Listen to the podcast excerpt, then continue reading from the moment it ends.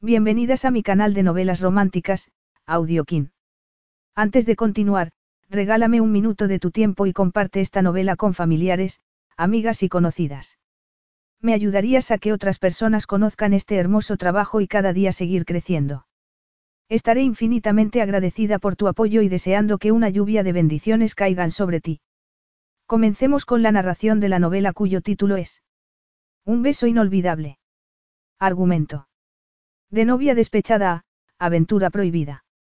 Eden Bellamy debe casarse para salvar el negocio que acaba de heredar de su padre. Cuando la boda que pondría fin a sus problemas acaba convirtiéndose en una humillación pública para ella, decide salir huyendo con Remy Silvain, el padrino de la boda. Pero elegirlo como chofer en su huida podría echar más leña al fuego, ya que años atrás compartieron un beso inolvidable. La rivalidad de sus familias los separó y aún hoy es un gran impedimento para que puedan dar rienda suelta a su poderosa atracción.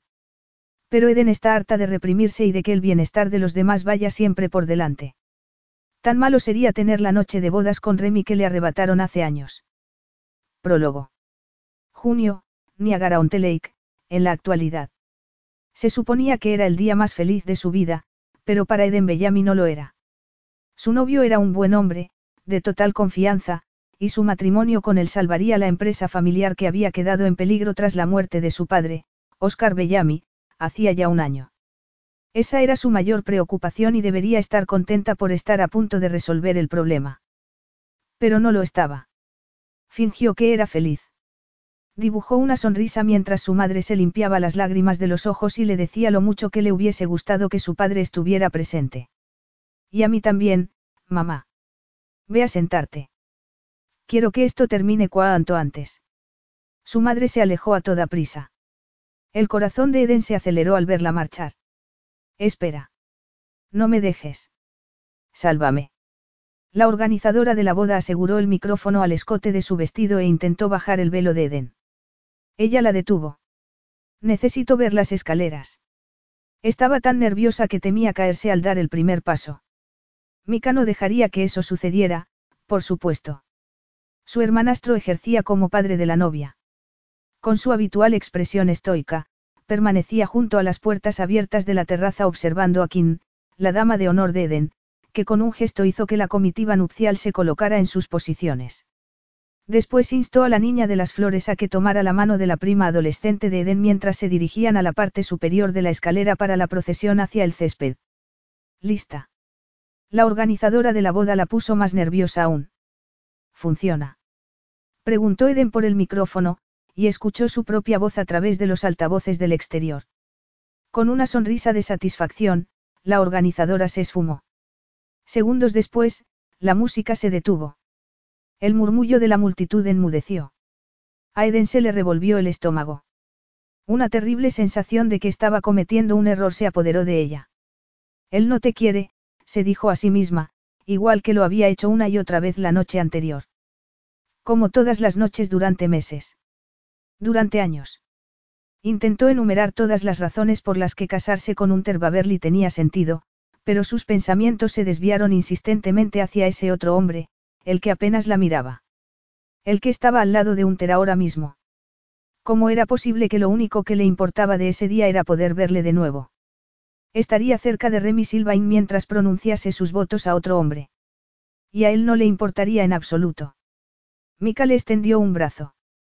Las lágrimas se apoderaron de sus ojos mientras se acercaba para entrelazar el brazo con el suyo. Afuera, las notas líricas del arpa la invitaban a cruzar el umbral de su nueva vida. El corazón empezó a latirle con fuerza, estaba muy nerviosa. No puedo hacer esto, pensó con pánico. Tú. Gritó una voz airada a lo lejos. Le siguió el tono lastimero de una mujer. Papá, no. Por favor. ¿Qué? murmuró Mika, y se dirigió al borde de la terraza. Eden lo siguió y miró a los cientos de invitados reunidos, todos de cara a la pérgola donde Unter estaba de pie con sus padrinos y el oficiante de la boda. Un hombre canoso con ropas desaliñadas agitaba un dedo hacia Unter mientras su hija, presumiblemente, le tiraba del brazo, rogándole que se fuera. Tenía un bebé muy pequeño en brazos. El anciano se deshizo de su agarre y continuó reprendiendo a Unter. Papá. Gritó la mujer. Él no lo sabía. De acuerdo. Nunca se lo conté. Tras una pausa de asombro entre padre e hija, la voz de Unter retumbó en los altavoces. Es cierto. El cerebro de Eden se recuperó del estado de shock inicial para volver a la realidad de lo que estaba sucediendo. Aquel anciano estaba diciendo que Unter era el padre del bebé que aquella mujer llevaba en brazos. Sus rodillas comenzaron a flaquear. Unter se quitó el micrófono y se lo entregó a un acomodador. Fue entonces cuando se dio cuenta de que Remy la estaba mirando.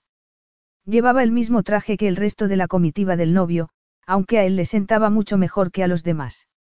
Se le veía muy elegante, sin perder una pizca de la masculinidad que destilaba normalmente. Se había afeitado y llevaba el pelo recién cortado. Cada vez que contemplaba su altura y sus músculos siempre le provocaba un inevitable tembleque en su interior. En ese momento, su comportamiento le parecía más contenido que nunca. No se escandalizó en absoluto por lo que estaba pasando. Parecía estar observando cómo reaccionaba ella.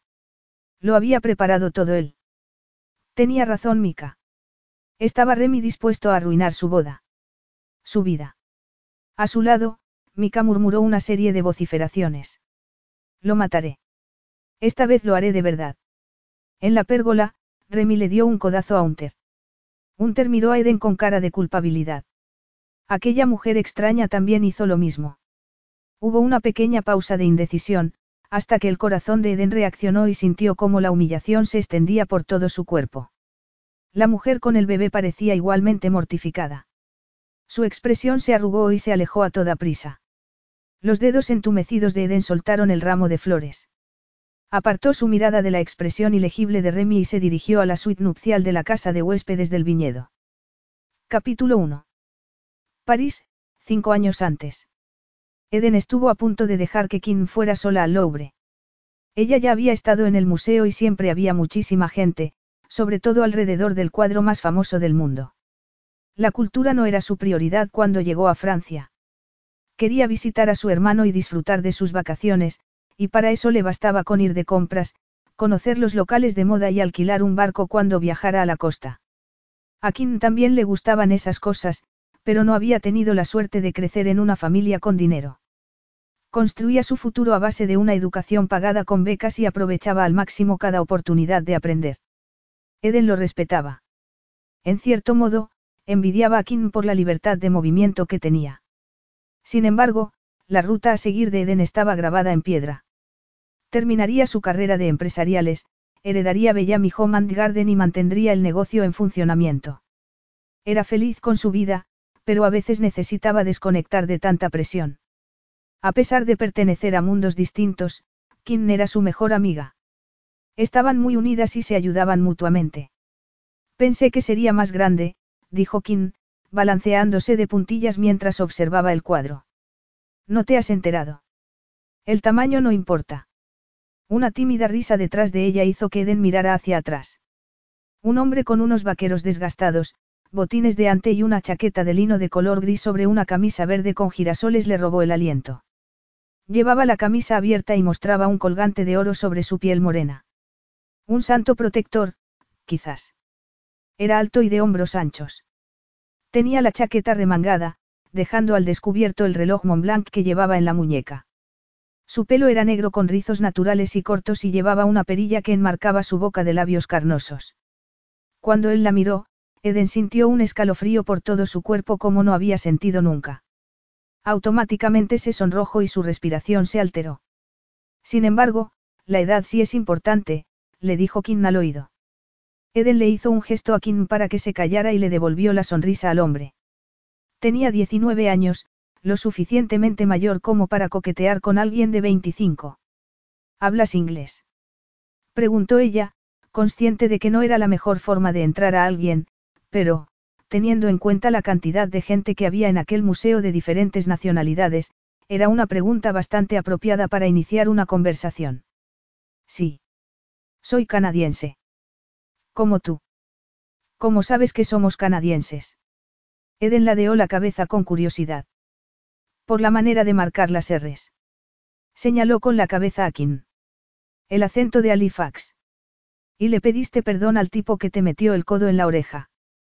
Te equivocas, soy de la isla del príncipe Eduardo, dijo Kim, corrigiéndole con fingida indignación. Voy a intentar acercarme a ver el cuadro. Kim introdujo su hombro entre la multitud. Eden le tendió la mano. Me llamo Eden, y soy de Toronto. Remy. De Montreal. Con las manos entrelazadas se miraron fijamente, hasta que a Eden la empujaron por detrás y perdió el equilibrio, chocando contra el cálido pecho de Remy. Por suerte, este la sujetó por el codo y recobró la compostura.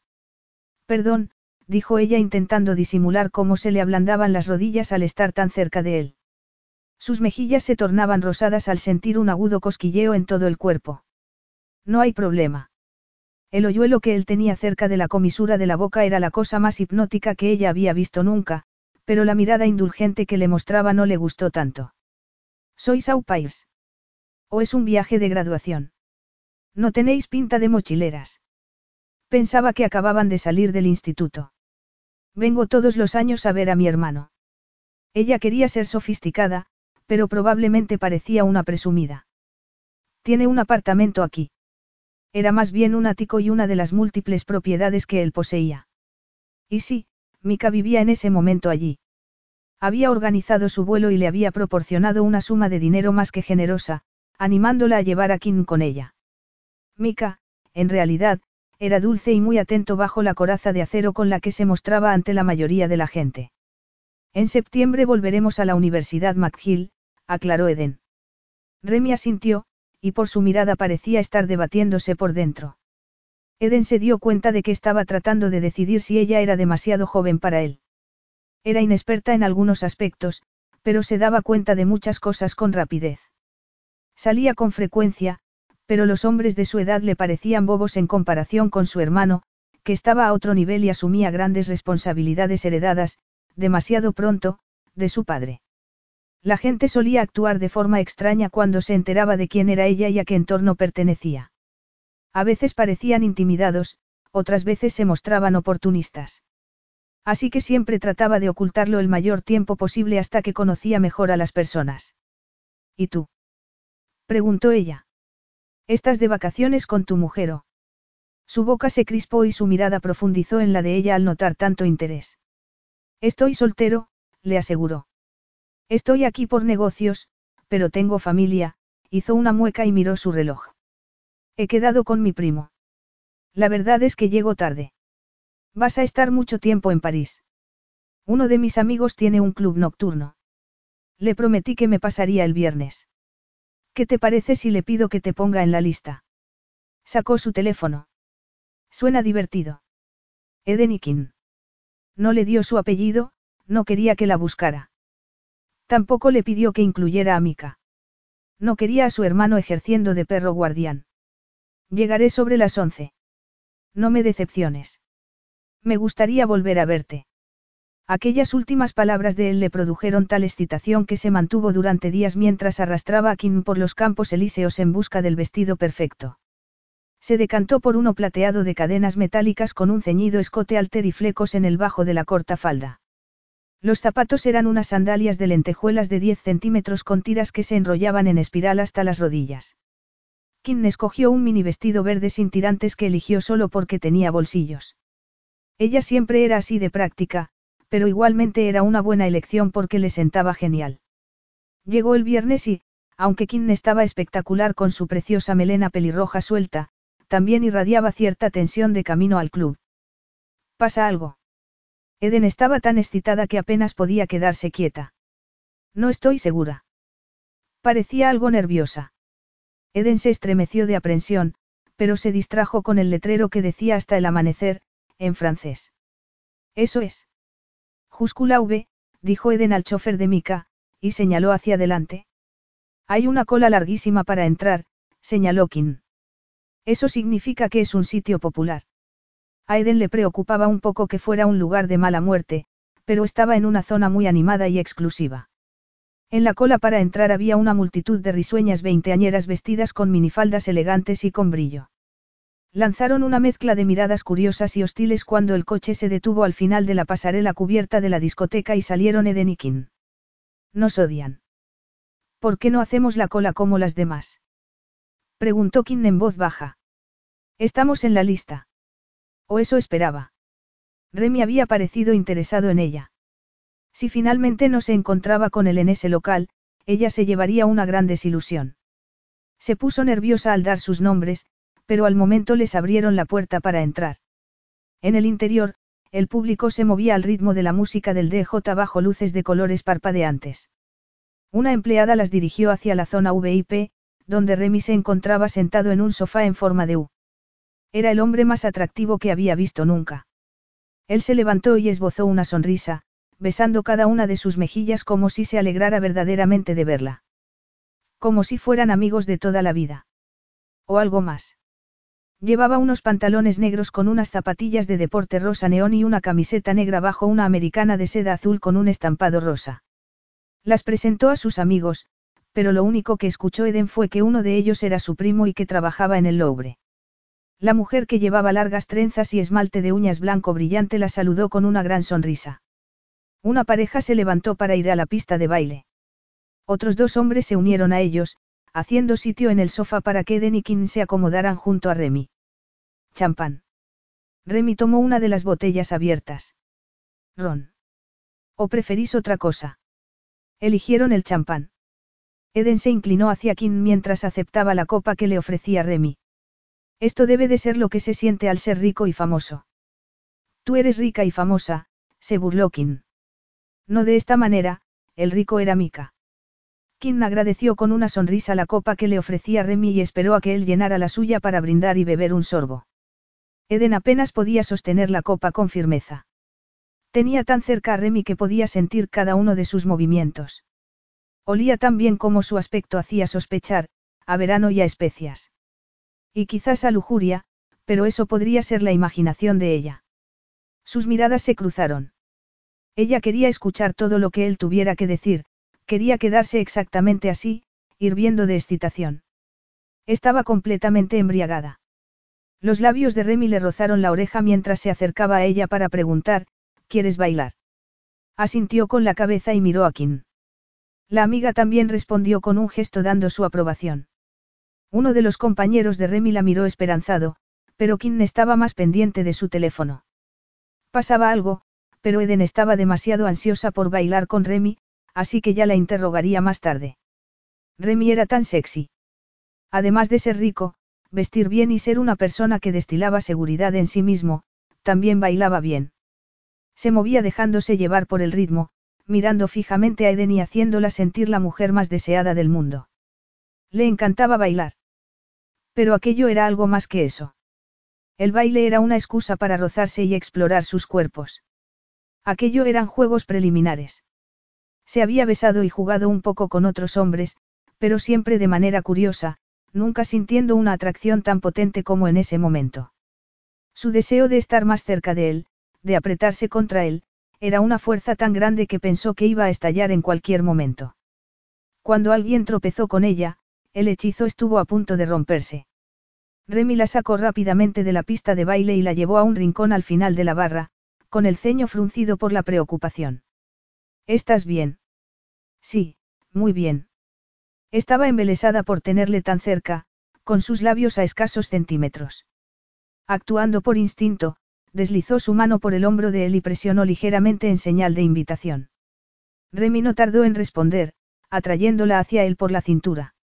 Una sensación de plenitud la envolvió cuando sus labios se encontraron. Notó que algo florecía en su interior. Era él. Lo supo por la forma en que sus brazos se cerraron en torno a ella de un modo suave y poderoso a la vez, aplastándola con ternura. Reclamando, pero diciéndole que era preciosa e importante. Las luces de colores y la música que amplificaba los latidos de su corazón la hacían sentir en un sueño. Durante unos segundos, ocuparon una dimensión común de tiempo y espacio. Entre ellos no había más que electricidad y placer. Era perfecto. Totalmente perfecto. Y sentía tanta calidez, se inclinó un poco más hacia él y Remy reaccionó agarrando su trasero y enredando la lengua con la de ella con más pasión. Eden le rodeó el cuello con los brazos y... Remy retrocedió un paso de repente, soltándola de una manera tan brusca que ella se tambaleó para recuperar el equilibrio. En el mismo instante, él se giró para enfrentarse a alguien. No, se dio cuenta de que en realidad lo habían arrastrado. Arrastrado a una confrontación que se convirtió en una pelea de empujones. Mika. Gritó horrorizada a su hermano. Detente. Capítulo 2. El anterior mes de octubre. Esa noche sería su primera cita como pareja. Viena, la hermana de Unter los había presentado el mes anterior. Habían empezado a salir de forma casual. Él estaba muy preocupado por un tema judicial que podía perjudicar a su empresa de telecomunicaciones, Babecom. La sentencia final había llegado hacía tan solo unos días, Unter iba a organizar una velada para celebrar su victoria y quería que Eden estuviera a su lado. Quiero que la gente sepa que vamos en serio. Has estado a mi lado en los momentos difíciles. Eso es un buen augurio para nuestro futuro. De verdad creía él que ella tenía tanta libertad de decisión como para pensar que salir con él había sido un acto de lealtad. Teniendo en cuenta el peligro que corría su propia empresa familiar, ella era en realidad un lastre. Tenía que sincerarse antes de que las cosas fueran más lejos. No quiero que me malinterpretes, le dijo titubeante. Necesito que entiendas en qué te estás metiendo antes de que hablemos de si tenemos un futuro juntos. Eden había estudiado mucho para tomar las riendas de Bellamy Home and Garden. Había trabajado en la tienda a los 14 años y luego había pasado a un puesto en la oficina central a los 16. Durante la universidad, había asumido mayores responsabilidades, dirigiendo campañas de marketing, negociando acuerdos con los compradores y trabajando en políticas de inclusión con recursos humanos. Había creído que se había ganado el respeto de la junta directiva y, cuando su padre falleció, pensó que tenía el apoyo de todos para ser la próxima presidenta de BHIG. Sin embargo, los cuchillos no tardaron en salir. Descubrió que los movimientos desleales ya habían comenzado con los primeros coletazos de salud de su padre. Mientras los problemas económicos golpeaban a la empresa, un puñado de accionistas había inyectado capital con una cláusula que era una bomba de relojería. Si no obtenían una rentabilidad garantizada a finales del año siguiente, asumirían el control de la empresa. Ya estaban intentando echar a Eden. Si no luchaba con todas sus fuerzas, el legado de su familia acabaría convirtiéndose en cenizas. Todas las opciones para impedirlo estaban sobre la mesa, incluido un matrimonio concertado. Por eso dejé que Viena nos presentara. No quería sacar el tema cuando estabas luchando contra tus propios dragones, pero no puedo seguir callada. No me dan miedo los dragones, dijo secamente, pues acababa de triunfar contra uno.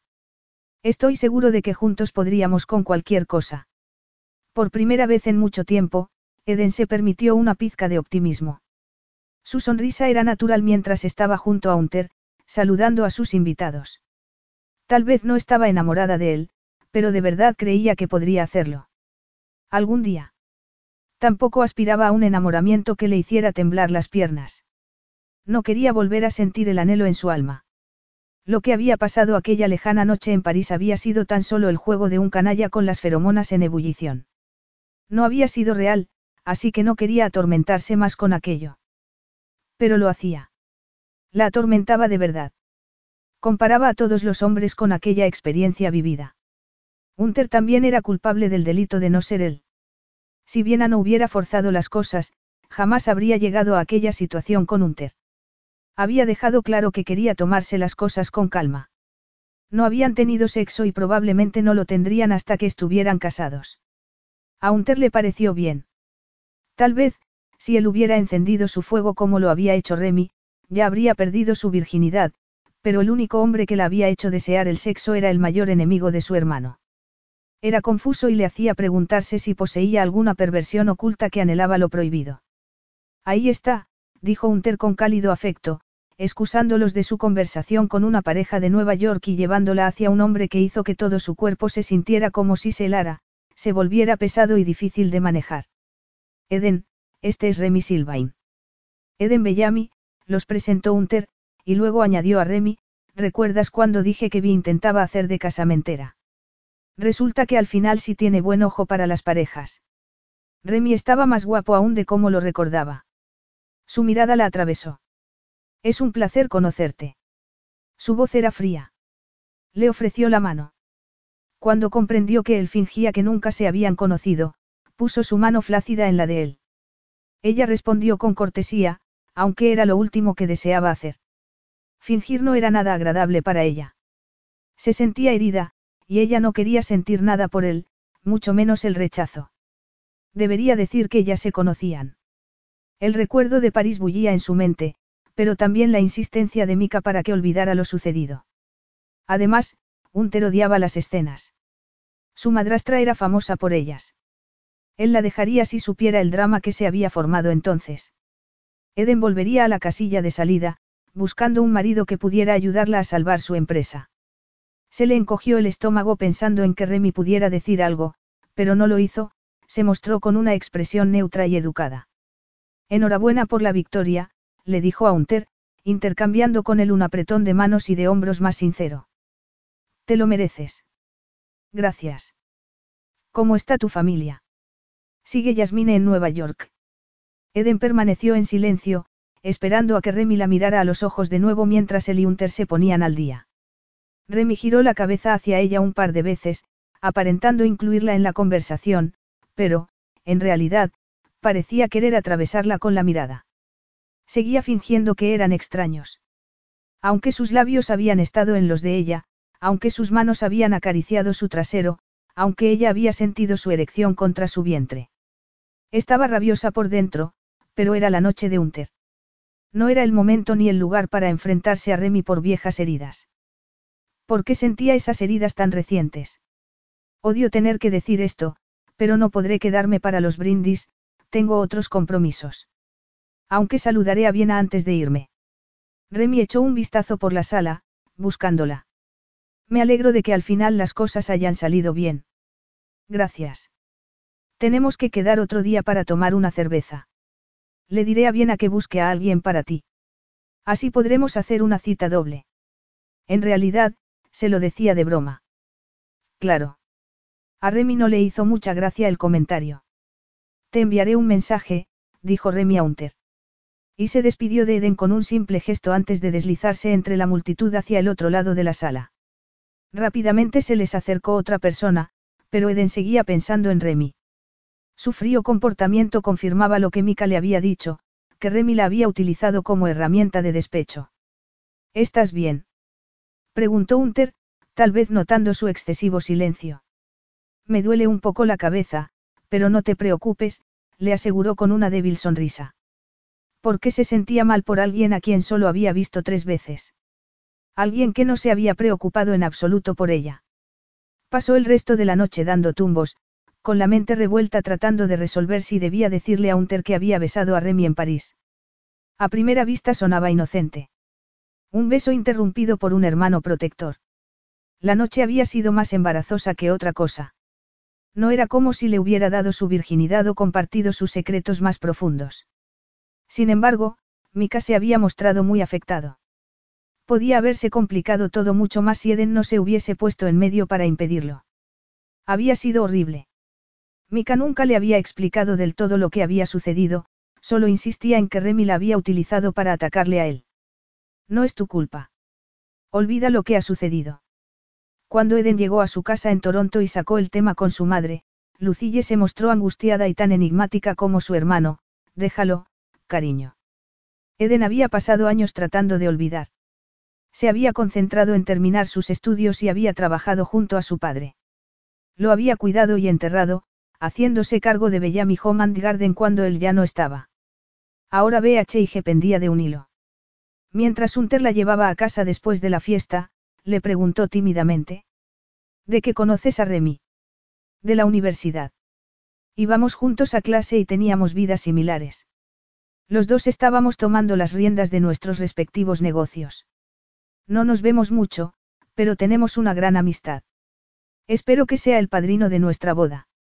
Su estómago se tensó como si recibiera un golpe. Di algo, se instó a sí misma.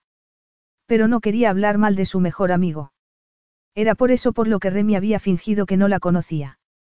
Para evitar que Unter descubriera lo bajo que podía caer. ¿Y si Remy le diera la vuelta y hablara mal sobre ella y Mika? Vería él aquella relación como otra oportunidad para arremeter contra su hermano. Voy demasiado deprisa. Preguntó Unter con cautela.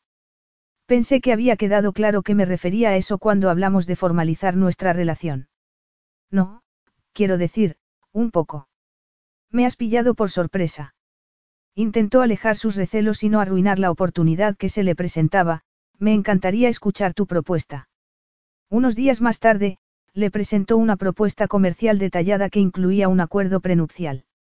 Eso hizo que Mika llegara volando a la ciudad, lo que le vino bien a Eden.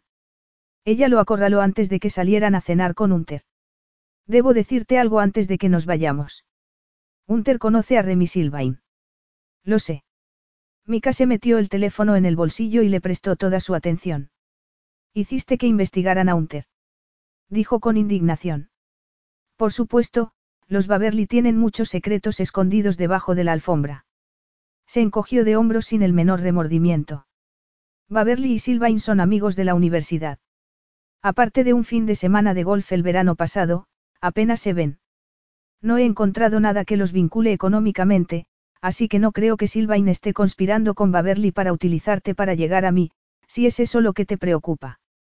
Se le había pasado por la cabeza y odiaba haberse vuelto tan desconfiada. Baverly necesita aparentar una vida estable, y tú, su dinero. Un nuevo escándalo es lo último que quiere. Estoy seguro de que actúa de buena fe, pero te repito que no estás obligada a casarte con él. Solo dime una cosa.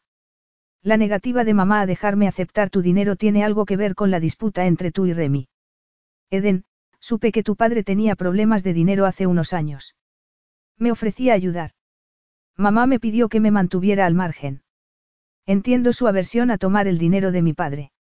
Su familia siempre pensó que ella se quedó embarazada a propósito y se casó con él por su riqueza. Ella se niega a alimentar esa idea equivocada. Lo respeto, pero ahora tú estás a cargo de BHIG y puedes tomar una decisión diferente. Suspiró, deseando poder hacerlo, pero su madre ya le había dicho que prefería perder la empresa antes que salvarla con el dinero del padre de Mika. Eden pensó que Lucille estaba llevando el orgullo demasiado lejos, pero también quería respetar los deseos de su madre. ¿Y Remy? ¿Por qué te odia? El padre de Remy trabajaba para el mío.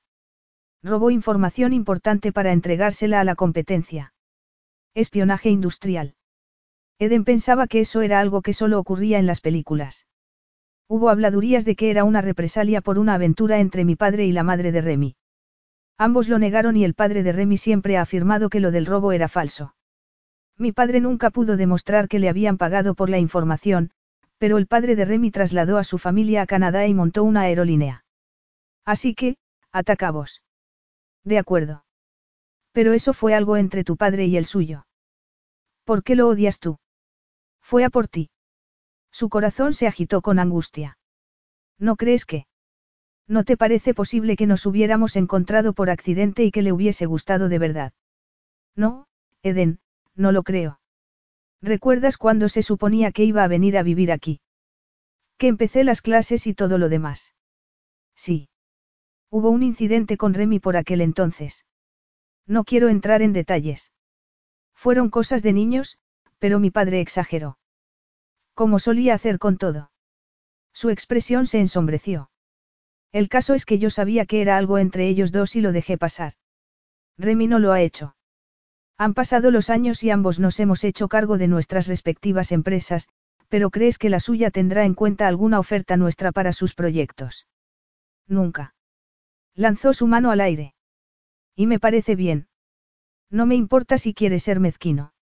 No estoy tan desesperado por el trabajo, pero unas semanas antes de aquella noche en París compré un viñedo que su familia había intentado adquirir. No lo sabía. Estaba en el lugar correcto, en el momento correcto, con el precio correcto. Obviamente estaba molesto y por eso fue a por ti. Se abrazó a sí misma, afectada de nuevo por la idea de ser utilizada. Debo contárselo a Unter. Le diré solo lo que necesita saber, que si quiere casarse contigo necesita encontrar otro padrino. Oh, no. El pánico se apoderó de ella. No quería alejar a Remy. En el fondo, deseaba volver a verlo. Seamos adultos, instó ella. Si Remy está dispuesto a actuar como si no me conociera. ¿Lo has visto?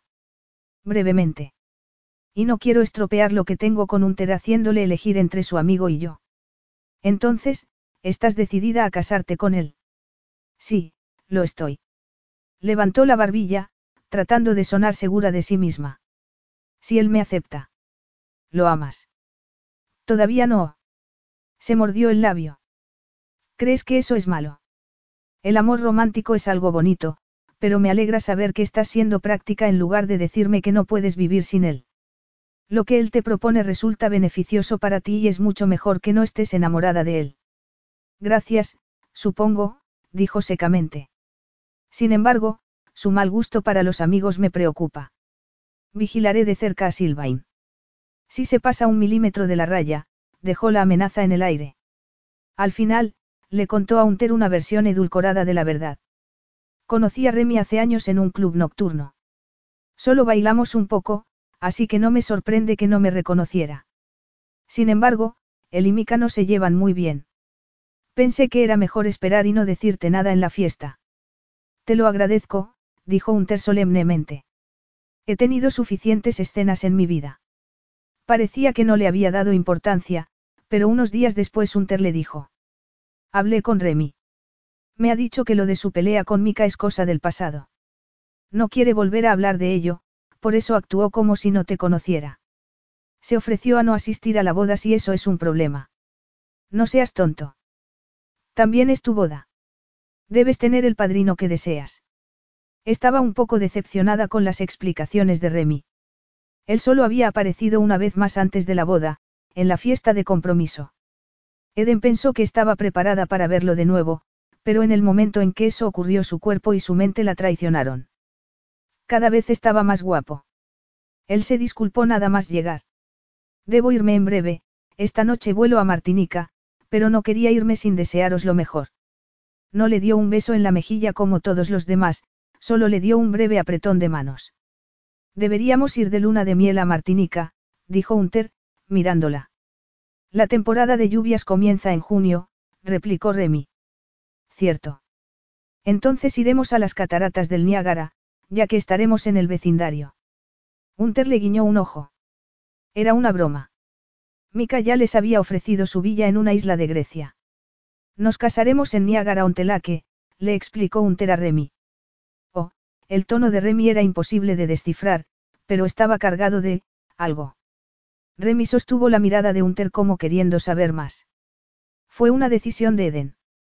La cara de Unter palideció de manera extraña y miraba a Eden como invitándola a rellenar los espacios en blanco.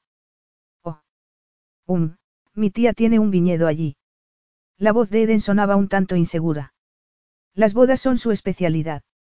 Asistirán muchos miembros de tu familia. Los ojos de Remy la miraban con atención. La mayoría de mis parientes viven en el área del Gran Toronto. Mi hermano está en Berlín estos días. Luchó por estabilizar su tono de voz. Pero él ejercerá como padre de la novia ese día. Esperó ansiosa la reacción de Remy, pero el silencio se prolongó demasiado. Unter achacó el nerviosismo de su voz a la muerte de su padre. Su cálida mano le apretó el hombro. Todavía me arrepiento de no haberte llamado justo después de que Viena sugiriera que quedáramos. Tal vez hubiera tenido la oportunidad de conocerle. Oscar Bellamy parecía ser un buen hombre. Ella solo pudo esbozar una débil sonrisa como respuesta. Su padre nunca le habría pedido que se casara para salvar la empresa. Se había enamorado perdidamente de su madre desde el momento en que la conoció. Lamento su pérdida, se dirigió Remy a Eden. Después hizo el amago de irse, debería saludar a Viena. Estoy organizando mi despedida de soltero. Golfen Okanagan, lo frenó Unter antes de que se fuera. Le diré a mi asistente que te envíe las fechas y todos los detalles. No me lo perdería por nada, dijo Remy con una leve sonrisa antes de asentir y alejarse. Al principio temió que Remy hiciese algo para impedir la boda, pero el día estaba cada vez más cerca y no había ocurrido nada que hiciera pensar que no se celebraría. Cuando Remy se perdió el ensayo de la boda en el viñedo, la noche antes de la boda, le preguntó a Unter. ¿Estás seguro de que los anillos llegarán a tiempo? No te preocupes. Remy envió un mensaje de texto. Llegará esta noche. Todo irá bien mañana. Lo prometo. Capítulo 3. En la actualidad. Eden. Viena entró en la suite detrás de ella. ¿Es cierto? Preguntó girándose para mirarla. No lo sé. La expresión de Viena era una mezcla de disculpa y angustia. Sinceramente, no me sorprendería que nuestra madrastra haya orquestado todo esto. Es así de retorcida. Mientras el corazón de Eden daba un vuelco entre la angustia y la esperanza, miró a Kim. Ella se mostraba tan comprensiva como siempre. Mika terminó de sacar a las damas de honor de la terraza y de atravesar la suite. Se cruzó de brazos y enarcó una ceja como diciéndole, todavía puedo ayudarte. En cualquier momento, Lucilla irrumpiría para evitar que Eden aceptara exactamente eso. Si hubiera permitido que Eden aceptara la ayuda de Mika, no estaría en esa situación. Necesito este matrimonio. Era el mantra que Eden se repetía para acallar los recelos que había tenido desde el momento en que Unter le propuso matrimonio. ¿Por qué tenía dudas? Unter era perfecto. Era ecuánime e inteligente, rico y guapo. Comprendía que ella tenía responsabilidades y aspiraciones y estaba dispuesto a apoyarla para que las cumpliera sin tratar de decirle cómo hacerlo. Quería una familia. Al parecer, él ya tenía una familia. Si eran ciertas las acusaciones. No podía creer lo que estaba ocurriendo. Malvado Remy Silvain. Él era el único que no parecía sorprendido. Deja que te ayude, dijo Kim con suavidad mientras empezaba a desabrocharle el vestido. Eden se puso rígida. No voy a cambiarme hasta que sepa si es verdad. ¿Aún quieres casarte con él? La voz de Mika tronó de asombro. Por el amor de Dios, deja que yo te ayude. No. Eden extendió la palma de la mano en señal de rechazo. Si quieres discutir sobre eso, ve a hacerlo con mamá. Es más, por mí como si quieres retorcerle el pescuezo. No la quiero aquí. Estaba culpando a Lucille. Quizás un poco. Dile a todo el mundo que mantengan la calma. Esto es solo un pequeño retraso. Por favor, Dios. Mika enarcó las cejas. No estaba acostumbrado a recibir órdenes, pero sabía que Eden se aferraría a ese matrimonio hasta la última oportunidad. Cuando la puerta se cerró tras él, Eden miró a Viena. Me ha engañado con ella todo este tiempo. Si lo ha hecho, es la primera noticia que tengo. ¿Pero cuándo? Ha estado muy liado con el juicio. Viena se quedó pensativa durante un instante. Estuvo con Remy el verano pasado, para un fin de semana de golf. Eso fue antes de que os presentara a los dos. Quizás la conoció entonces. El estómago de Eden se retorcía, pero no por el hecho de que su novio hubiera estado ligando con otras mujeres, sino por la idea de que Remy también lo hubiera hecho. El bebé parecía muy pequeño, dijo Viena con dudas. Tal vez de seis u ocho semanas. Habrá que hacer cuentas para saberlo, dijo Kim intentando no aplastar las esperanzas de su amiga. Averiguaré lo que pueda. Viena se escabulló en busca de más información. Siento que esto esté pasando, Eden. Lo siento mucho. Kim seguía intentando consolarla. Pero no te casarías con él si tiene un bebé con otra persona, ¿verdad? Tal vez. No si ha estado con ella todo este tiempo, pero parecía bastante sorprendido. Si solo fue una aventura y se acaba de enterar, no es como lo había planeado en un principio, pero... Ambos querían formar una familia, pero querían hacerlo el uno con el otro. Le llamó la atención que Unter estuviera tan contento como ella con lo de posponer el sexo. Habían compartido unos cuantos besos. No muy intensos, pero sí lo suficientemente cálidos como para que ella pensara que dormir con él no sería una molestia. Sin embargo, ella no había querido acostarse con él.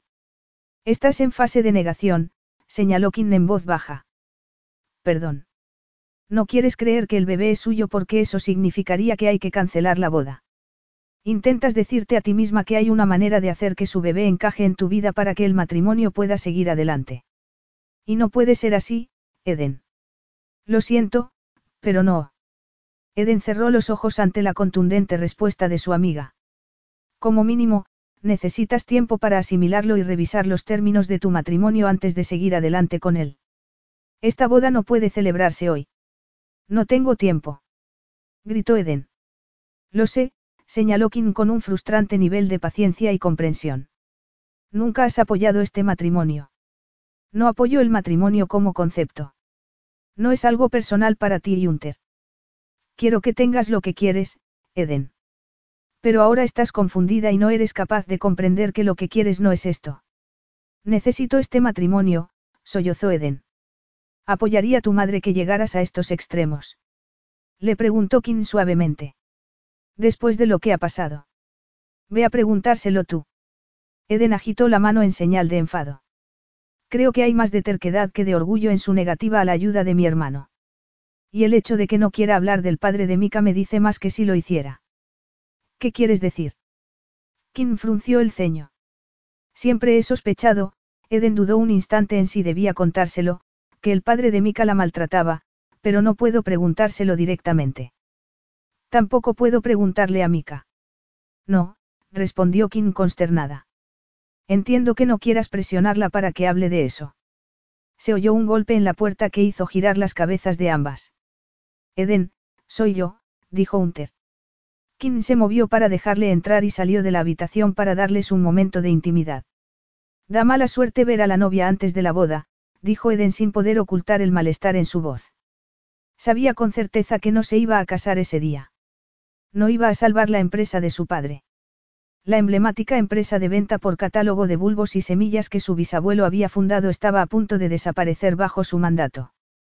Era una vergüenza para ella. Hunter dejó que ella lo reprendiera y luego se limitó a marcharse tras pedirle disculpas. Kim volvió a entrar cuando Eden aún se balanceaba conmocionada, demasiado devastada para llorar. Déjame ayudarte, comenzó Kim. Habla con Mika para que le diga a todos los invitados que se vayan a casa. No te preocupes por eso ahora, me encargaré de ello y luego volveré para ayudarte a quitarte el vestido. Eden asintió con la cabeza mientras se sorbía los mocos. Se odiaba tanto a sí misma en ese momento, no quería enfrentarse a todos aquellos invitados que la mirarían con lástima. No se lo pensó demasiado. Metió algunas cosas en el bolso y abrió la puerta del vestíbulo. Eden, la llamó su madre. Lucille estaba entrando en la suite desde la terraza. Eden la ignoró y se apresuró en bajar las escaleras interiores. Las voces en la sala se silenciaron cuando ella apareció, pero ni siquiera miró para ver quién estaba allí reunido.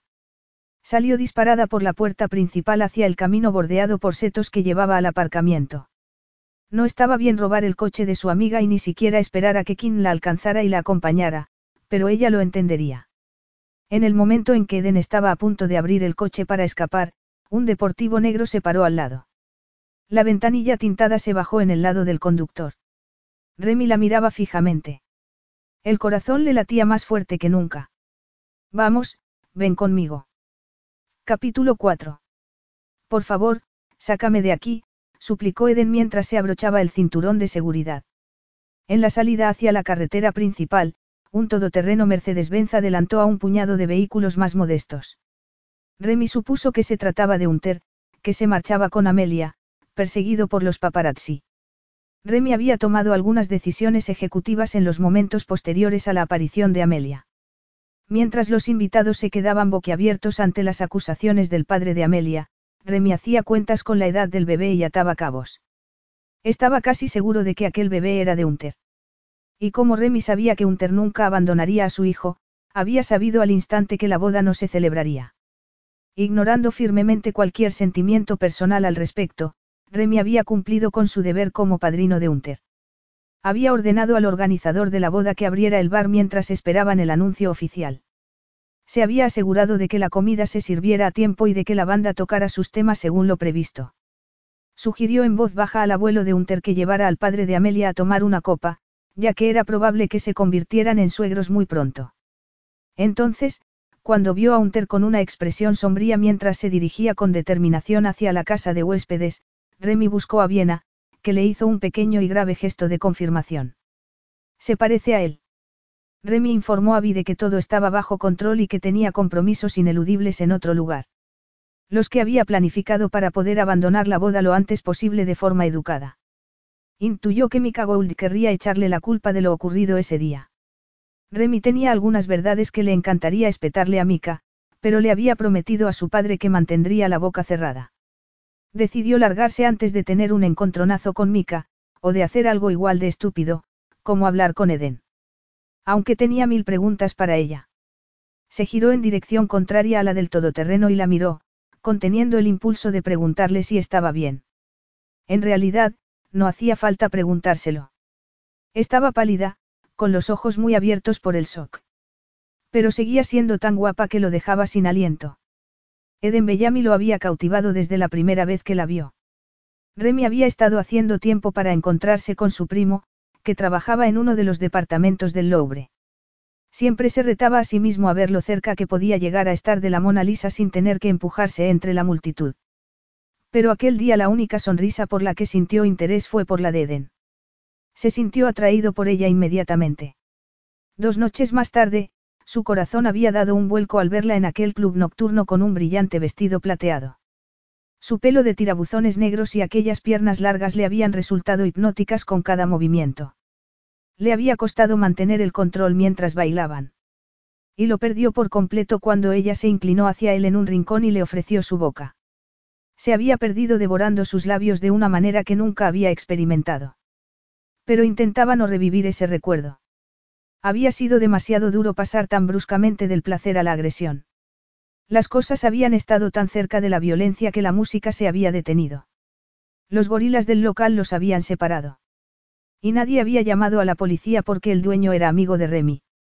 Se limitaron a pedirles que se fueran. A Remy todavía le escocía la sorna de Mika cuando le había dicho a Eden. Te está utilizando para llegar a mí. ¿Cómo? La acusación no tenía sentido. ¿Estás con él? Remy, confuso, sintió que le habían tendido una trampa. Es mi hermano. Eden retrocedió ante la sugerencia de que ella y Mika tenían una relación romántica. Era la hermana de Mika.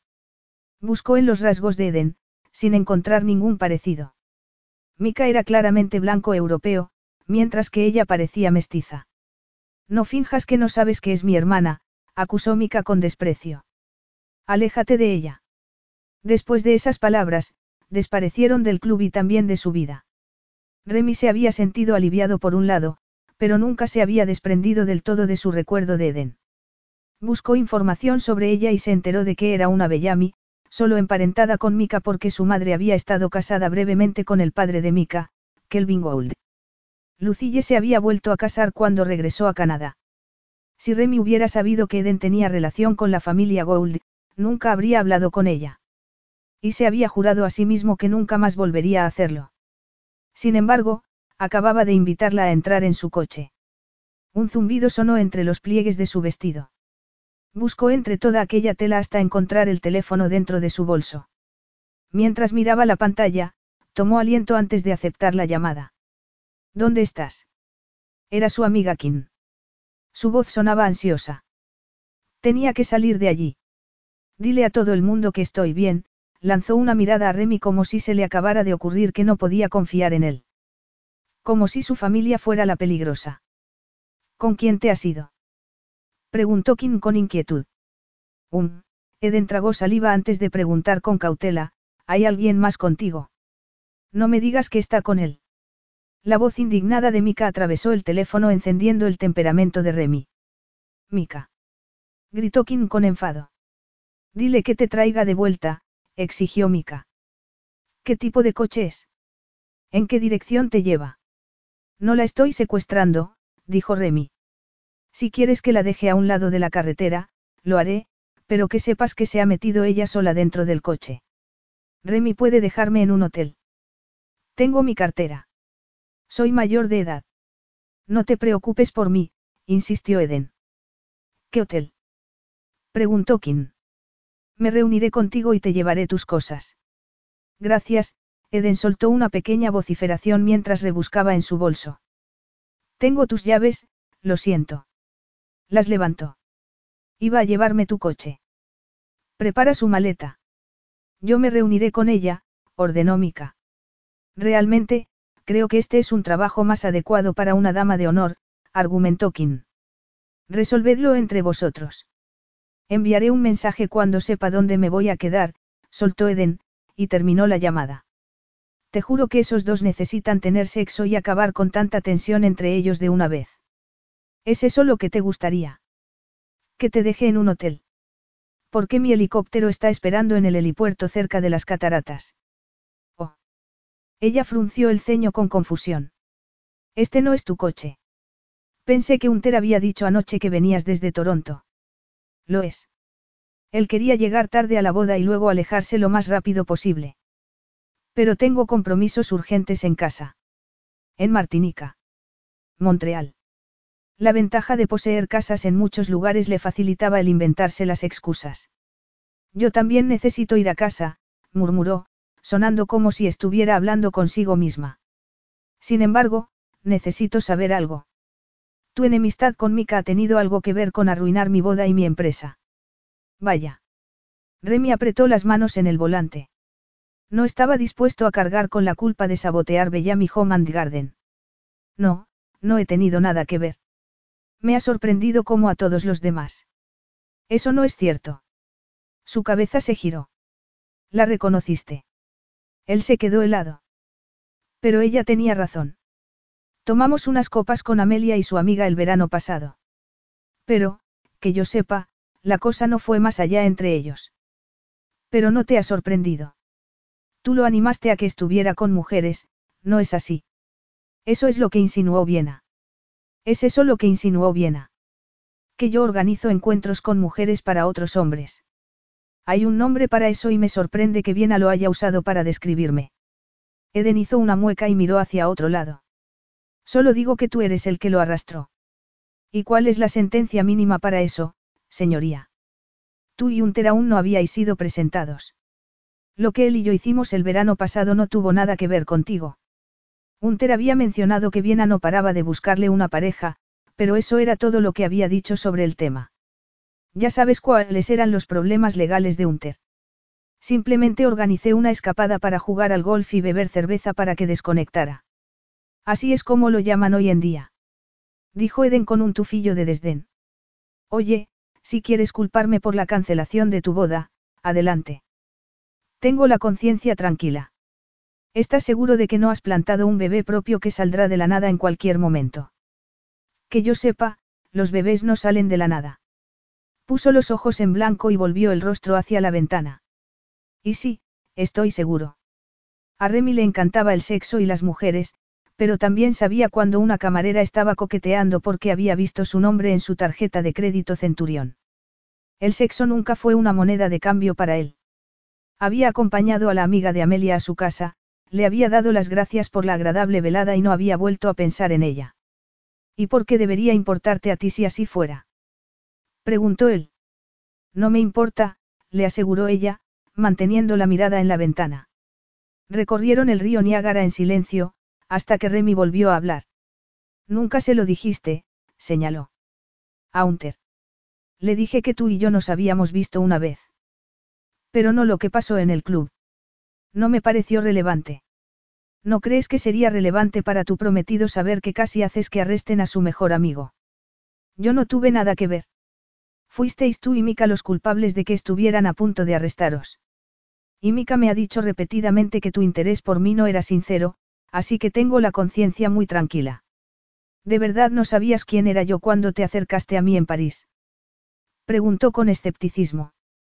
¿Crees que yo me acerqué a ti a propósito? Su voz se elevó con indignación. Fuiste tú el que me utilizó a mí para llegar a Mika. No quiero tener ningún contacto con nadie de tu familia, dijo Remy mientras reducía la velocidad del coche de manera brusca. Entonces, ¿por qué me ayudas? Porque Unter es mi amigo, respondió al tiempo que se encogía de hombros.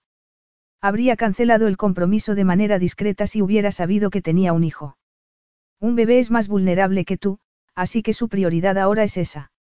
Estoy seguro de que se siente lo peor del mundo por haberte dejado plantada en público. Unter querría que te ayudara si pudiera. Sé que él haría lo mismo por mí. Dicho de otra manera, tu lealtad hacia Unter supera tu odio hacia mí y Mika. La odiaba. Unter me salvó la vida una vez. Le debo un favor, no importa lo desagradable que sea para mí. Ella hizo un ruido a medio camino entre el insulto y el asombro. ¿Cómo dices? ¿Acaso ha succionado veneno de serpiente de tu tobillo? Atrapado una bala con sus dientes. Evitó que me muriera de frío, ya que tanto te interesa saberlo. ¿De verdad? ¿Dónde? ¿Cómo? Su tono había cambiado a una curiosidad preocupada. Fue en la universidad. Me salté un año en la escuela primaria, por lo que era más joven que los otros estudiantes de primer año. Eso no me impidió intentar seguir el ritmo en las fiestas de la fraternidad. Había perdido a sus padres el año anterior y la salud de su abuelo ya estaba fallando. Unter me encontró desmayado en la nieve. Me llevó a mi habitación y se quedó a mi lado mientras vomitaba hasta la última papilla. Luego compartió sus apuntes de los dos días de clases que me perdí. No sentiste la necesidad de decirle que me habías conocido, señaló Eden. Esperaste hasta que él sacó el tema. Sintió su mirada ardiente a pesar de seguir mirando por la ventana. Sí he pensado en ello. Su sorpresa al verla de nuevo, y la rápida oleada de hambre de su libido, que no había hecho más que aumentar de forma insaciable en los años transcurridos, le habían llevado a levantar un muro defensivo. Había actuado como si nunca hubiera habido nada entre ellos porque nunca podría haberlo. Un terodía el drama. No quería arruinarle aquel día. Tuviste la oportunidad de decírselo en otro momento. La fiesta de compromiso. La despedida de soltero. Y también podías haberle enviado un mensaje en cualquier momento en los últimos ocho meses.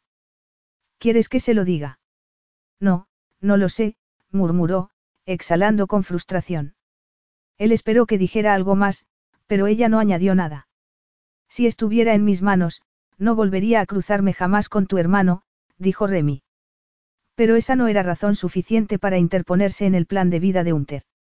Sea lo que sea, en esa disputa en la que Mika cree que estamos metidos, él es el único que juega sucio.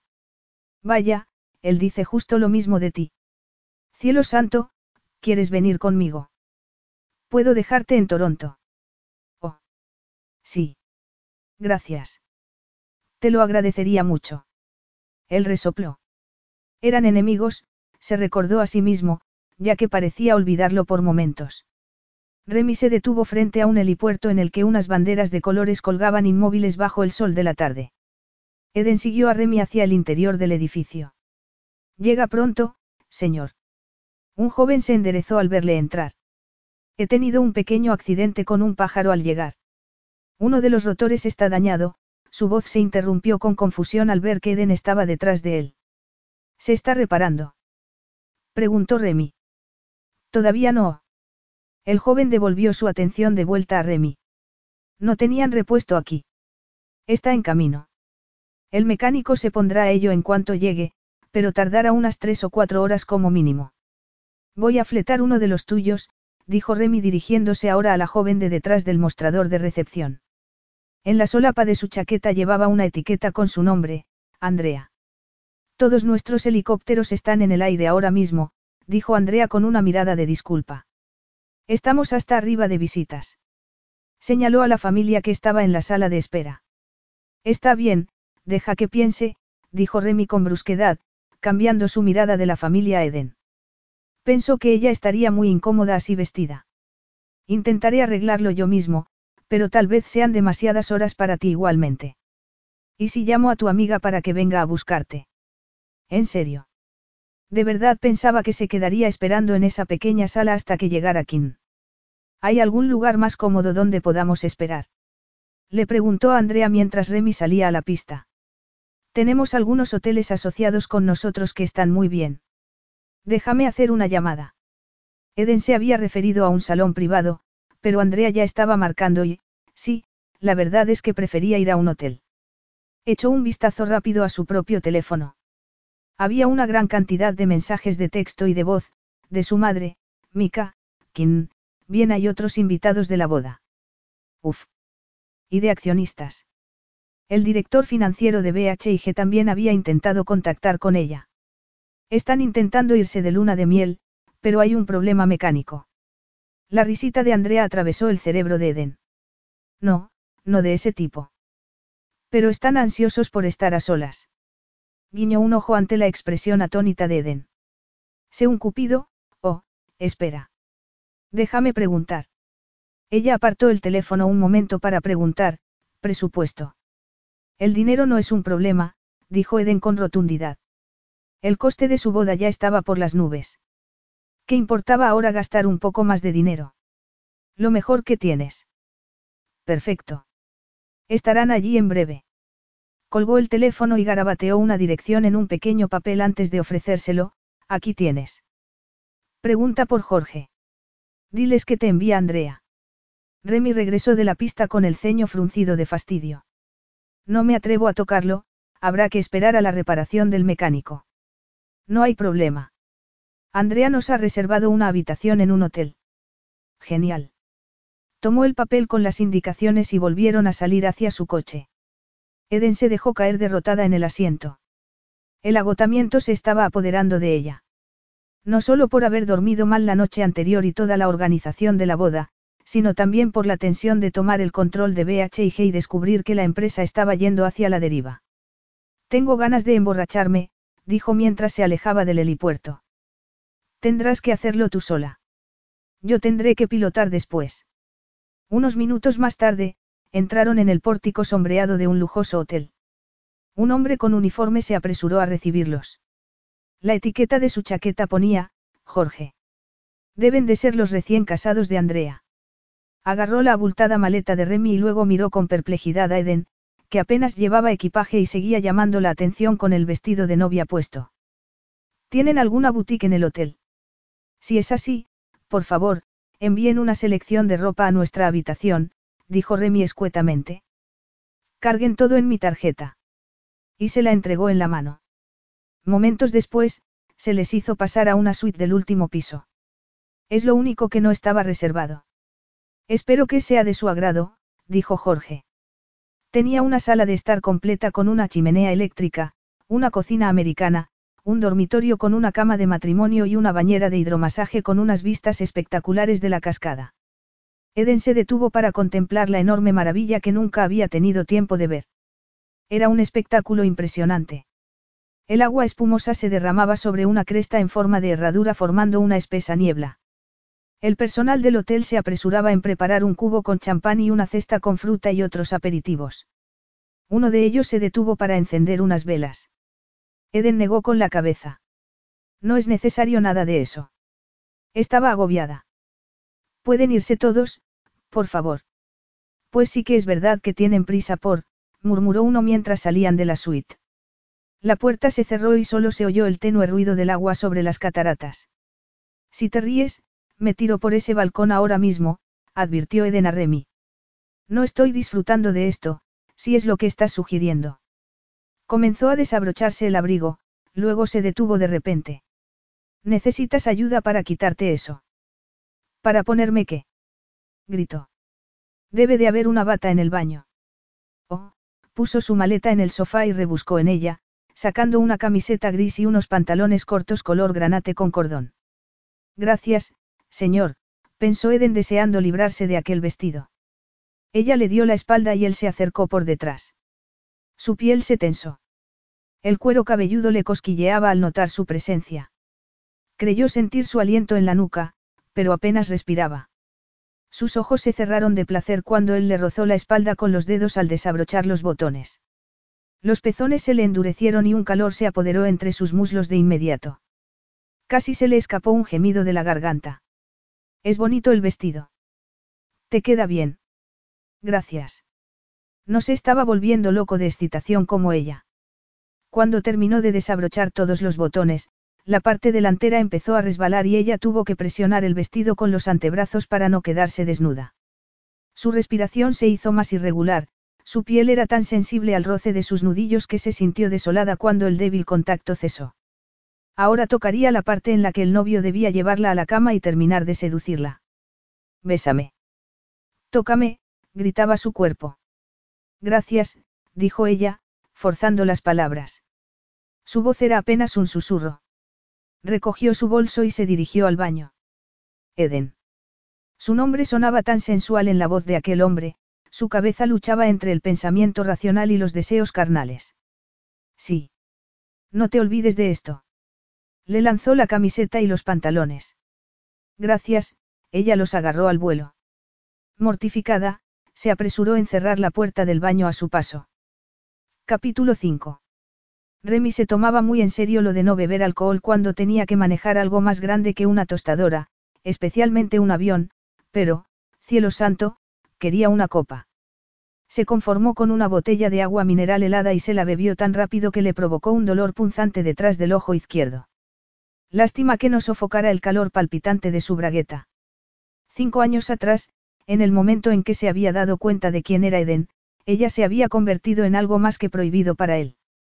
El hecho de que ella acabara de cortar su relación con su mejor amigo la hacía aún más prohibida, pero a su libido no parecía importarle.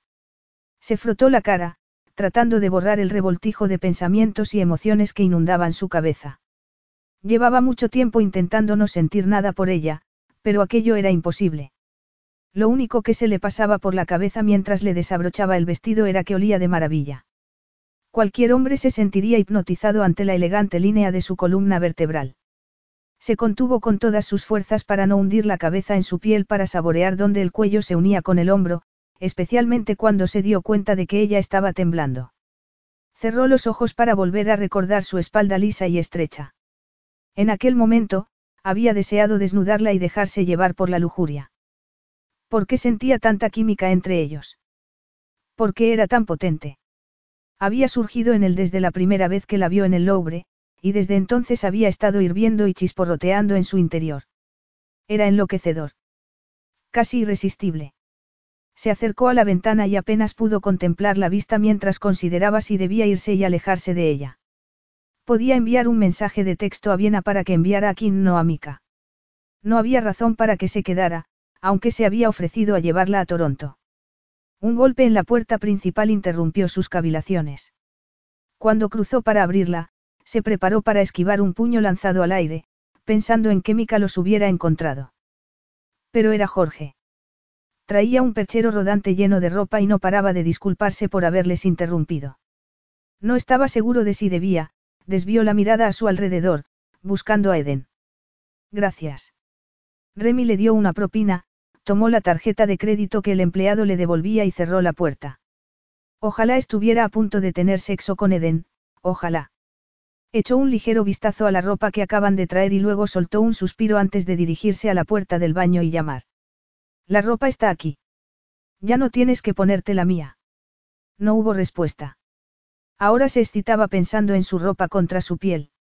Se iría, decidió. Pero antes se cambiaría de ropa. Se quitó la chaqueta y la corbata de camino a la maleta que todavía estaba en el sofá. Unos pantalones de cintura baja de color verde pálido junto con una camisa de manga corta con un estampado de formas asimétricas en rojo, amarillo y verde sobre un fondo azul marino. Era conocido por su estilo al vestir. A su hermana siempre le habían fascinado las texturas y los tejidos. Había empezado a diseñar en cuanto su abuela le enseñó a enhebrar una aguja. Trabajaba para una marca importante de Nueva York y utilizaba a Remy como maniquí andante para sus creaciones. A él no le importaba. Le gustaban de verdad los colores y los cortes que ella elegía para él. Su hermana. Pensar en ella mató su persistente excitación. Ella era otra razón, la principal, por la que no debía estar cerca de Eden. Se desnudó y suspiró aliviado cuando el aire acondicionado le bajó la temperatura. Oh. Lo siento mucho. La voz de Eden lo sobresaltó mientras el pestillo de la puerta se abría y se cerraba de golpe. Remy se quejó y se cubrió con los pantalones, manteniéndose de espaldas a la puerta mientras metía las piernas dentro de ellos de manera apurada. Ya estoy vestido, dijo al mismo tiempo que terminaba de subirse la cremallera. Se apresuró en ponerse la camisa al oír cómo la puerta del dormitorio se volvía a abrir lentamente tras él. No sabía si me habías oído, dijo él, mirando por encima del hombro para ver que ella llevaba puesta una bata del hotel. Escuché la puerta y, sinceramente, pensé que te habías ido. No tienes por qué quedarte conmigo. No voy a hacer ninguna tontería. Se dirigió hacia el perchero y comenzó a mirar la ropa. Parecía que había estado llorando. Su corazón dio un vuelco. Se giró para ver que ella sostenía un top de color camel. Aquel color le quitaba toda la vitalidad a su rostro. El maquillaje emborronado tras aquel agitado día tampoco ayudaba. Definitivamente, necesitas ayuda si estás pensando en ponerte eso, dijo mientras sacaba una falda rosa y un jersey de cuello alto sin mangas amarillo. Necesitas estar deslumbrante. No dejes que nadie vea lo mucho que te duele. Ella lo miró desconcertada con sus ojos marrones llenos de preguntas. No sé cómo sentirme, dijo abatida. Estoy tan enfadada que quiero darle un puñetazo en la garganta a Unter, pero el hecho de que tenga claras sus prioridades me dice que no me equivoqué al confiar en él, solo que estaba mal informada. Sigo diciéndome a mí misma que nada de esto fue culpa mía, pero yo soy la que quería la gran boda. Por eso había tanta gente allí, contemplando mi desgracia. Tengo tantas náuseas. ¿Estás embarazada? Dijo él con cara de susto. No. Sus ojos se abrieron de par en par por la reacción de él. ¿Estás segura? Sí. Ojeó unos cuantos modelos más del perchero, pero se alejó sin elegir nada y fue directa a la botella de rosado espumoso. Tal vez el tequila sería mejor. Miró hacia la barra y volvió a meter la botella en el hielo. Aunque debería comer algo antes. Había una cesta envuelta en celofán sobre la mesa de café. Echó un vistazo a las galletas de mantequilla y a los frutos secos, y luego se llevó la mano al estómago. Se podría decir que estoy hambrienta. He estado pasando hambre durante tres meses. Y sí, sé lo poco saludable que es eso, mental y físicamente. De nuevo, yo soy la culpable de todo este circo. Hunter quería algo tranquilo y discreto en un juzgado. Por lo de su madrastra. Esa mujer había estado montando numeritos en público desde que Remy conocía a Hunter y a Viena. Bueno, desde mucho antes incluso, por lo que Hunter le había dicho. Él se dejó llevar por lo que yo quería, y yo quería el cuento de hadas. Como si existiera tal cosa. Eden volvió a centrarse en las burbujas rosas. Mientras luchaba por descorchar la botella, Remy se acercó a ella para ayudarla. Realmente no quería nada de esto. No quería casarme con él. Ya está. Lo he dicho. Se dejó caer en el sofá y escondió la cara detrás de las manos, doblándose hacia adelante como si le doliera. Mi vida es un desastre y me siento tan humillada que quiero morir. Aunque en el fondo me siento aliviada. Remy se quedó mirando la botella que tenía en la mano. No lo hagas. Luego tendrás que pilotar. ¿No le quieres? Su pecho se aceleró al formular la pregunta. Él tampoco me quiere. Solo se trataba de un acuerdo beneficioso para ambos, dijo a la defensiva. Remy no tardó en darse cuenta de que la unión con los Bellamy habría solucionado muchos de los problemas de reputación de Hunter de cara a la galería. Sin embargo, no sabía que habría ganado ella que no se hubiera podido conseguir con las diversas fusiones empresariales que ya habían anunciado.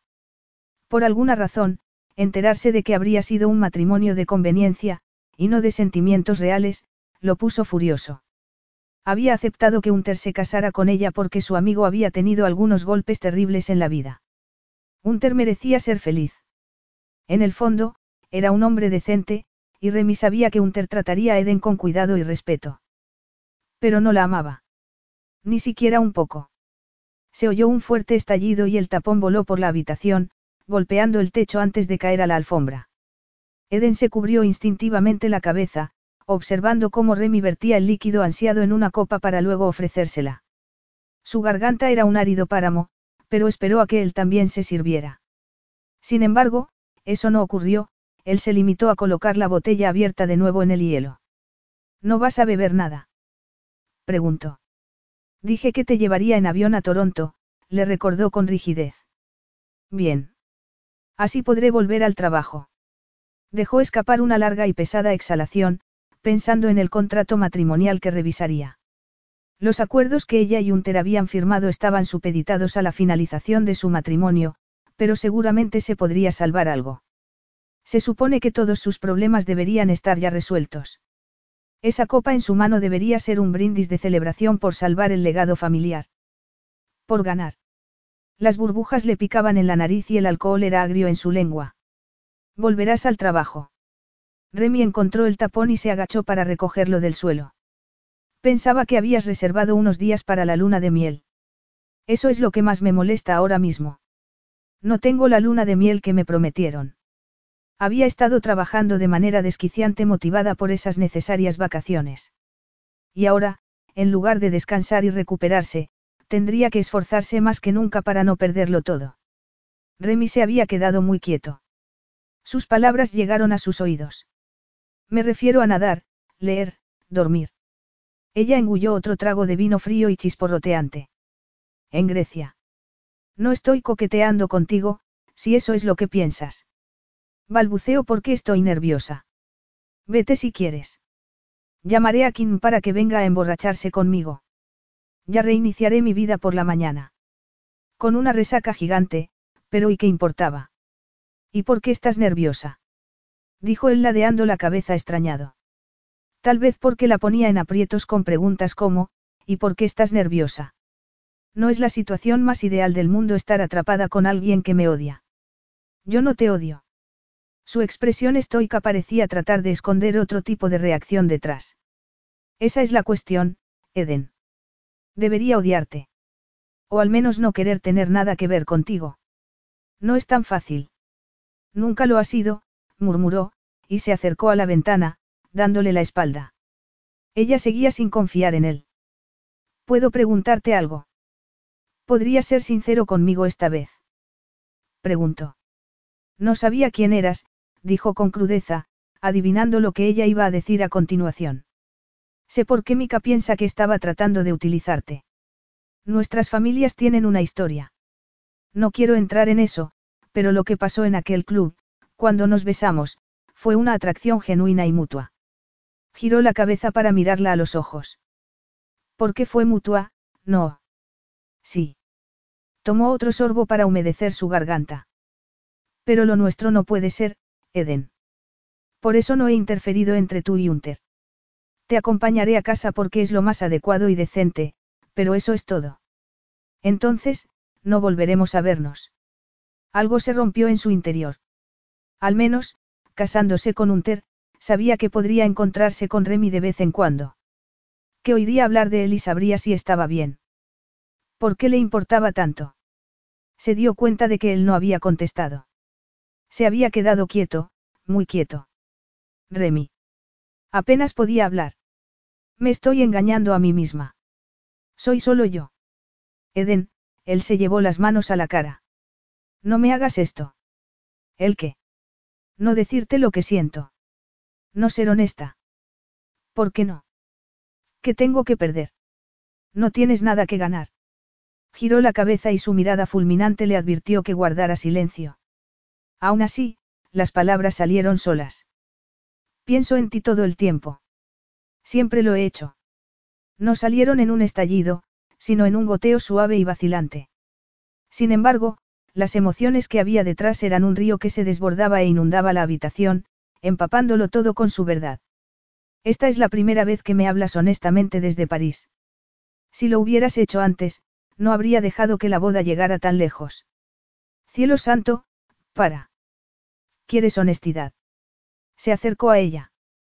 Te quiero a ti, Eden. Es algo que siento dentro de mí como un agujero negro que se traga todo lo demás. Me carcome y me siento vacío todo el tiempo. Estoy hambriento. Hizo una pequeña pausa para luego continuar con el puño apretado a la altura de su estómago. Me duele. Quería matarlo por casarse contigo y ahora quiero matarlo por dejarte tirada de esta manera. Ella se tapó la boca, presionada contra el sofá por su vehemencia. Por su sufrimiento. Pero no puede haber nada entre nosotros. Acéptalo. Yo ya lo he hecho. Aquí solo estamos tú y yo. Las palabras seguían saliendo solas de su boca. Una parte de ella le decía que debía contenerse y tener algo de sentido común. Sabía que Mika nunca la perdonaría por haber subido al coche de Remy. Pero habían tenido algo en París, se había interrumpido de manera forzada, y el no saber lo que podría haber pasado entre ellos la había dejado estancada de alguna manera. Si no podía tener a Remy, no importaba con quién se casara. Todos los hombres eran iguales porque no eran él. Nadie lo sabría, añadió. Cielo santo, Eden. Pasó por delante de ella, agarrando su maleta de camino a la puerta. Remy. Se puso en pie de golpe y gritó su nombre exactamente como si saliera por el balcón hacia las cataratas del Niágara. Se detuvo y permaneció allí durante uno, dos, tres latidos. Dejó caer su equipaje al suelo y cerró de golpe el pestillo interior de la puerta para que no pudiera abrirse desde fuera. Se giró. No me dedico a ir acostándome con la primera que me encuentre. Algunas de mis relaciones han sido más cortas que otras, pero tengo relaciones, Eden. Sin embargo, no puedo tener una contigo. ¿Lo entiendes? Esto solo sería hoy. Una hora. No podríamos decírselo a nadie. Nunca. Si Unter se enterara. Si Mika se enterara, dijo ella. No me importa nada de eso. Realmente no me importa. Después de esto, todo volverá a ser como antes, como si no nos conociéramos. ¿Es eso lo que realmente quieres? Su rostro mostraba un conflicto interior profundo. No, confesó ella con un terrible dolor en el pecho. Pero lo aceptaré. Remy cerró los ojos, vociferando mientras caía de espaldas contra la puerta. Entonces, ven aquí. Eden se echó a correr hacia él. Estaba descalza, por fin entre los brazos de quien había deseado desde hacía mucho tiempo. Cuando su boca se posó en la de ella, se sintió en casa. El contacto le hizo sentir la piel en llamas. Sus bocas bebían una de la otra como si estuvieran sedientas. Sus besos eran salvajes y llenos de anhelo. Dime que estás segura, dijo con voz ronca. Estoy segura. No te detengas. Ella tocó su mandíbula, dirigiendo su boca hacia la suya. ¿Cómo puede una boca ser tan firme y a la vez tan suave? Tan exigente y a la vez tan generosa. Se deleitó con el modo en que la besaba, como si ella lo significara todo para él.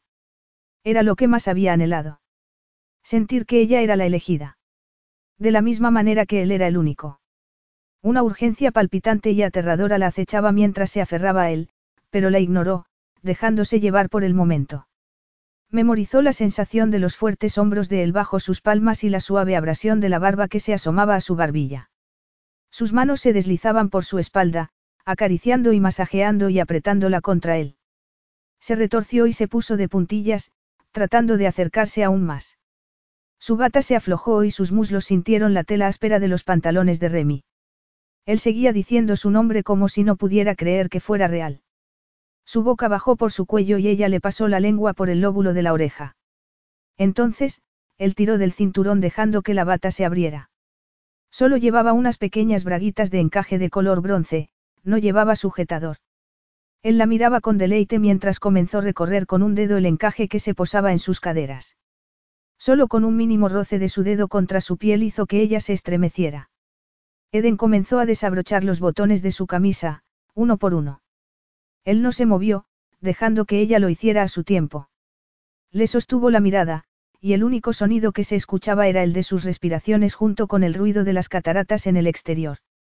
Cuando ella le abrió la camisa y extendió las manos por sus firmes abdominales, se le cortó la respiración. Le agarró la nuca y la atrajo hacia sí para darle un nuevo beso, caliente y lento, que le erizó la piel. Sus pechos desnudos se encontraron con la piel caliente del pecho de él y una sacudida de placer la envolvió. Siguieron besándose, y ella no podía evitar recorrer su cuerpo con las manos. Le sorprendió la naturalidad con la que lo hacía, ya que nunca había estado tan desnuda con nadie. Ambos querían más. Mucho más. Y cuando él se recreaba acariciando y saboreando los pechos de Eden, de repente se detuvo. No tengo preservativos. Creo que hay alguno dentro de la cesta. Andrea había estado atenta a todos los detalles. Eden dio un paso atrás y se cerró la bata, luego le tomó la mano y lo llevó hacia la cama. El erotismo había inundado su imaginación al ver las velas, el aceite de masaje, el lubricante y los preservativos. Son ultrafinos, señaló ella, tratando de mantenerse seria. Y veganos. Y sin gluten, espero. Inclinó la cesta para ver qué más había. No hay esposas. Ambos se rieron. Ella se inclinó hacia él. Él la abrazó, pero su expresión se volvió seria de nuevo. No vuelvas a preguntarme si estoy segura, lo reprendió. ¿Por qué lo estoy? Tú no lo estás. Él soltó una exhalación que contenía mucho deseo frustrado. Lo deseo tanto que me aterra. Ella sonrió y de nuevo se dejaron llevar por la pasión. Le resultaba extraño lo segura que se sentía con él a pesar de que en realidad no se conocían demasiado. Todavía le rondaba por la cabeza una pequeña preocupación de que pudiera estar utilizándola, pero en ese momento no le importaba. Llevaba años fantaseando con él. Si las circunstancias hubieran sido diferentes, no tenía duda de que él hubiera sido su primer amante. O él es también, él aspiraba su aroma mientras jugueteaba con la nariz en el hombro de ella antes de bajar y sumergirse entre los pechos endurecidos por la excitación. Cuando Eden notó la lengua en uno de sus pezones un gemido de placer brotó de lo más profundo de su garganta. El calor comenzó a palpitar entre sus piernas. Se sentía ebria de su propia sensualidad. Estaba tan caliente. Dejó que la bata cayera del todo y él emitió un sonido de gratificación, enderezándose para dejar caer su camisa. Sus ojos eran de oro fundido mientras se despojaba de los pantalones. Su mirada era tan brillante, tan iluminada por la lujuria que era difícil sostenérsela, aunque ella no podía apartar la vista. Las palpitaciones entre sus muslos se intensificaron. Dime qué te gusta. La yema de su dedo recorrió el borde del encaje bajo su ombligo y luego siguió por la cadera. Despacio, siguió la línea del bikini, provocando un dolor intenso en su sexo y una sensación de anhelo. Seguía haciéndole cosquillas en la línea del bikini, pero en ese momento rozaba con la punta de un dedo la parte delantera del encaje, sin quitar ojo a la carne que se intuía debajo. Quiero probarte. Puedo quitártelas. Puedes hacerlo. Si quieres, sus mejillas se encendieron. Temblaba y apenas podía mantenerse en pie, pero consiguió estar muy quieta mientras él le bajaba las braguitas para dejarlas caer a sus tobillos. Él la sujetó de la mano para ayudarla a salir de ellas, luego se la llevó a la boca y le besó las yemas de los dedos, pasando a la parte inferior de la muñeca y a la parte interior del codo. Le besó la clavícula y la punta de la barbilla, y sus dientes le rozaron el lóbulo de la oreja. Recuéstate, la instó. Ella se hundió en la cama y él la siguió. Su peso caliente la cubría mientras él seguía con sus hipnotizantes besos. Cada uno era tierno y a la vez incitante. Quería más. Necesitaba más. Remy. Todavía no. Quiero saborearte entera.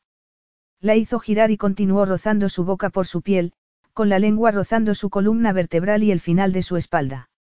También tienes hoyuelos aquí, observó, mientras besaba cada una de sus nalgas. Sus labios tocaron la parte interna de sus muslos, la parte trasera de sus rodillas. Remy, por favor, ella rodó hasta quedar enfrentados, y él le pasó la mano desde la rodilla hasta el muslo, apretando sus cuádriceps. Solo tendremos esta vez, dijo bruscamente. Déjame hacerlo bien. Un rayo aterrizó directamente en el corazón de Eden. Él se inclinó para darle un beso en el estómago y luego se movió entre las piernas de ella, pasando uno de sus muslos por encima de su hombro. Su cuero cabelludo se erizó. También en este caso, ella debería haberse sentido más cohibida, pero él era tan seguro de sí mismo y tan poco apresurado. Oh. Gimió ella mientras él la saboreaba lentamente, profundizando sus caricias, haciendo brotar el placer cada vez de manera más fuerte. Ella se retorcía, perdida en aquella sensación tan placentera. Estaba temblando, a punto de llegar al clímax, pero quería probar de esa otra intimidad. Lo que había soñado durante cinco largos años. Remy, por favor, gimió. Te quiero dentro de mí. Yo también quiero, gruñó. Se despojó de la ropa interior y se puso de rodillas mientras se colocaba un preservativo. Tal vez un poco del lubricante. Sugirió ella, repentinamente nerviosa al darse cuenta de que podría dolerle. No tiene sabor, ¿verdad? No, se untó y luego la acarició entre las piernas con sus dedos resbaladizos, haciendo que el deseo volviera a invadirla. No tienes idea de cuántas veces he fantaseado con este momento. Ella se estremeció, luchando por no llegar al clímax. Él comenzó a posicionarse, apoyándose en un codo. Ella dobló las piernas y se mordió el labio con los dientes mientras él se colocaba. Se le ocurrió que así sería como se sentirían muchas novias en su noche de bodas ansiosa y aprensiva. Excitada pero sintiéndose un poco incómoda por lo desconocido. ¿Te encuentras bien? Preguntó él, dirigiendo sus ojos hacia ella, tal vez percibiendo su tensión. Podemos parar si quieres. No quiero parar. Estoy deseando ser lo suficientemente buena como para saciarte y que no desees estar con otra mujer. Sus ojos se incendiaron. ¿Qué te hace pensar que no lo serás? Su rostro se tensó mientras se movía ligeramente para entrar dentro de ella. Ella se obligó a relajarse, pero sus manos se tensaron en los hombros de él. ¿Duele? Preguntó perplejo. No, un poco. Tal vez más que un poco. Estoy nerviosa. Oh, sintió cómo se introducía más. Se mordió el labio de nuevo. Él se quedó parado. ¿Te está doliendo? Voy a parar. No, Quiero esto. Por favor, sigue. Ella le tocó la espalda, instándole. Presionó un poco más, observándola con preocupación. La sensación era tan íntima que se sonrojó. Tan intensa que se estremeció. Le dolió, pero experimentó una tonta oleada de orgullo al acogerlo. La llenó tan profundamente que su pulso parecía latir dentro de ella. La sensación de estar unida a él de esa forma la hizo llorar. Eden, dijo con los dientes apretados. Está bien.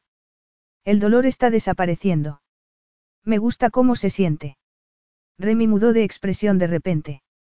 Cielo santo. Eres virgen. ¿Estás loco? Preguntó con aprensión. Yo, se apoyó en los codos y le salió una risa nerviosa y de incredulidad. ¿Por qué has hecho esto? Que tu primera vez sea conmigo.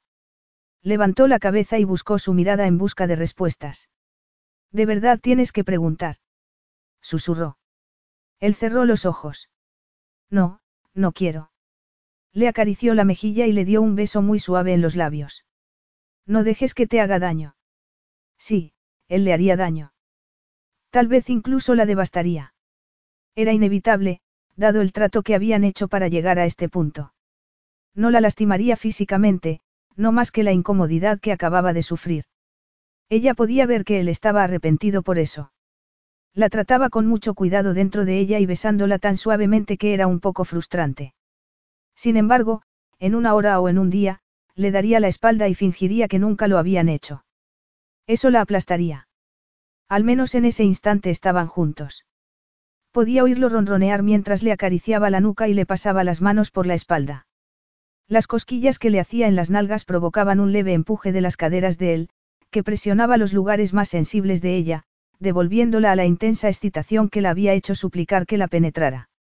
Instintivamente, ella comenzó a frotar su entrepierna contra él, descubriendo otra clase de sensaciones gozosas.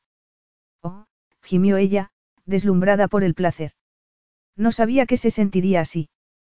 Yo tampoco, dijo con voz ronca mientras salía y entraba de ella haciendo que ambos se estremecieran. Eden se abandonó a su amor, ya no había nada que le pareciera incómodo o le hiciera daño. Era como la danza más elegante, la unión más natural. No había que seguir la pista de quién se acariciaba y quién gemía, quién se besaba y quién respiraba con fuerza. Podría vivir eternamente en ese maravilloso momento. La intensidad crecía, el placer aumentaba a tal nivel que estaba al borde del clímax córrete. La voz de Remy era una mezcla entre orden y súplica. Me correré contigo. Él empujó una vez más y una luz cegadora lo envolvió todo. Capítulo 6. En su última embestida, Remy experimentó una liberación como ninguna otra. Necesitó todo su control para no magullarla. Sentía tal excitación que estaba desatado. Fue tan bueno que casi se desmayó. Mía. Por fin. Pero el sentimiento de satisfacción se esfumó al pensar en que aquello se limitaría a una sola noche. Su corazón aún intentaba estabilizarse mientras reunía fuerzas para levantar su peso y alejarse de ella. Tenía que hacerlo, aunque todo en él se resistía a abandonar aquel paraíso. Ella salió de su estado de embriaguez cuando notó que él comenzaba a separarse de su cuerpo. ¿Qué pasa? Ella se puso rígida. El preservativo se ha roto. ¿A quién se le ocurre fiarse de un preservativo de una cesta de hotel? ¿De verdad? Sí, de verdad. ¿Estás usando algún método anticonceptivo? Eden puso cara de susto. No, planeábamos formar una familia de inmediato. Su voz se desvaneció en un murmullo. ¿Por qué se suponía que estaría haciendo aquello con Unter? Su mejor amigo. En su noche de bodas. Remy vociferó y salió de la cama. En el cuarto de baño, se deshizo del preservativo roto y se echó agua fría en la cara, tratando de recuperar algún pensamiento racional en su cabeza, pero era imposible. Quería estampar su cabeza contra el espejo. ¿En qué estabas pensando? Remy. Podría, usar el baño. El nerviosismo en la voz de Eden le hizo reaccionar. Ella era nueva en eso y él se estaba comportando como. Él no sabía cómo debía comportarse. Por supuesto. Volvió al dormitorio. Estaba de pie, incómoda, en medio de la habitación, agarrando una almohada para ocultar su desnudez. Tal vez para tranquilizarse. Tenía los muslos apretados y una expresión de angustia. Pero con su cabello revuelto y la hinchazón de sus labios le resultaba una imagen muy erótica. Todo lo que él quería hacer era arrastrarla de nuevo a la cama, pero ella lo rozó y murmuró. Gracias. Y tiró la almohada al suelo antes de encerrarse en el baño. Se pellizcó el puente de la nariz y exhaló un suspiro de dolor. Cuando oyó que se abría la ducha, dio un paso hacia la puerta, queriendo preguntar si estaba bien. Estaba dolorida. Molesta. Por supuesto, estaba disgustada por el vuelco de los acontecimientos. Con una última vociferación, se vistió, estiró las sábanas de la cama y dejó la ropa que había elegido para ella a los pies de la misma. Se tomó un momento para examinar los preservativos. No estaban caducados y en realidad eran de un fabricante reputado. Tal vez se había equivocado de lubricante. ¿Acaso importaba? El preservativo se había roto. Y eso era algo que ya no se podía cambiar. Volvió al salón y se bebió el vino que Eden solo había probado. Estaba caliente y sin burbujas, pero la necesidad de beber le hacía tragar lo que fuera. Llamó para informarse de cómo iba la reparación del helicóptero. La pieza debería llegar en cualquier momento. Necesitaré que nos lleves a Toronto en avión, escribió Remy mientras rellenaba la copa. Manda un mensaje a Alister para que envíe a alguien a por mi coche. Alister era su asistente personal. Remy bebió otro trago de vino. Estaba pensando en abrir algo más fuerte cuando Eden reapareció. Se había lavado la cara. Su pelo estaba peinado y liso. Los colores brillantes de la falda y el top le sentaban bien, haciéndola parecer más segura y arreglada, contrastando con la vulnerabilidad de sus ojos. ¿Qué ha pasado con lo de no beber? Le preguntó al ver la copa que sostenía. El plan era que mi piloto llevara mi coche de vuelta a Montreal. Pero ahora nos llevará él en avión. Otra persona se encargará del coche. Volvió a llenar la copa. Eden tenía una boca preciosa, cielo santo. Nunca he necesitado una de esas píldoras del día después, pero creo que puedo conseguir una sin receta en una farmacia. Le he enviado un mensaje a Kim, ella podría recogerme y ayudarme con eso. Su corazón dio un vuelco. Puedo llevarte a una farmacia. ¿Es eso lo que quieres? Para que Kim me recoja. Para evitar un embarazo. Eso es lo que quieres. La dignidad en su voz se quebró.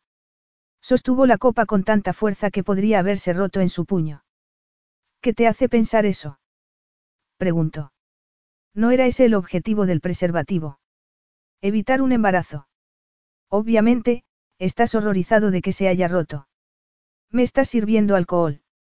Olvídate de eso. Agarró la copa y tiró el líquido en el lavabo. No estoy horrorizado. Estoy, estaba buscando una razón para seguir viéndola. No sé cómo reaccionar. Tengo mucho que procesar.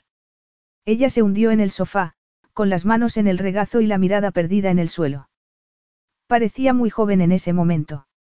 Como la inocente de 19 años que había conocido en París, la que le había mirado con tanto desconcierto mientras su hermano la sacaba del club. En el silencio, su estómago gruñó. Con un sollozo de dolor, Eden puso la mano sobre su barriga y miró las abundantes cestas de aperitivos. Vamos a comer algo. Así pensaremos mejor. Remy empezó a sacar cosas, poniendo en la mesa del comedor galletas con queso de untar, patatas fritas, aceitunas rellenas y humus. ¿Prefieres que pidamos algo al servicio de habitaciones? No, esto está bien. Se sentaron y comenzaron a devorar sin decir ni una palabra. Creo que se nos ha abierto el apetito, dijo Remy irónicamente mientras tomaba una bolsa de mezcla de frutos secos de la cesta.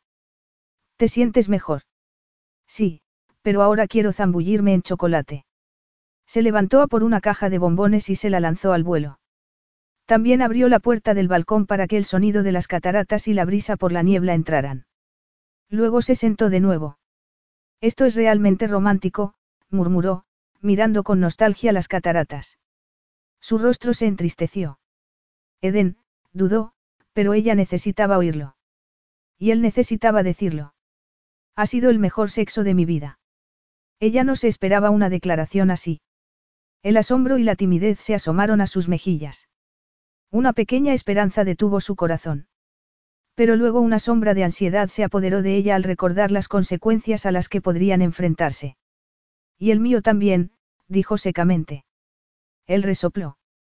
Seguía sin entender que ella fuera virgen. ¿Cómo? Ella tenía 24 años. 25. La presión de la sociedad tendía a empujar a la gente al sexo mucho antes. Tú y Hunter estabais prometidos. Le pareció bien esperar. A mí también. Eden dejó la trufa de chocolate negro que había mordido y se limpió las yemas de los dedos en la servilleta. Antes de él, no tuve citas muy serias. Estaba muy ocupada estudiando y trabajando con mi padre.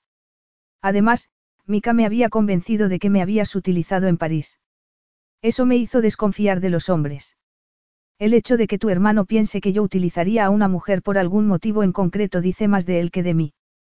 ¿Te das cuenta de eso? Lo de París no tuvo nada que ver con...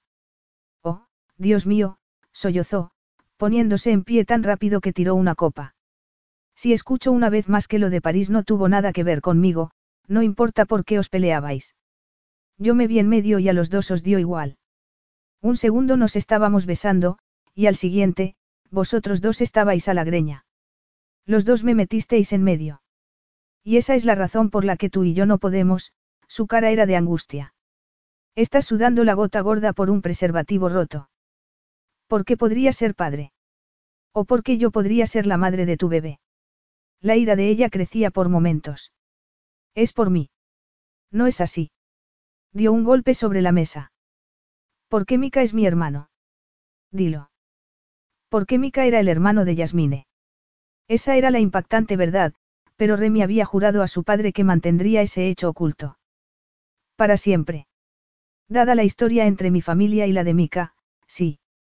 Lo nuestro es imposible. ¿Por qué? gritó. Por el espionaje industrial de hace 20 años. Por eso me haces tomar una píldora en lugar de... No te voy a obligar a tomar esa pastilla. La interrumpió con vehemencia, poniéndose también en pie. Si tú, estaba tan alterado que apenas podía respirar. Que te tomes una pastilla o no es una decisión totalmente tuya. Luchó por controlar el tono de su voz. Te apoyaré pase lo que pase. No tengo miedo de ser padre. Siempre he querido serlo. Con el tiempo. Pero no conmigo. Las palabras le salieron ahogadas. ¿Qué quieres, Eden? Preguntó con toda la calma que pudo. Olvida todo lo demás. Si no me has contado todo lo demás. Vamos, presionó. Olvida a Unter y a Mika, e incluso a mí. Esto se reduce a si quieres o no arriesgarte a estar embarazada ahora mismo. De gestar un bebé y criarlo. A Eden le temblaba la boca. Sus ojos brillaban de emoción. Es más complicado que eso. En realidad no. Todo el mundo cree que hay un momento o una circunstancia perfecta para formar una familia. Todos queremos creer que tenemos el control de nuestras vidas, pero, cielos, mira Unter. La vida pasa. Literalmente. Hay que saber adaptarse. Y tú te adaptarías a la mía para complacerme. Se burló. Lo más probable es que no me quede embarazada. Tal vez estemos discutiendo por nada. Tal vez, acepto. ¿En qué momento estás? ¿A qué te refieres? A mi ciclo. Siempre he sido un poco irregular cuando estoy estresada. Ha sido un año muy difícil. Se cruzó de brazos. Lo que sé es que no quiero tener un bebé con alguien que se quede resentido y me culpe por ello. Nunca te culparía por quedarte embarazada. Éramos dos en esa cama. Si viene un bebé, será de los dos. Eso significa que querrías estar involucrado. ¿Ves? Por lo tanto, estoy tomando una decisión por los dos. No, si dejas que la naturaleza siga su curso y se produce un embarazo, entonces, sí, estaré a tu lado, en cada paso del camino. Pero tú eres la que tiene que llevar ese embarazo. Ahora mismo, tienes que decidir qué es lo mejor para tu cuerpo y si el embarazo es una oportunidad que quieres aprovechar. No puedes decir eso. Ella negó con la cabeza.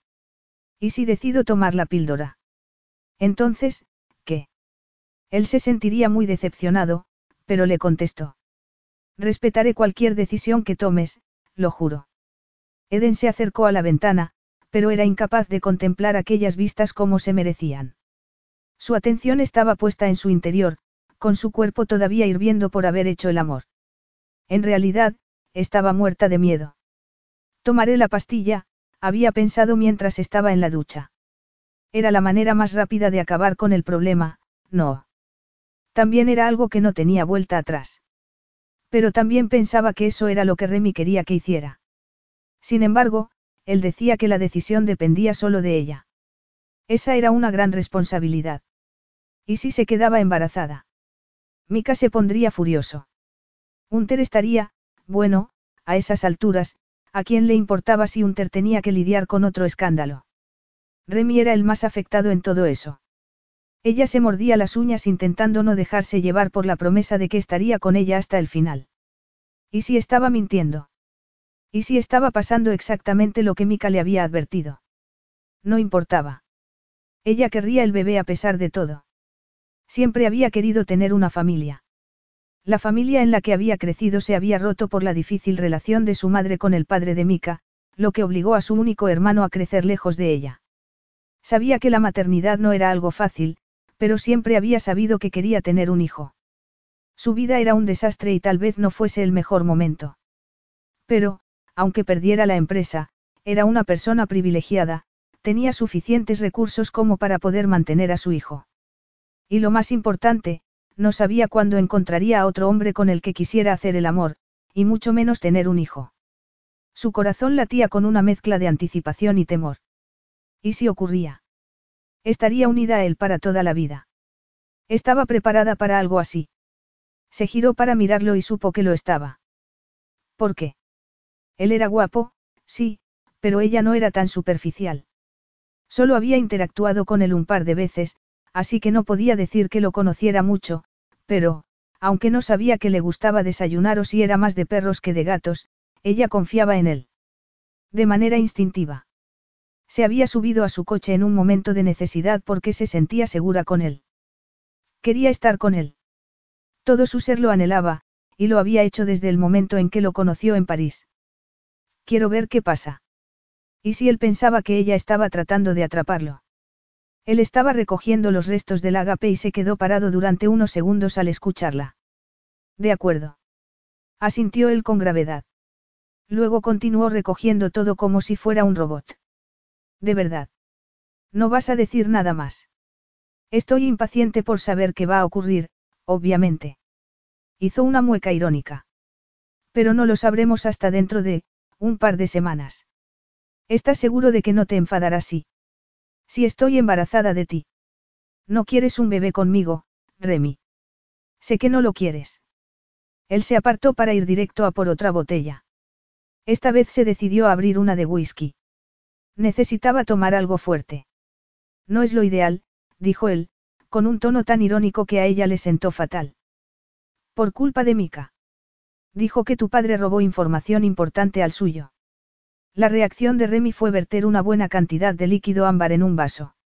Luego lo completó con un pequeño chorrito de agua con gas de la nevera. Tu hermano cree que yo estoy todo el rato pendiente de él. La verdad es que no pienso en él para nada. Si nuestros caminos no volvieran a cruzarse, estaría encantado. Hizo una pequeña pausa. Cree que mi interés por ti es una especie de venganza. Su tono indescifrable la estaba poniendo nerviosa. El conflicto debería haber quedado entre nuestros padres. Pero el padre de Mika, Kelvin Gould, literalmente me arrastró. Mika dijo algo una vez, pero no quiso entrar en detalles. ¿Conociste a su padre? ¿Dónde? ¿Cuándo? ¿Y cómo? Eden nunca había conocido a Kelvin Gould. El padre de Mika había estado casi siempre en Europa, y solo había visitado Canadá una vez, que ella supiera. Su madre la había dejado con la abuela Bellamy, la madre de su padre, mientras él estaba en la ciudad. Kelvin había enfermado cuando Mika era adolescente y murió unos años después. En un torneo de baloncesto de secundaria en Toronto. Cuando Mika vivía con nosotros. Recordó que Mika se lo había contado. Tendríais 11 años. 12. Yo también era muy pequeña. Ni siquiera iba al colegio. Lo único que recuerdo es que Mika debía quedarse con nosotros, pero volvió al internado. Lloré durante semanas, yo quería ir al internado también para estar con él, no comprendía nada. Qué tierno, dijo él tras un resoplido que ella tomó como condescendiente. Quiero a mi hermano, Remy. No lo dudo. Ni que él no te quiera. Dio un sorbo a su bebida, con la mirada fija en ella. ¿Qué pasó en el partido para que lo enviaran de nuevo al internado? No sé por qué tuvo que dejar la ciudad. No fue para tanto. El partido fue como cualquier otro a esa edad, torpe y ruidoso. Había un padre en el otro equipo que daba órdenes a su hijo con bastante vehemencia, pero no le presté mucha atención. Sin embargo, mi padre sí. Era ayudante del entrenador y nos acompañaba en los partidos fuera de casa. Nunca olvidaré la cara que puso cuando miró al otro lado y reconoció a Kelvin Gould. Fue peor que ver un fantasma. Era un tipo de odio que, Remy tragó un poco de su whisky y el alcohol hizo que su voz se volviera áspera cuando continuó, era una mirada asesina. Mi padre era un hombre muy cariñoso. Nunca había visto esa faceta suya. ¿Qué pasó? Se enfrentó a él. No inmediatamente. Más tarde me confesó que hubiese deseado haberme sacado del partido en cuanto vio a Gould.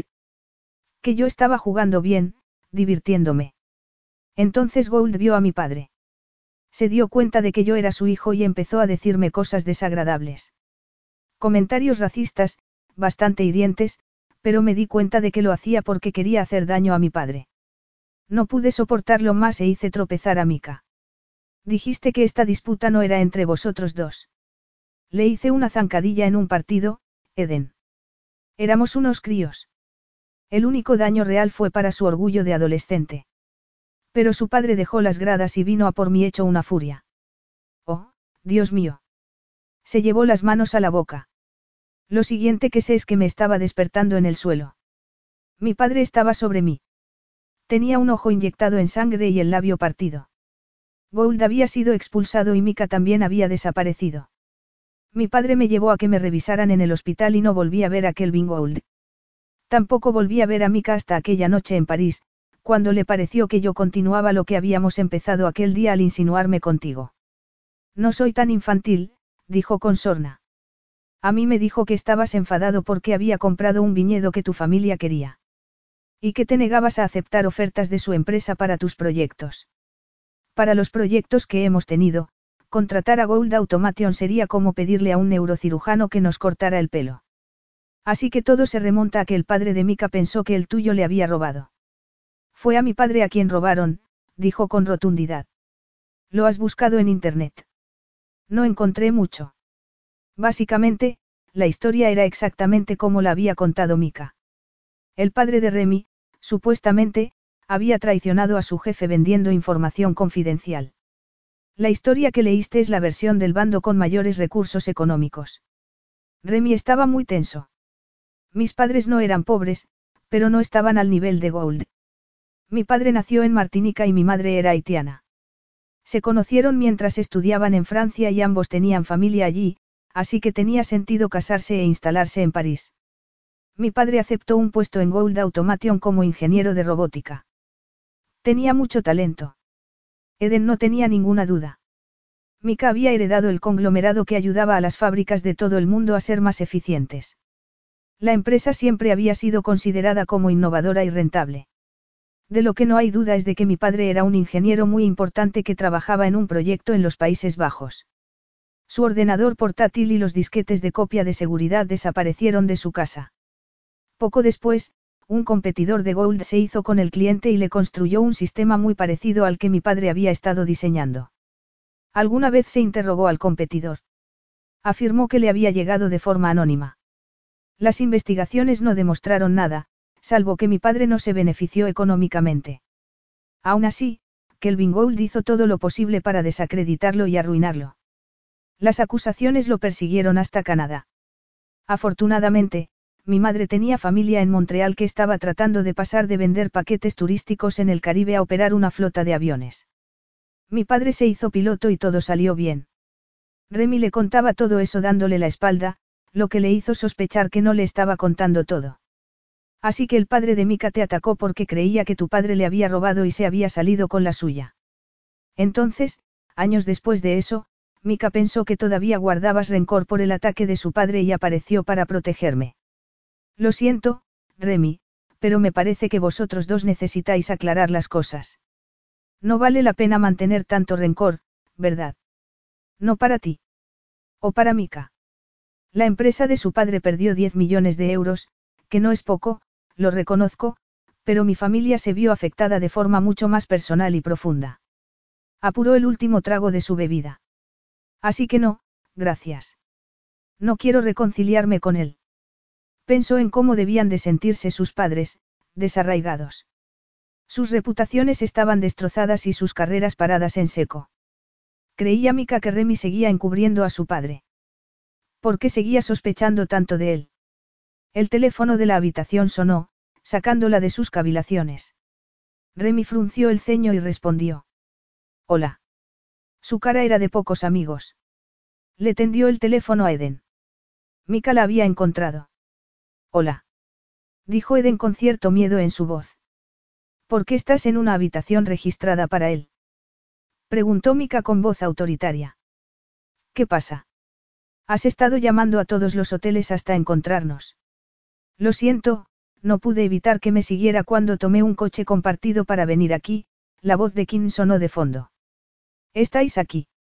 Eden había enviado un mensaje de texto a Kim después de su ducha, pero eso había sido tras dos cestas de comida y dos conversaciones profundamente perturbadoras. Por el amor de Dios, Mika. Soy adulta. Y por eso me dirás el número de tu habitación y me invitarás a subir para hablar contigo, dijo con falsa amabilidad. Si lo prefieres, reúnete con nosotros aquí en el vestíbulo. ¿Por qué eres tan? Se detuvo y apretó los dientes con frustración. Una parte de ella quería forzar una conversación entre ellos dos, pero una mirada a Remy detuvo ese pensamiento. La observaba con atención. Percibía tensión en él. No le había contado todo, su instinto se lo decía. También sabía que Mika volvería a acusar a Remy de jugar con sus sentimientos y de utilizarla como instrumento contra él. No podría ocultar a su hermano que había hecho el amor con Remy. Está el recepcionista. Pásamelo. Le pediré que te dejen subir. La voz de un hombre se puso al aparato. Le dio indicaciones y luego colgó. Manteniendo aún la mirada inescrutable de Remy, dijo. Tenemos que irnos ya. Capítulo 7. Eden se puso a recoger las evidencias de su encuentro sexual. Su semblante expresaba pánico. Remy la detuvo. No tenía miedo de Mika. Se había preparado mentalmente para estar cerca de él en la boda, dispuesto a evitar que su historia familiar no ensombreciera el matrimonio de su mejor amigo. Eso fue, por supuesto, antes de que le quitara la virginidad a Eden y de que existiera la posibilidad de un embarazo. Ella tenía razón. Era mejor que se fueran. Y tampoco quería que ella diera explicaciones en su nombre. Remy sostuvo la puerta mientras ella terminaba de calzarse los zapatos. Su fascinación por ella había llegado muy lejos. Las implicaciones de lo que habían hecho iban más allá de un posible embarazo. Solo le había contado una pequeña parte de lo ocurrido hacía 28 años, cuando comenzó la rivalidad entre sus familias. Algunos secretos estaban destinados a permanecer enterrados. Se preocuparía de seguir manteniéndolos bajo tierra si Eden realmente estaba embarazada. Luego enviaré un mensaje a Kim para que no se preocupe, dijo mientras cerraba la puerta al salir de la suite. Deberíamos ir por las escaleras. Bajaron por una amplia escalera enmoquetada que les condujo a una zona de ocio que estaba desierta. En ella había un bar cerrado y un puñado de salas de descanso también cerradas. En el extremo más alejado, había un ascensor que les llevaría directamente al aparcamiento. He estado bebiendo, recordó Remy mientras pulsaba el botón del sótano. Y mis llaves las tiene el aparcacoches. Sacó su teléfono para llamar a la recepción. Tenía un mensaje de su piloto. Están reemplazando la pieza ahora mismo. Así que ya sabemos a dónde ir. Le diré a Kim que voy a Toronto. Mika puede encontrarse conmigo allí si está tan ansioso por verme. Eden envió el mensaje y se apresuró a salir del ascensor hacia el aparcamiento. Hola. Disculpe. Eden se dirigió con su mejor sonrisa a una mujer que subía a un utilitario. Se va. Podría llevarnos al helipuerto para. Miró su bolso. Creo que tengo 40 dólares. No llevo mucho dinero en efectivo, dijo entonces mirando a Remy. Que sean 100. Remy sacó unos cuantos billetes del bolsillo. La mujer aceptó con recelo.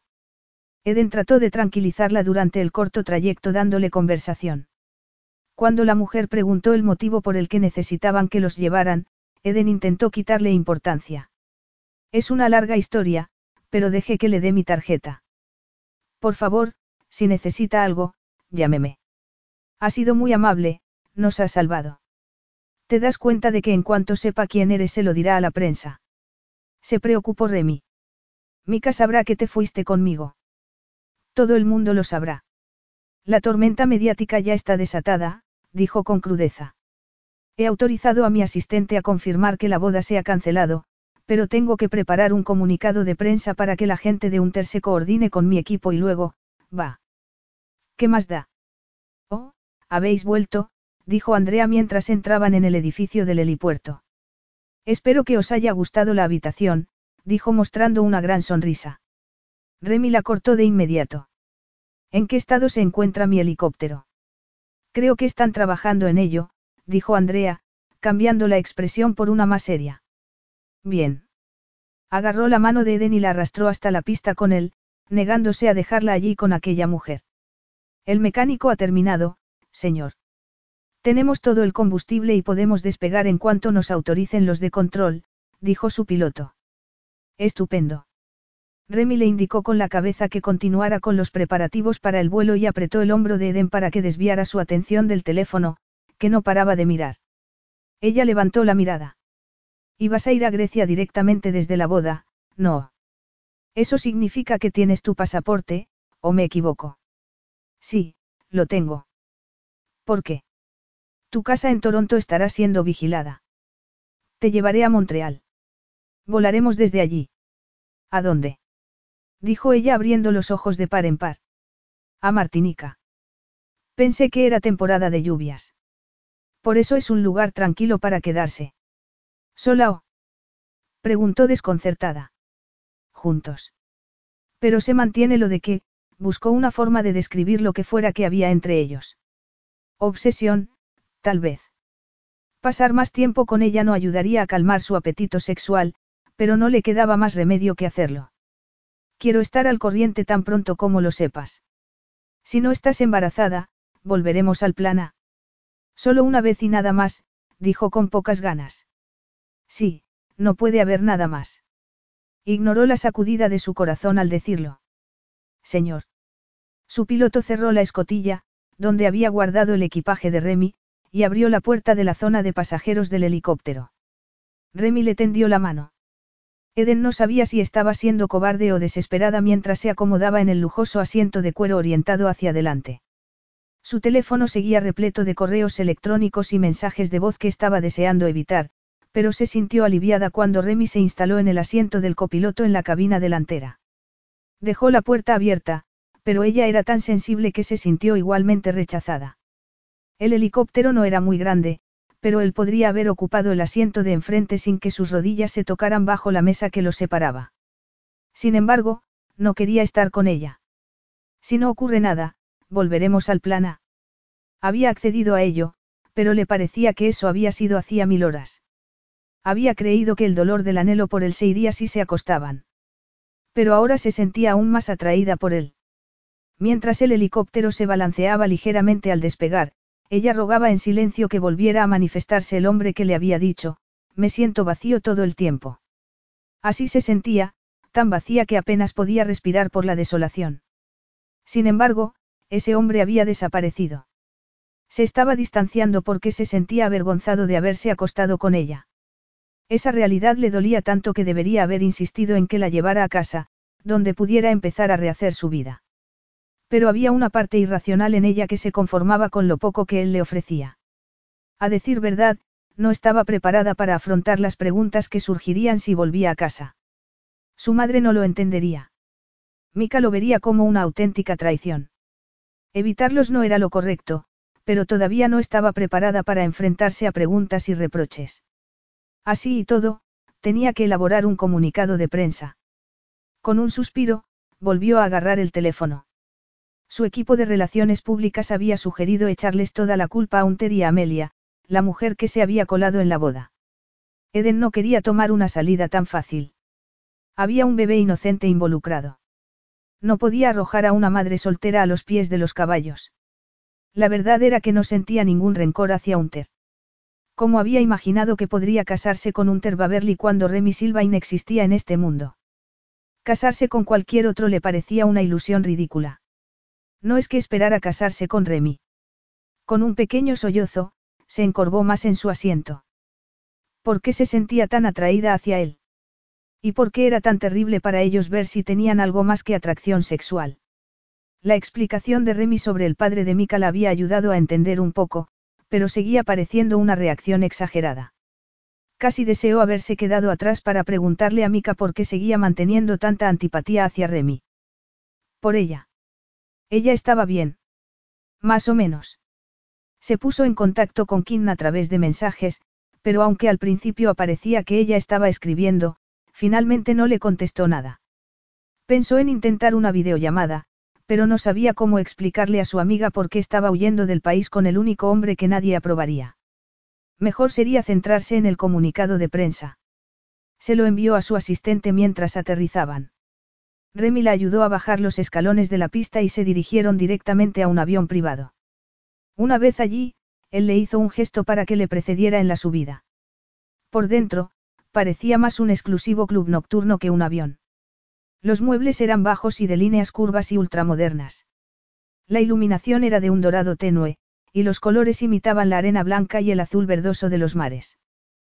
Pasaron por delante de una zona pensada para comer y Remy le indicó uno de los sillones reclinables que daba a una gran pantalla que mostraba un mensaje de bienvenida y un código de wifi. Supuso que volvería a viajar sola de nuevo. Señorita Bellamy. Un camarero sostenía una bandeja con una toallita húmeda, un pequeño plato de caramelos de menta y un vaso de agua helada. Soy Antoine. Le serviré la comida una vez que estemos en el aire, pero puedo traerle un refresco antes del despegue. Champán. Un cóctel, quizás. Me encantaría un César, pero que sea un mocktail, por favor. Se quedó con la toallita y el agua helada, sintiéndose un poco mejor después de haberse hidratado y lavado las manos. Remy volvió mientras Antoine le traía la bebida. Yo también tomaré uno de esos, dijo mientras miraba su César. Virgen. Preguntó Antoine. Promiscuo. Tan inmoral como puedas hacerlo. Eden escondió su sonrisa en el borde de su bebida, disfrutando del sabor del zumo de tomate con un toque de tabasco y una pizca de eneldo. Era también ella eso ahora. Ya no era virgen y, por tanto, inmoralmente promiscua. Dirigió una mirada melancólica a la ventana, incapaz de decir que lo lamentaba. El recuerdo de sus relaciones sexuales le puso la piel de gallina en los brazos y le produjo escalofríos de placer por todo el cuerpo. Se dio cuenta de que Remy la estaba mirando. Ella se frotó los brazos, tenía un poco de frío. Tenía que haber traído algo de ropa. Espero poder comprarme algo cuando aterricemos. Él abrió una escotilla y sacó un jersey. Si es demasiado grande, puede que mi hermana se haya dejado algo en mi camarote. El jersey le quedaba enorme, pero olía a él y le resultaba tan reconfortante que Eden se acurrucó en él. Pero. Este avión es tuyo. Se dio cuenta de que se había puesto unos pantalones más ligeros y unos mocasines sin calcetines. ¿Por qué es tan sorprendente? Tomó asiento, guardando su teléfono en el portavasos sin mirar, como si fuera algo que hubiera hecho miles de veces. Soy dueño de una flota. Supongo que por eso me sorprende. Pensé que te subirías a un vuelo cuando lo necesitaras, no que lo mantendrías aparcado como un coche en el garaje. Mi hermana de vez en cuando roba las llaves, dijo secamente. El resto de la familia vuela en espera, pero mi horario requiere más flexibilidad, así que tengo este avión siempre preparado. Antoine le trajo la bebida a Remy. Si no necesitan nada más, señor, el piloto me ha indicado que me abroche el cinturón para el despegue. Remy asintió y Antoine volvió por donde había venido. Parece que estás muy unido a tu hermana, reflexionó Eden, queriendo indagar más sobre él. Había mucha información en Internet sobre Remy relacionada con su actividad empresarial con Cancar y Bailines. En cambio, del resto de su familia apenas había encontrado nada. Así es. Me envió un mensaje antes, preguntándome si la llevaría a Francia conmigo. Mis tíos celebran su cuadragésimo aniversario de boda la semana que viene. Le dije que me dirigía a Martinica y que partiría desde allí. Ella está en Nueva York, así que tendrá que buscarse la vida. Golpeó su vaso con un dedo de manera pensativa. Te irás sin mí. Si no lo sabemos para entonces. Ya veremos qué sucede, no. Le dirigió una mirada. Me imagino que serás foco de todos los cotilleros durante las próximas semanas. Por si así te quedas más tranquilo, no te he mencionado en mi comunicado de prensa. Has escrito a Unter. ¿Sabe él que estamos? No quería decir la palabra, juntos. ¿Qué me estás ayudando? Eso puede esperar, contestó con mala cara. Aunque dudo mucho que a él le importe, quiso decir ella. Miró por la ventana para ocultar las lágrimas que empezaban a brotar después de un día tan largo e intenso. Cuando recuperó el control de sus emociones, envió un mensaje a su equipo diciendo que se iba de vacaciones como estaba previsto y les indicó que programaran una reunión de la junta directiva para su regreso. Luego se puso en contacto con su madre y su hermano para decirles lo mismo. Su madre le contestó. Mamá, Mika dijo que te habías ido con Remy Silvain. ¿Estás en casa? Eden miró a Remy. Eden, no, me ayudó a evitar a los paparazzi llevándome en avión a Montreal. Ahora estamos. Ella borró parte de lo que había escrito. Eden, ahora estoy en un avión hacia el Caribe. Mamá, ¿dónde exactamente? Quiero verte. Eden se mordió el labio, reacia a decirle a su madre que estaba con Remy. Lucille lo desaprobaría. Estaba segura de ello. Cuando Eden había regresado de París cinco años atrás, profundamente dolida porque creía que Remy la había escogido como objetivo, su madre la había interrogado de una manera que había parecido exagerada. Olvídalo, había insistido Lucille antes de mantener una larga conversación con Mika a puerta cerrada. Lucille también se había preocupado cuando Eden había revelado que Remy era el padrino de Hunter. ¿Qué dijo? Actuó como si no nos hubiéramos conocido. Entonces, Tú también deberías hacer lo mismo, había dicho Lucille con firmeza. Eden deseaba poder pedirle a su madre más detalles sobre lo sucedido entre los padres de Remy y Mika, pero Lucille rara vez hablaba de su primer marido. Eden dudaba de que su madre le contara algo, así que no valía la pena remover viejas heridas. Eden, necesito estar un tiempo sola. Para pensar en cómo resolver la situación de BH Fue un codazo a su madre, para que cediera y permitiera que Mika la ayudara, pero su madre solo respondió. Mamá, estoy segura de que se te ocurrirá algo. Avísame cuando hayas aterrizado y estés a salvo. Eden guardó su teléfono, pensando que su madre tenía más fe en su ingenio que en ella misma. Capítulo 8. Un trueno y un relámpago hicieron que Eden se incorporara de golpe. Por un instante, se sintió mareada y desorientada, con el corazón acelerado por la alarma. Poco a poco fue recordando dónde se encontraba. Martinica. Remy. Se sentía avergonzada por haberse ido con él y también porque realmente necesitaba su ayuda. Su vida estaba ahora patas arriba. No le hizo falta comprobarlo para saber que el otro lado del colchón estaba vacío, y no es que esperara que Remy se hubiese ido a la cama con ella. ¿Acaso quería que lo hiciera? No debería, pero se sentía tan sola. Al menos durante el vuelo la acompañó en todo momento. Había degustado una deliciosa comida y luego habían visto una película. Y sin darse cuenta, ya habían aterrizado. Hay algo mágico en llegar a un lugar por la noche, no. Había dicho ella mientras se abría la escotilla y una brisa fresca recorría su rostro. Es como un regalo de Navidad todavía envuelto. No puedes saber lo que hay dentro y tienes que esperar para descubrirlo. Qué romántica eres. No era la primera vez que la acusaban de eso. Nunca he estado en el Caribe. Me hace ilusión. Hay algunos clubes nocturnos, pero, en general, la isla es muy tranquila. Se habían dirigido hacia un descapotable rojo que los estaba esperando en la pista. Creo que me gustará, había dicho ella una vez que estuvieron acomodados dentro del coche. Necesito descansar. Y estoy deseando tomar el sol y caminar por la arena. Tranquila, que arena no te va a faltar, había contestado él secamente mientras dirigía el coche hacia una autopista. Remy conocía bien las carreteras y había conducido a toda velocidad, tomando una ruta que se adentraba en una densa selva tropical donde pronto pudieron ver el océano en el horizonte. Eden se había quedado dormida durante el trayecto, y Remy había tenido que despertarla cuando llegaron a su destino. Tenía sed, así que se levantó y se puso el pareo que tenía al lado de la cama. Esa era la habitación de la hermana de Remy. Le había dicho que se sirviera de lo que necesitara, pero su hermana era diseñadora de moda y la mayoría de las prendas parecían ser sus propias creaciones. Le resultaba un poco incómodo tener que tomar prestado algo tan personal de alguien. Salió a paso ligero para dirigirse hacia la sala de estar. La villa no era tan extravagante como ella esperaba, en comparación con el jet que habían tomado. Era más bien un bungalow encantador, que le recordaba a la granja de su abuela Bellamy por su decoración ecléctica y confortable. Eden rozó una mecedora de ratán en su camino por el salón y agarró un mango del cuenco de la mesa del comedor para olerlo. Oh. Fotos familiares. Se colocó detrás de la mesa para estudiar el mosaico de fotografías enmarcadas en la pared. Allí estaba Remy, con unos cinco años, muy moreno, con una camisa de cuadros y una gran sonrisa mientras sostenía a un bebé que ella suponía que sería su hermana. También estaban sus padres, jóvenes y llenos de vida, mirando con cariño a sus hijos. Otras fotos mostraban parientes de hacía décadas, e incluso había una que debía de ser de principios del siglo XX. ¿Necesitas algo? Dios. ¿Qué susto me has dado?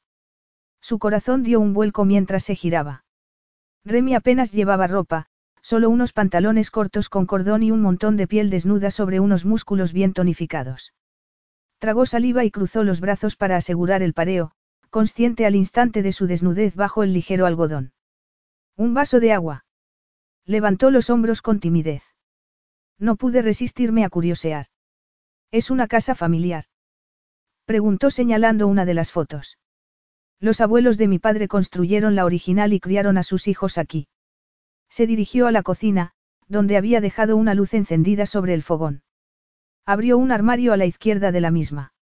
Se reformó hace diez años, pero las leyes son estrictas en cuanto a los cambios exteriores. De todos modos, para nosotros tiene un gran valor sentimental y preferimos conservarlo antes que convertirlo en un palacio. Mi hermana y yo somos los únicos que la usamos. ¿Te vale del grifo o prefieres que sea embotellada? Del grifo me vale, gracias. Le siguió a la cocina y aceptó el vaso que le sirvió.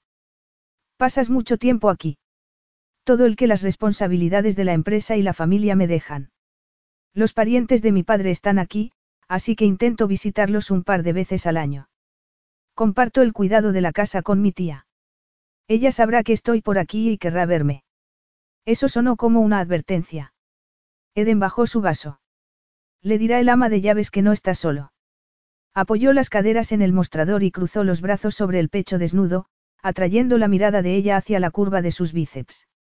Sentía la tentación de besar aquella piel. Es posible. Nunca he traído a una mujer aquí antes. Eden trató de tragar para superar una repentina sequedad en la garganta. No creas que eso te hace especial, se advirtió a sí misma. ¿Qué vas a decir si se entera? No lo sé, dijo con una mueca en los labios.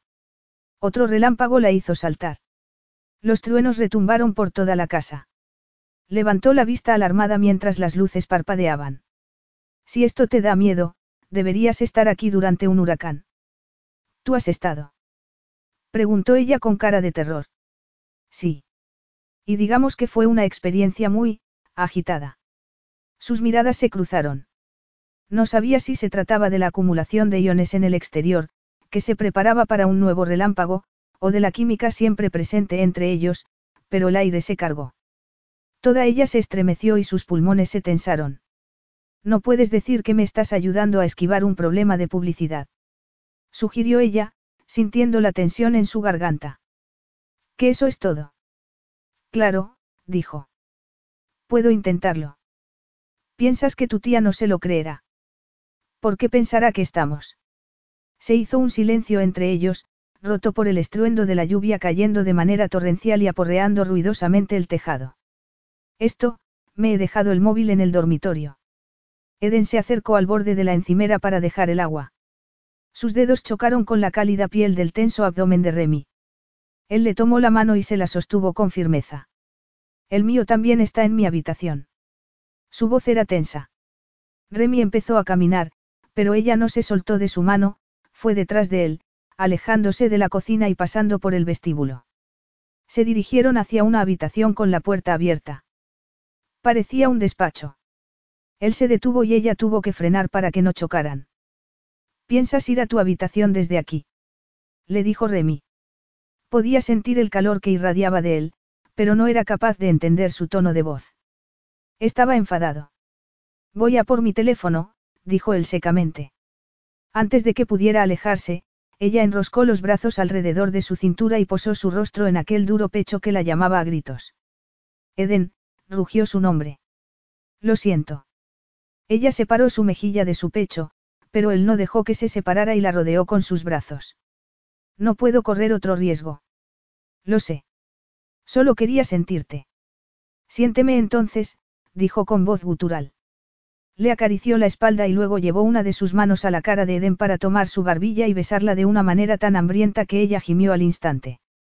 Ella correspondía a su pasión recorriendo su cuerpo con las manos y devorando su boca con la misma ansiedad. Vayamos a la cama, le instó ella. En cambio, él forzó la separación de sus cuerpos agarrando dulcemente los brazos enroscados a su cuello y dándole un suave beso en la clavícula. Ella sollozó por la separación, hasta que vio cómo él se ponía de rodillas ante ella.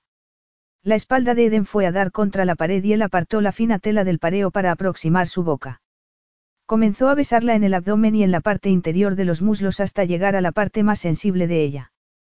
Jadeando de placer, Eden se aferró a sus hombros y se movió al ritmo de su beso, gimiendo sin pudor, excitándose y llegando tan rápidamente hasta su punto más álgido que debería haberla avergonzado, pero era demasiado bueno. No se detuvo. Ella seguía palpitando en el clímax mientras él presionaba su dedo dentro de ella. Él continuó besando y lamiendo, y el suave empuje de su dedo la llevó de nuevo a lo más alto, haciéndola gritar. Temblando y a punto de derrumbarse, él se levantó para sostenerla y se dirigió a la cama para colocarla sobre las sábanas desordenadas. Con una sonrisa picarona, ella le acarició los brazos, deseosa de sentir su peso encima. Lo quería dentro de ella. Pero él se separó. Duerme. Te veré por la mañana. Y aquella nube de deseo que la tenía embriagada se evaporó. Remy. Ella aspiró una bocanada de aire antes de decir algo más, pero, cuando se dio cuenta, él ya había cerrado la puerta y se había marchado. Todavía temblando, agarró una almohada y enterró su cara en ella. Después de apaciguar al bárbaro lujurioso que llevaba dentro con la mano, Remy también se acostó. Más tarde se despertó con la cabeza hecha un lío y recriminándose por todo. No quería tentar a la suerte con otro posible embarazo. Pero su intento de saciar la sed de Eden no había hecho sino estimularla todavía más. Y lo que era peor, ahora él la deseaba más que nunca. Se puso bajo un chorro de agua fría y juró más que en toda su vida. Cuando consiguió bajar su erección, se vistió y siguió el aroma del café hasta la cocina. Se encontró con las puertas que daban al cenador del patio trasero abiertas. El sol brillaba entre la espesa vegetación tropical de flores que lo rodeaba. Del patio surgía un paseo marítimo sobre la arena hecho de madera que conducía a la playa. Eden estaba de pie, al fondo, mirando hacia el océano. Llevaba un alegre pañuelo amarillo en la cabeza, se había puesto una de las camisetas de su hermana y unos pantalones cortos sueltos, todo una talla más grande de lo que le correspondería. Remy salió de su ensimismamiento cuando oyó un ruido. Se dio cuenta de que era él, gimiendo. Solo tuvo que mirar a Eden para volver a querer tocarla, saborearla, y tomarla. La noche anterior había sido la recaída de un adicto, pero había valido la pena, sus muslos temblorosos y sus gritos de placer casi lo habían llevado al límite, solo con tocarla a ella, no a sí mismo. Qué estúpido había sido. No podía decir que ella lo hubiese buscado primero. Él sabía que ella estaba pasando por un mal momento y él nunca debió dejar que llegaran tan lejos. Fue un milagro conseguir alejarse de ella la noche anterior. La había dejado con la palabra en la boca al cerrar la puerta entre ellos. Sabía que ella se había quedado dolida por eso. Lo que podría haber sido una convivencia tensa pero civilizada se había convertido en un polvorín de emociones contenidas. Sin embargo, no podía esconderse. Se sirvió un café y bajó a reunirse con ella. ¿Piensas empezar el día con un baño? Le preguntó mientras se acercaba por detrás de Eden. Se puso rígida y dio un sorbo al café que tenía en la mano, sin apartar la mirada del océano. Quizá más tarde, cuando haga más calor. No me apetece pasar frío y estar mojada ahora mismo. Su voz era tensa. Le zumbaron los oídos al pensar en el doble sentido de lo que acababa de escuchar. Pues a mí sí me apetece, dijo sin dudarlo. No iba a quedarse allí parado y arriesgarse a una discusión. Pasó junto a ella, caminando sin vacilar, y se adentró en las olas. El agua allí era siempre tibia y sedosa. Nadar en ese paraíso le hacía sentirse en casa, alejado de los problemas. Sin embargo, aquel día sus problemas también habían decidido meterse en el agua tras él. Está caliente. Dijo ella con una sonrisa de asombro. Dijiste que habías estado en el Mediterráneo. Es cálido, no. Claro, y en el Atlántico también he estado, pero esto es distinto. Es fabuloso. Se hundió hasta los hombros. Su cabeza se balanceó cuando una ola la levantó y la llevó hacia la playa. Nadaron durante 20 minutos antes de regresar a la orilla. La camiseta le colgaba de los hombros y se le pegaba al pecho. Ella la apartó para que su sujetador no fuera tan visible a través de la tela, pero él ya había visto más de lo que podía soportar. Ahora esa imagen estaba grabada en su cerebro. Mira, una iguana, dijo, forzando su mirada hacia la playa y señalando. Salgamos. Se quedó mirando fijamente el lugar donde estaba el fornido lagarto gris pardo. Muerden. Nunca he estado lo suficientemente cerca para averiguarlo. Desaparecerá en cualquier momento, no te preocupes, ya se va. El animal se escabulló por la playa hacia la maleza, dejando solo marcas de deslizamiento en la arena. Es una lástima que no lo hayan visto, dijo Eden mirando hacia unos niños que entraban en la playa con su padre. Turistas, supuso Remy, ya que no los reconoció. Así fue tu infancia. Nadar antes de desayunar y avistar lagartijas. Este fue mi invierno. Ni siquiera sé lo que es una Navidad blanca. Qué afortunado. Lo era. Lo sabía. Pero no siempre, pensó. Su rostro volvió a ponerse serio. ¿Puedo preguntarte algo? A él le rondaba algo en la cabeza desde que habían estado en aquella habitación de hotel. Dime. Levantó la mirada con cierto recelo. ¿Por qué querías casarte con un ter si no lo amabas? Oh. Se miró los pies, agachándose para recoger una concha rota. Pues por muchas razones, todas muy prácticas. Ser impetuosa no lleva a nada bueno. La impetuosidad metió a mi madre en muchos problemas, añadió con una risa nerviosa. Conoció al hombre equivocado en el lugar equivocado. Por eso se casó con Gold. Estaba embarazada de Mika. Sí. Era una chica un poco ingenua, de un pueblo pequeño, que se fue de mochilera a Europa con un amigo. Él abusaba de ella y enseguida se descubrió que estaba embarazada. Se sintió muy aliviada cuando él aceptó casarse con ella, pero pronto se arrepintió. ¿Abusaba? Preguntó pensando en lo peor. No estoy segura de hasta qué punto. Eden frunció el ceño. Ella no habla del tema. Yo creo que él fue el causante de sus problemas de autoestima. Su entorno familiar tampoco la ayudó. Mi madre no nació con dinero, educación privada y linaje aristocrático. Los padres de él pensaron que era una cazafortunas. Insistieron en que tuviera una niñera, y luego Kelvin usó eso en su contra cuando ella lo dejó, diciendo que ella nunca se había ocupado de Mika. Kelvin Gould había sido un monstruo. ¿Cuándo lo hizo? Remy lo sabía perfectamente, pero se preguntaba si Eden estaría al corriente. Cuando él la engañó. Por supuesto, el acuerdo prenupcial lo favorecía a él. Eden jugaba con la concha que aún sostenía en sus manos. Mi madre fue muy ingenua, confiaba en él y lo creyó cuando le dijo que la protegería. De todas maneras, ella tampoco quería su dinero. Solo quería tener a Mika en Canadá. Pero no tenía dinero para un abogado y ninguna cualificación para conseguir un trabajo lo suficientemente bien pagado como para permitírselo. Kelvin dijo que ella sola no podría cubrir las necesidades de Mika y finalmente se quedó en Austria con la familia paterna. La amenazó de tal manera que mi madre acabó conformándose con que Mika la visitara un par de veces al año, cuando a Kelvin le convenía. El jefe de mi madre la encontró llorando un día. Él la invitó a un café para calmarla y unos días después la ascendió de puesto y le aumentó el sueldo. ¿Tu padre? Preguntó Remy, adivinando. Sí. Eden sonrió con afecto. Todavía no se conocían mucho cuando se lo propuso. A mi madre no le entusiasmó al principio, ya que venía de un matrimonio que resultó un desastre, pero mi padre pudo ver lo desesperada que estaba por tener a Mika en su vida. Y él se enamoró de ella a primera vista. La voz de Eden se quebró un poco al recordar a su padre. Ella no creía en el amor a primera vista, y mucho menos que fuera hereditario. Mi padre también era muy pragmático y sensato, no tenía nada que ver con Kelvin. Mi padre quería formar una familia y en el trabajo se entendían muy bien juntos.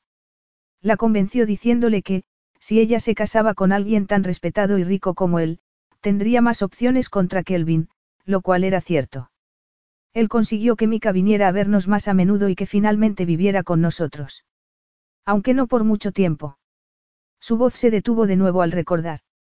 De todos modos, se amaban profundamente. Eso me animó a creer que yo podría tener el mismo matrimonio fuerte y sano si encontraba al hombre adecuado. Era eso lo que realmente quería.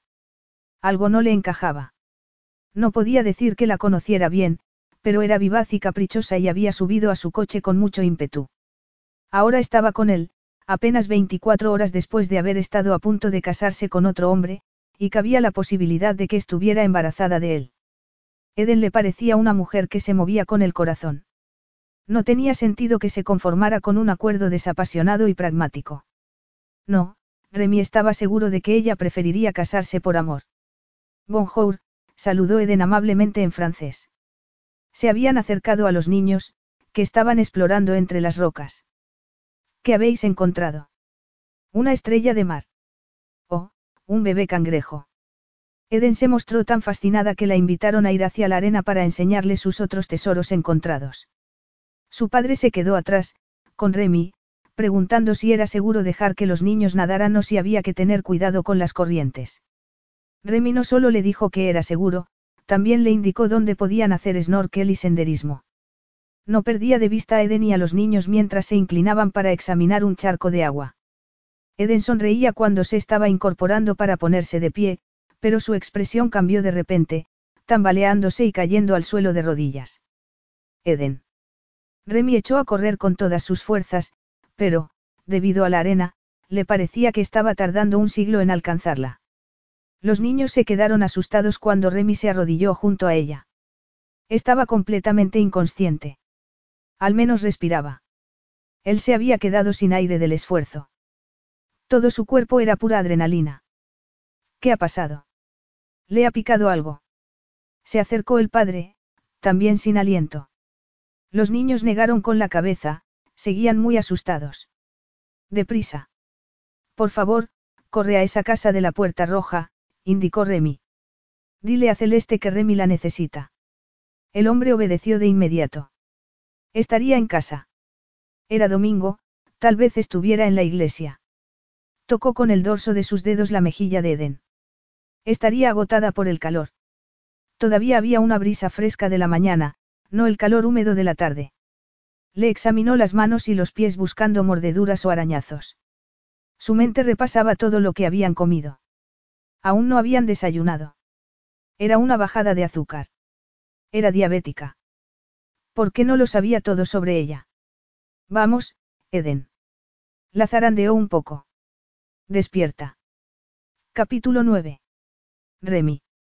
Eden había oído que alguien la llamaba por su nombre, pero estaba demasiado confundida para entender quién podía ser.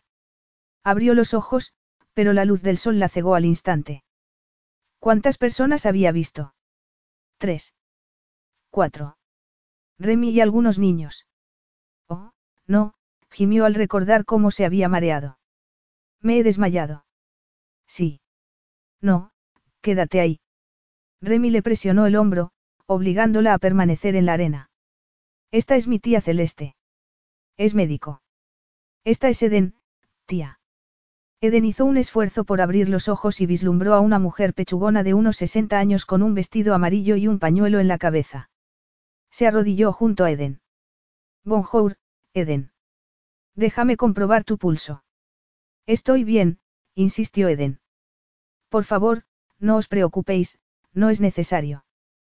Tranquila, en realidad estoy jubilada. Celeste agarró su muñeca. Y demasiado vieja para echar a correr por la playa, así que tomémonos las dos un momento para recuperar el aliento. Inhaló lentamente, haciendo un gesto con la mano libre para animar a Eden a hacerlo con ella. Respiraron juntas tres o cuatro veces, y luego Celeste soltó la muñeca de Eden. Tu pulso es un poco débil. Estoy bien. De verdad, insistió Eden. ¿Embarazada? No. Posiblemente, corrigió Remy con preocupación. La mirada de Celeste hacia Remy transmitía unas mil preguntas, emociones y desaprobación. Es la presión arterial baja, dijo Eden con una mueca de vergüenza. No es grave. Me pasa a veces cuando hace calor y me pongo de pie demasiado rápido. Tomo pastillas de sal, pero, se arriesgó a mirar a Remy. No las he tomado durante la última semana porque no quería retener líquidos. Para la boda. Remy hizo un ruido de disgusto y se puso en pie, como si estuviera preparándose para sermonearla. Necesitas un sustituto de electrolitos, dijo Celeste. Tengo algunas pastillas en casa. Remy ayudó a ambas a levantarse. Gracias por venir, tía.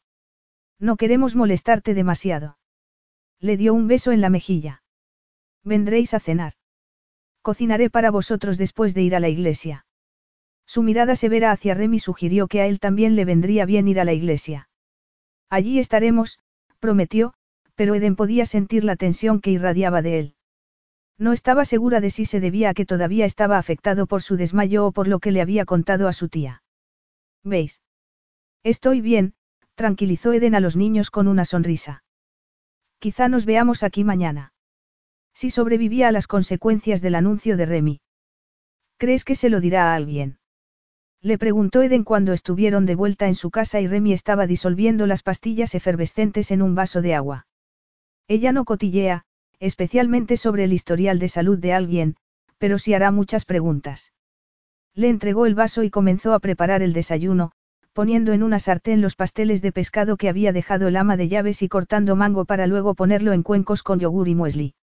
Debería haberse ofrecido a ayudar, pero lo último que necesitaba era volver a codearse con él. Se sentó a la mesa del comedor, donde podía observarlo sin ser demasiado evidente. ¿Qué le vas a decir? preguntó. Se trata más bien lo que ella me dirá, dijo con sorna. Es la hermana mayor de mi padre, la matriarca de esa parte de la familia, y muy tradicional en sus opiniones. Va con mucha frecuencia a una iglesia católica. Considera que es su deber asegurarse de que llevo una vida correcta y decente. También echa mucho de menos a mi padre y le gustaría verlo reflejado en la siguiente generación. Eso significa que debo casarme y empezar a tener pequeños Silvains. Pero no conmigo, pensó Eden. No puedo correr otro riesgo, había dicho la noche anterior. No quería aumentar el riesgo de embarazo. Durante unos minutos en la playa, había dejado de obsesionarse con lo que había sucedido entre ellos y simplemente se dejó llevar disfrutando de aquella bonita mañana. En ese momento sus pensamientos volvían de lo que había parecido un sueño, para regresar a aquel vaso de agua medio vacío sobre la encimera. ¿Me dejas tu coche después del desayuno? Necesito hacer algunas compras. ¿Pastillas de sal? Preguntó él. Ropa. Y quizá un portátil para poder trabajar. También debería ir a un salón de belleza.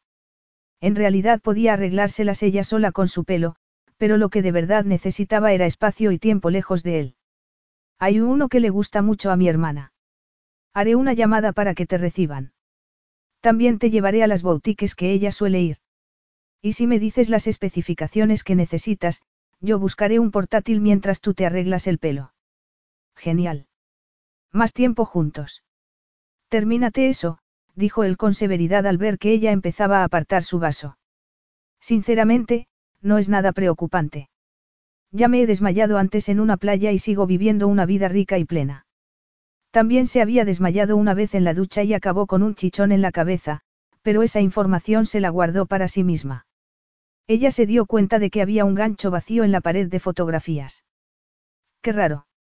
Sin embargo, el zumbido del teléfono de Remy y el resoplido que soltó la distrajeron de preguntar al respecto. ¿Qué pasa? Hunter quiere saber si todavía deseo ser su padrino. Se va a casar con esa mujer. Amelia. Ese era su nombre. Mañana. Vaya. No es que la noticia le afectara, pero sí le pareció que se había dado mucha prisa. ¿Estás enfadada? No, se dio cuenta de que la estaba mirando con escepticismo, así que tendría que contarle el resto. Tenía otra razón para casarme con él. BHIG tiene problemas. Problemas serios. Él lo sabía, dijo rápidamente cuando las cejas de Remy se levantaron. Lo hablamos cuando empezamos a salir. Él y yo acordamos la expansión de su tecnología de red utilizando las propiedades de nuestra empresa como parte de nuestro acuerdo matrimonial. Rural Reach. Ya no está en marcha. Mi equipo confía en poder rescatarlo, pero habrá que elaborar nuevas condiciones. Definitivamente, se ha retrasado. Hunter también planeaba una inversión importante. Me parecía bien compartir la propiedad con él cuando planeaba tener sus hijos. Ahora es un socio más y me siento menos cómoda permitiéndole tanta influencia en mi empresa. Se bebió lo que quedaba en el vaso y siguió hablando, y eso pasará a no ser que se me ocurra otra opción. ¿Por qué tu hermano no ha pagado la fianza? Mi madre se niega a que lo haga. No quiere el dinero de Kelvin ni aunque esté muerto. Se frotó un trozo de esmalte de uñas. Y yo soy incapaz de ir en contra de sus deseos. Estoy haciendo que se evalúen algunas de nuestras propiedades personales, pero eso lleva tiempo y probablemente no se consiga suficiente capital. No tan rápido como lo necesitamos. Me estás pidiendo ayuda. Llevó los platos a la mesa. No, te estoy dando una razón para decirle a tu tía por qué no podemos casarnos. Soy un saco de deudas. ¿Y si estás embarazada? No planeé que el preservativo se rompiera, Remy. Ya lo sé, dijo de manera pausada mientras alcanzaba los cubiertos antes de tomar asiento. Simplemente estoy pensando en todas las posibilidades que pueden darse. Casarme por dinero no me funcionó, señaló con amargura. ¿Por qué no te casaste? Deja de pensar en cosas que sabes que no vas a hacer. Estoy obligado por mi cargo de presidente de Cancari Bailines a evaluar todas las oportunidades que se me presentan. Unter es un hombre de negocios astuto. No se ataría a un barco que se hunde. Debe de haber algún beneficio que va más allá de usar el nombre de Bellamy para limpiar la reputación de Babecom. Remy se quedó meditabundo durante unos segundos. ¿Me enviarías el contrato para que pueda revisarlo? Preguntó. ¿En qué estás pensando? Agencias de viajes dentro de la tienda para reservar vacaciones tropicales. No lo veo, especialmente en el oeste. Hawái es un vuelo más corto y México es más barato. Además, nuestra marca es de Estaicatión. Acampada y deportes al aire libre como el senderismo y el hockey. La economía de Martinica depende demasiado del turismo. Necesita diversificarse. Un nuevo mercado de distribución a través de una franquicia de confianza en Canadá permitiría ampliar el sector de la exportación. Um. Apoyó la barbilla en la mano. Mi padre siempre pensó en invertir en Canadá. Era la forma de diferenciarnos de las grandes cadenas de precios bajos. Ahora las cosas son tan globales que es difícil mantenerlo. ¿Qué tipo de productos podríamos llevar? Vamos a ver. Miró al techo mientras pensaba. Especias. Hamacas. Plantas, dijo con tono alegre por la idea. No puede escaparse este invierno. Lleve la esencia del trópico a su hogar con una orquídea o un hibisco. Lleva el jardín a tu casa. Eso podría funcionar. Ella asintió con la cabeza. Pero realmente estás dispuesto a tirar un montón de tu propio dinero en mi empresa para que eso suceda. Un montón de dinero. La expresión de Remy se apagó y atacó el pastel de pescado con el tenedor. Si estás embarazada de mi hijo, por supuesto. Si estás embarazada. El corazón de Eden se retorció. Tendrían que seguir a la espera y ver qué pasaba. Remy podría haber dejado a Eden en la farmacia, pero se quedó para asegurarse de que tenían lo que necesitaba para aumentar su presión arterial. Una vez que se aseguró de que ella no volvería a desmayarse, se fue. La peluquería estaba a una manzana de distancia y él tenía que cruzar la isla para ir a la tienda de informática. Estuvo pensativo durante todo el camino. Se alegraba de entender por fin por qué Eden y Unter habían llegado tan lejos, pero también estaba molesto. Estaba realmente irritado porque Unter hubiera acordado un matrimonio para salvar su negocio y luego la hubiera dejado en la estacada. Le irritaba aún más que le importara. No era su trabajo resolver sus problemas románticos o de negocios. Por otro lado, si tenía un bebé con ella, quería estar preparado. Mientras esperaba a que le entregaran el portátil, envió algunos mensajes a su equipo para que exploraran de manera discreta las diferentes oportunidades con Bellamy Home and Garden y también les reenvió la copia del contrato de matrimonio que ella le había pasado. El matrimonio. Él ya sabía que eso era lo que sugeriría la tía Celeste.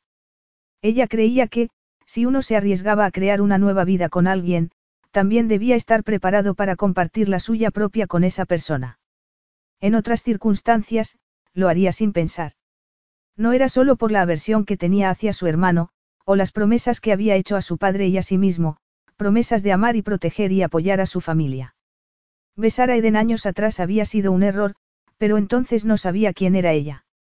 Ahora esperaba un comportamiento más honorable de su parte. Sin embargo, había hecho el amor con ella, sabiendo que estaba sobrepasando los límites. Eden era peligrosa para él.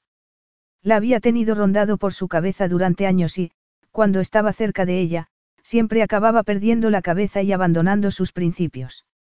Si no estaba embarazada, definitivamente, no podía casarse con ella.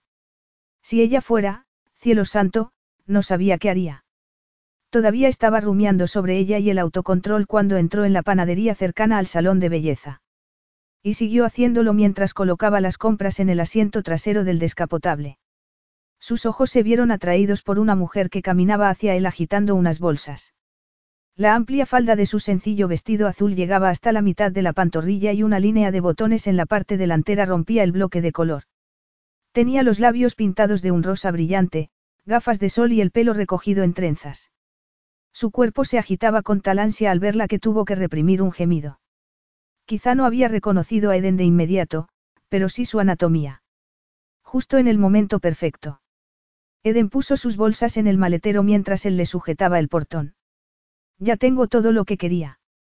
Solo me falta encontrar algún detalle para tu tía. De eso ya me he encargado yo, dijo señalando hacia el asiento trasero. Merci. Se apartó las trenzas hacia atrás. Me encanta que todo el mundo hable francés aquí. Bueno, y criollo, obviamente. Escuché algo en el salón, pero no me enteré de nada. Sin embargo, me encantaría aprender. Creo que me gusta todo de este lugar. Ella irradiaba tanta felicidad que él quería probarla. Quería abrazar y sellar sus bocas. Beber de su burbujeante felicidad. Quería besarla en medio de la calle. Pero se limitó a abrir la puerta del coche para entrar. Deberíamos ir a casa y desempaquetar tu portátil. Siempre tienen que ejecutar un montón de actualizaciones antes de poder utilizarlos. Ella asintió con la cabeza y se sentó en el asiento del copiloto, perdiendo un poco del brillo y el humor que hasta hacía un momento exultaba. ¿Puedo ayudar en algo? Eden se ofreció cuando llegaron y encontraron a Celeste cocinando en su cocina exterior. No es necesario, querida, siéntate, por favor. Podría hacer esta fracase incluso estando dormida. Celeste le hizo un gesto para que se dirigiera al patio, donde había una mesa con cuatro sillas normales y una mecedora. Se había puesto un vestido más informal y holgado y un ligero turbante de color azul en la cabeza. Se supone que tienes que pedirle al ama de llaves que cocine, le recordó Remy, dándole un beso en la mejilla. Florealine cocina bien, pero a mí me gusta cocinar para mi familia. Trae la ensalada de la nevera. Espera. Ella se percató de las cajas que él llevaba. ¿Qué habéis traído? Macarons. Por eso eres mi sobrino favorito. Llévalos adentro o me los comeré todos ahora, le ordenó y, con una gran sonrisa, se volvió hacia Eden, háblame de ti, querida. Eden aprovechó la oportunidad para asegurar a Celeste que ella y Remy eran solo amigos. Le contó una versión abreviada del desastre de su boda, resaltando el dramatismo de la llegada de Amelia con un bebé, pero tratando de quitarle hierro a todo y que incluso llegase a sonar cómico. Como puedes imaginar, mi novio desapareció muy poco ceremoniosamente. Celeste se rió, apreciando el juego de palabras, pero sacudió la cabeza, atónita. ¿Y dices que eso fue ayer? Sí. Aunque ahora le parecía que había pasado un siglo. Remy apareció con una ronda de agua y le dio a Eden un vaso con otra pastilla efervescente de electrolitos. Estaba siendo un poco exagerado con el tema. Eden bebió el líquido obedientemente y se aseguró de que él lo viera antes de continuar. Remy tuvo la amabilidad de apartarme del foco mediático trayéndome aquí. Oh. Eres famosa. Celeste hizo una pausa en su cocina para mirarla. En realidad no.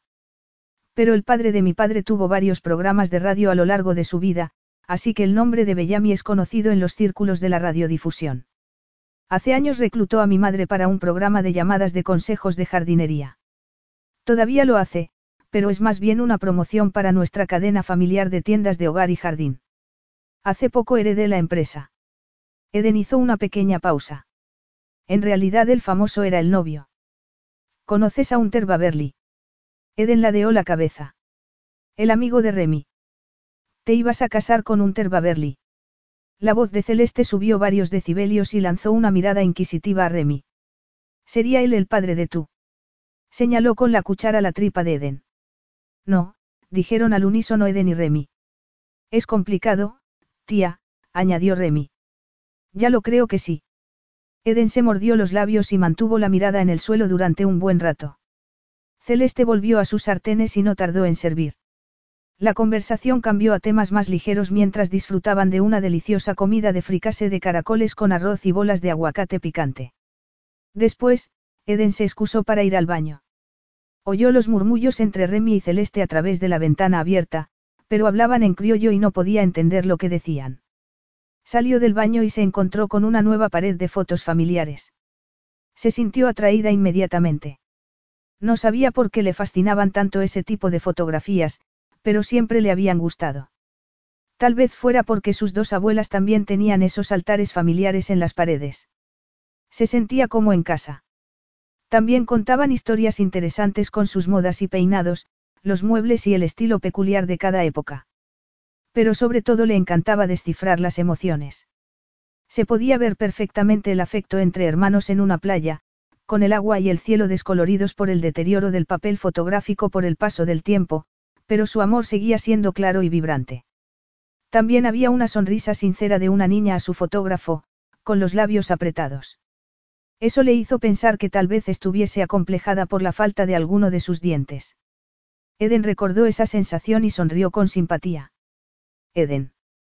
Oh, lo sé, lo siento. No pude resistirme. Te pareces tanto a tu padre y a sus hermanos, ¿no crees? Y esas chicas se parecen mucho a tu tía. Son unas fotografías preciosas. Tu hermana tiene cierto aire a tu madre. Un momento. Se fijó de nuevo en una foto de ella y se dio cuenta de que había algo extraño. ¿A quién me recuerda su cara? Eden había visto fotos de Yasmine en internet acompañada por Remy. Todas eran fotos de ella de adulta, alta y curvilínea, con su ropa ultra chic y muy maquillada. Yasmine tenía el tono de piel de su madre, más claro que el de Remy y su padre. Incluso más claro que el de su madre, en realidad. Mientras Eden miraba a aquella niña de nueve o diez años, pudo ver el rostro de otro de edad similar. El de un chico caucásico, antes de que le creciera el vello facial y las facciones se le endurecieran. Oh, Dios mío. Retrocedió hasta la pared opuesta para apoyarse en ella, temiendo volver a desmayarse por un motivo totalmente distinto. Eden. La voz de Remy venía del otro lado del universo, sonaba tan lejana que bien podría haber estado dentro de su propia cabeza. Él sabía lo que ella estaba viendo. Eden comenzó a temblar. Lo sabe Mika. Remy parecía tan tenso que Eden temió que pudiera estallar en cualquier momento. Él sacudió la cabeza en señal de negación, pero fue su único movimiento. El resto de su cuerpo se mantenía en una quietud paralizante, como cuando uno se enfrenta a una víbora mortal que busca una excusa para atacarte. Nadie lo sabe. Ni siquiera Yasmine. ¿Por qué no? quiso preguntar Eden, pero el descubrimiento de la verdad la dejó devastada. Capítulo 10. Eden no se siente bien, le dijo Remy a su tía. Y lo mismo le pasaba a él. La tía Celeste era médico, pero también era una mujer lo suficientemente astuta como para comprender que había ocurrido algo emocionalmente catastrófico. Llévala a casa a descansar, murmuró. Remy lo hizo y, una vez allí, la siguió hasta el salón, donde se hundió, como un zombi, en el sofá. Estaba demasiado inquieto para sentarse y sintió que la mirada de ella lo seguía mientras se paseaba. ¿Cómo? Su voz se estranguló con la palabra. Remy comenzó a hablar sin ser muy consciente de que lo estaba haciendo. Después de mi pelea con Mika, a mis padres les preocupaba que Gould empezara a acosarlos de nuevo. Fue entonces cuando mi padre me contó la primera parte, la que ya te he contado. E insistió en que no me metiera en más peleas con Mika. La siguiente vez que tuvimos un partido con esa escuela, Mika ya se había ido. Casi me olvidé de todo el asunto. Pasaron unos años, y entonces Yasmine enfermó. Resultó ser un trastorno sanguíneo que desde entonces ha aprendido a controlar, pero en aquel momento pensaron que podía ser leucemia. Para entonces yo ya tenía más de 14 años y era capaz de investigar que era un trasplante de médula. Dije que quería donar la mía y mi madre me apartó a un lado. Fue él, se pellizcó el puente de la nariz, todavía dolido por la brusquedad con la que ella lo había tratado. No seas tonto. Tú no puedes. Fueron tiempos difíciles para ellos. Mi madre quería que mi hermana estuviera bien, pero la oí discutir con mi padre. ¿Qué pasaría si tuvieran que pedírselo a él? ¿Y si se la llevaba? Oh, Eden empezaba a comprenderlo todo. Sí. Ese era su mayor temor, desde el principio. Acorralé a mi padre para que me contara la verdad y él se derrumbó por completo, aterrorizado por tener que arrastrarse ante Kelvin Gould para salvar la vida de su hija. Aterrorizado ante la posibilidad de que Gould dejara morir a Yasmine, en lugar de ayudarla, puramente por despecho. Me hizo jurar que guardaría el secreto. Luego Yasmine salió del hospital y yo cumplí lo él que me pidió. Ni siquiera le dije a mi madre que lo sabía. No tuvieron una aventura, ¿verdad? Preguntó Eden con tristeza. Tu madre fue a la policía. No, ni siquiera se lo dijo a mi padre de inmediato. Él estaba trabajando en Holanda, ultimando un prestigioso contrato. Estaba exultante cuando volvió a casa. Acababan de concederle una cuantiosa beca de investigación. Pero él se dio cuenta de que mi madre no era la misma, aunque ella negaba que le pasara nada. Más tarde le dijo que intentaba fingir que nunca había ocurrido. Pero se quedó embarazada y no sabía con seguridad quién era el padre. Lo siento mucho, Remy. Siento mucho por todo lo que habéis pasado. No todo es tragedia. Yasmine es un regalo. Todos la queremos. No es su culpa que, no pudo terminar. Lo sé, murmuró ella. Se nota que la quieres con todo tu corazón. Lo hago. Se frotó la cara. Pero mis padres estaban muy enfadados. Mi madre no podía seguir viviendo en un sitio donde podría encontrarse con Gould. Ella sugirió el traslado a Canadá y mi padre estuvo de acuerdo. Pero no podía soportar que Gould se beneficiara de algo que él había desarrollado.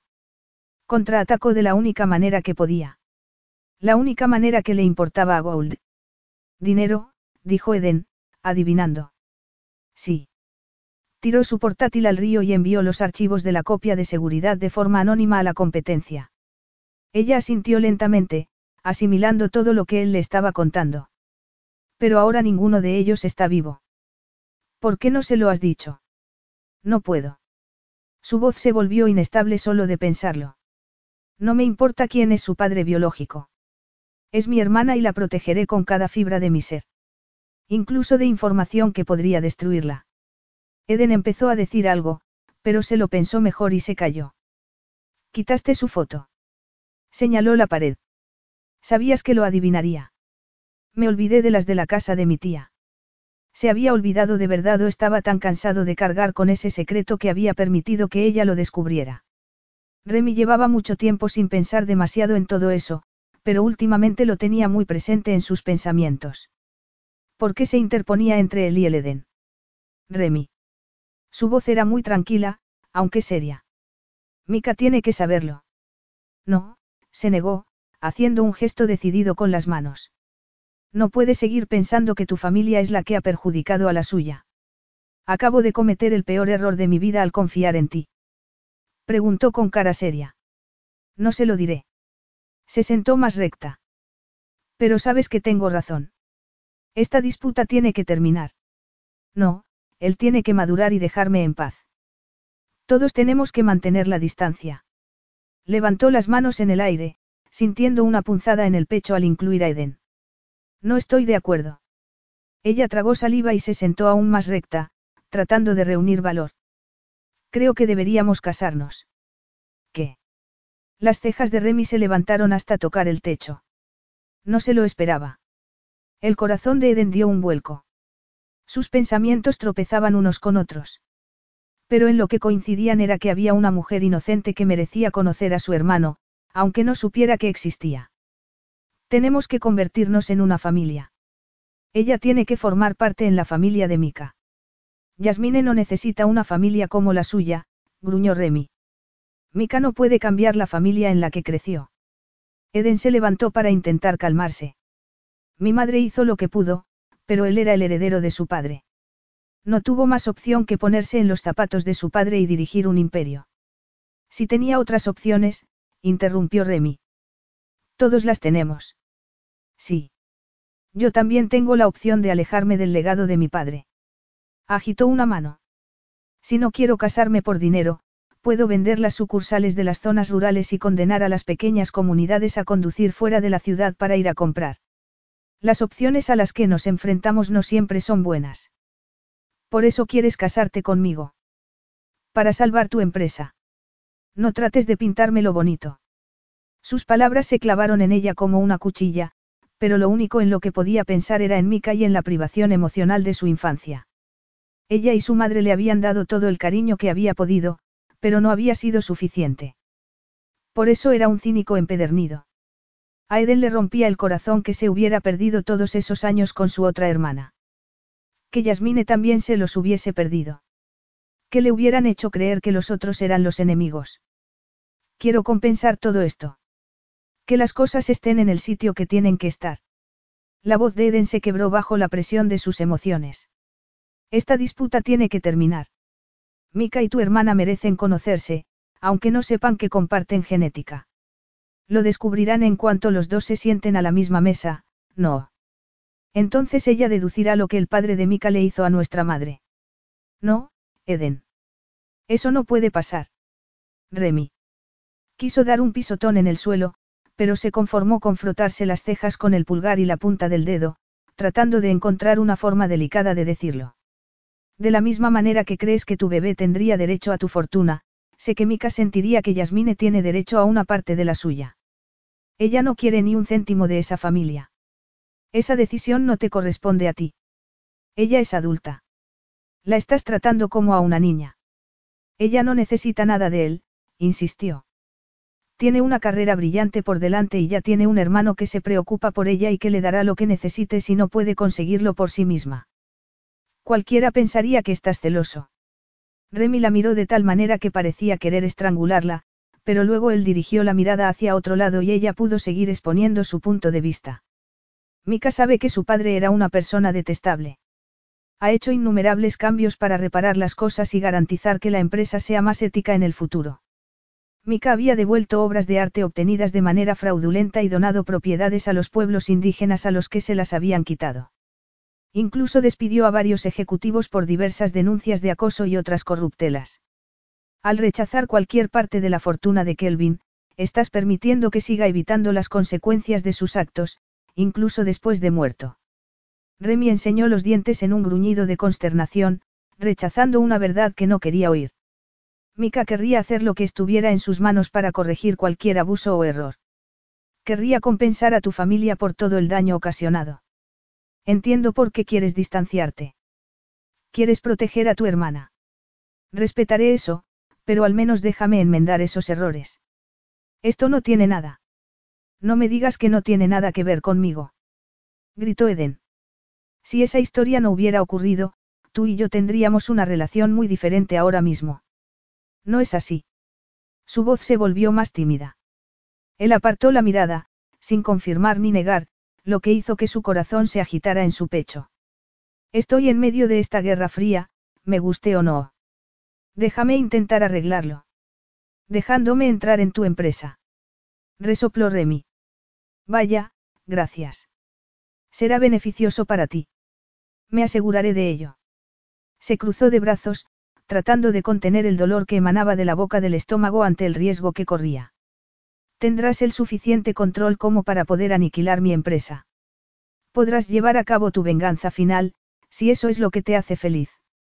También puedes ignorar mi situación y dejar que mi empresa se vaya a la basura, dejando que Mika lo vea sin poder hacer nada mientras sucede. Yo no soy así, gruñó. Lo sé. Confío en ti. Y Mika sospechará de cualquier acuerdo al que lleguemos, pero esta es mi empresa y mi decisión. Tendrá que aceptarla. Ya podía sentir el peso de la desaprobación de su hermano. La conmoción y la preocupación de su madre. Al menos habría un alto el fuego. Y al rescatar la empresa en lugar de arruinarla hará que Mika deje de verte como un enemigo. Si Yasmine lo descubriera todo, preferiría seguir enemistado con Mika o que te gustaría.